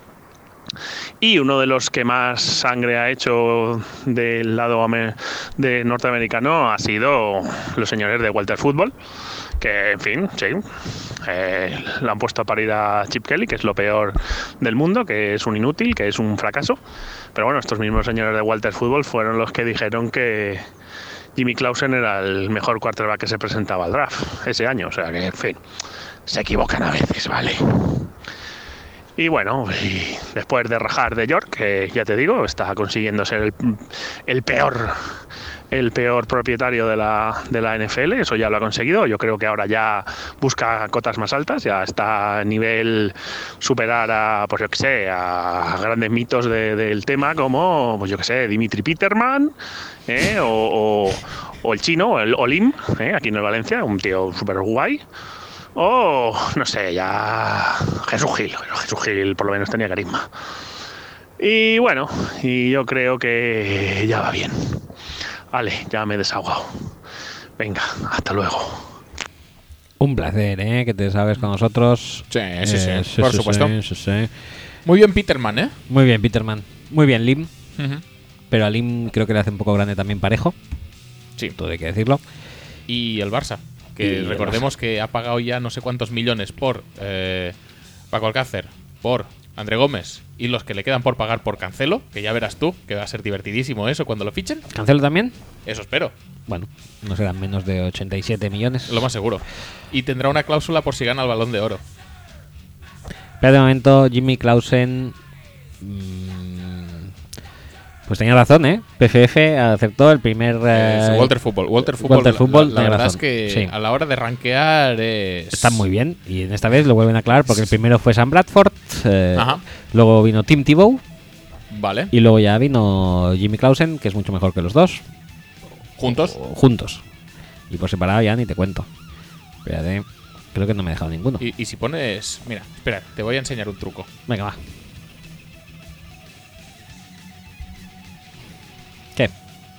Ah, tengo que ir así, pasando Claro. rato. Eh, Jimmy Clausen, sí, en segunda ronda, 48. Vamos a ver si hay alguno más por detrás. Cole McCoy, Muy bien. Mike Kafka, Perfecto. Uf. John Skelton, grande. Jonathan Crompton, Buenísimo. buenísimo. Rusty Smith, muy bueno. Y llamándose Rusty no puede ser malo. Creo que jugó algún partido titular. Creo que ¿eh? sí, Todo. Y Darle, Fe Darle Febeur. Eh, que lo petó to- con, con Antonio Brown, de hecho, en, en Central Michigan. Ah, y Joe Webb. Entonces ya la cagaron Hostia, en Walter hostia, Football. Joe Webb. Nah. Ay, qué lástima, ¿eh? Ujú. Falta poquito. Levi Brown, Sean Canfield, Zach Robinson también. Y ya está. Bueno, ya está. Una clase de quarterbacks muy buena, ¿eh? muy, buena. Cosechaza. Luego te dicen que este año con Watson, con Kaiser, con Mahomes, con Trubisky, Que son es, malos. e- es una clase, la, la peor, la peor clase Sí. de, de la historia y resulta que la de Sam Bradford es, Casaza. es- es- bueno, en fin, dejémoslo. ¿Qué hacemos? ¿Nos vamos ya para casa? ¿O qué? Yo diría que iría siendo hora, ¿no? Tres horas y media. Oh, pues hemos reducido 20 minutos del programa pasado, ¿eh? Sí. O sea, bien, bien. Me, me gusta, me gusta cómo estamos manejando los tiempos. Sí, no, no está mal. La verdad es que nos pasamos bastante y pedimos eh, disculpas por lo de la semana pasada. Y esta vez, pues mucho más contenidos, mucho más comedidos, inclusive. Sí, sí, sí, sí. eh, contenidos mucho más ricos. eh, todo más reposado. Mucho Hello Darkness. Mucho Hello Darkness. De hecho, creo que voy a cerrar con eso. sí, me parece bien. Me parece bien. Pero voy a cerrar con la otra, con la que mola. Con la que no mola, dirás. No, con la que mola. ¿Con la que mola? Sí. Porque mola. La que mola solo es una. No nos engañemos. Da igual. Bueno, pues nos despedimos. Eh, volvemos la semana que viene con. eh, Con- con más NFL. eh, Más NFL. Y más de lo otro. Más de lo otro. Más de lo mejor de la temporada. Y probablemente más Joe Payton. Seguramente, eso, no- eso no lo dudo.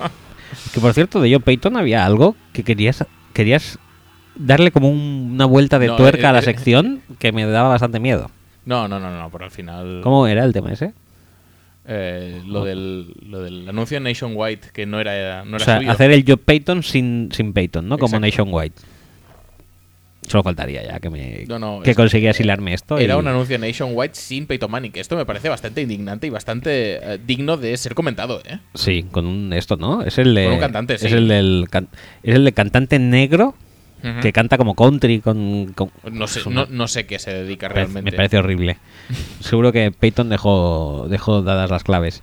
Si me Si me sustituís me día- sustituís, que sea con algo grotesco, como un negro cantando country. Y así lo han hecho. bueno, pues nada, eh, hasta la semana que viene Y bueno, y pasad un buen sábado y sobre todo mejor domingo. venga, hasta luego. Hasta luego.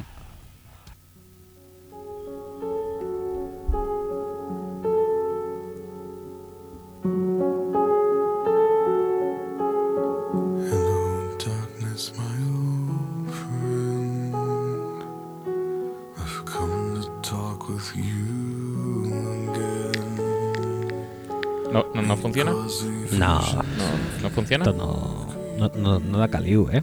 ¿No? Coño, ya, hagámoslo bien. Vale, venga. Dale ahora. La armonía, Hello, darkness, Las my voces. friend. el dinamismo. I've come to talk with you again. Entonces, ¿qué? Despedimos con esto. Mucho mejor. Vale. va. Hasta la semana que viene. Hasta luego. Hello, darkness, my old friend. I've come to talk with you again. Because a vision softly creeping left its seeds while I was sleeping. And the vision that was planted in my brain still remains within the sound of silence. In restless dreams, I walked alone, narrow streets of cobblestone.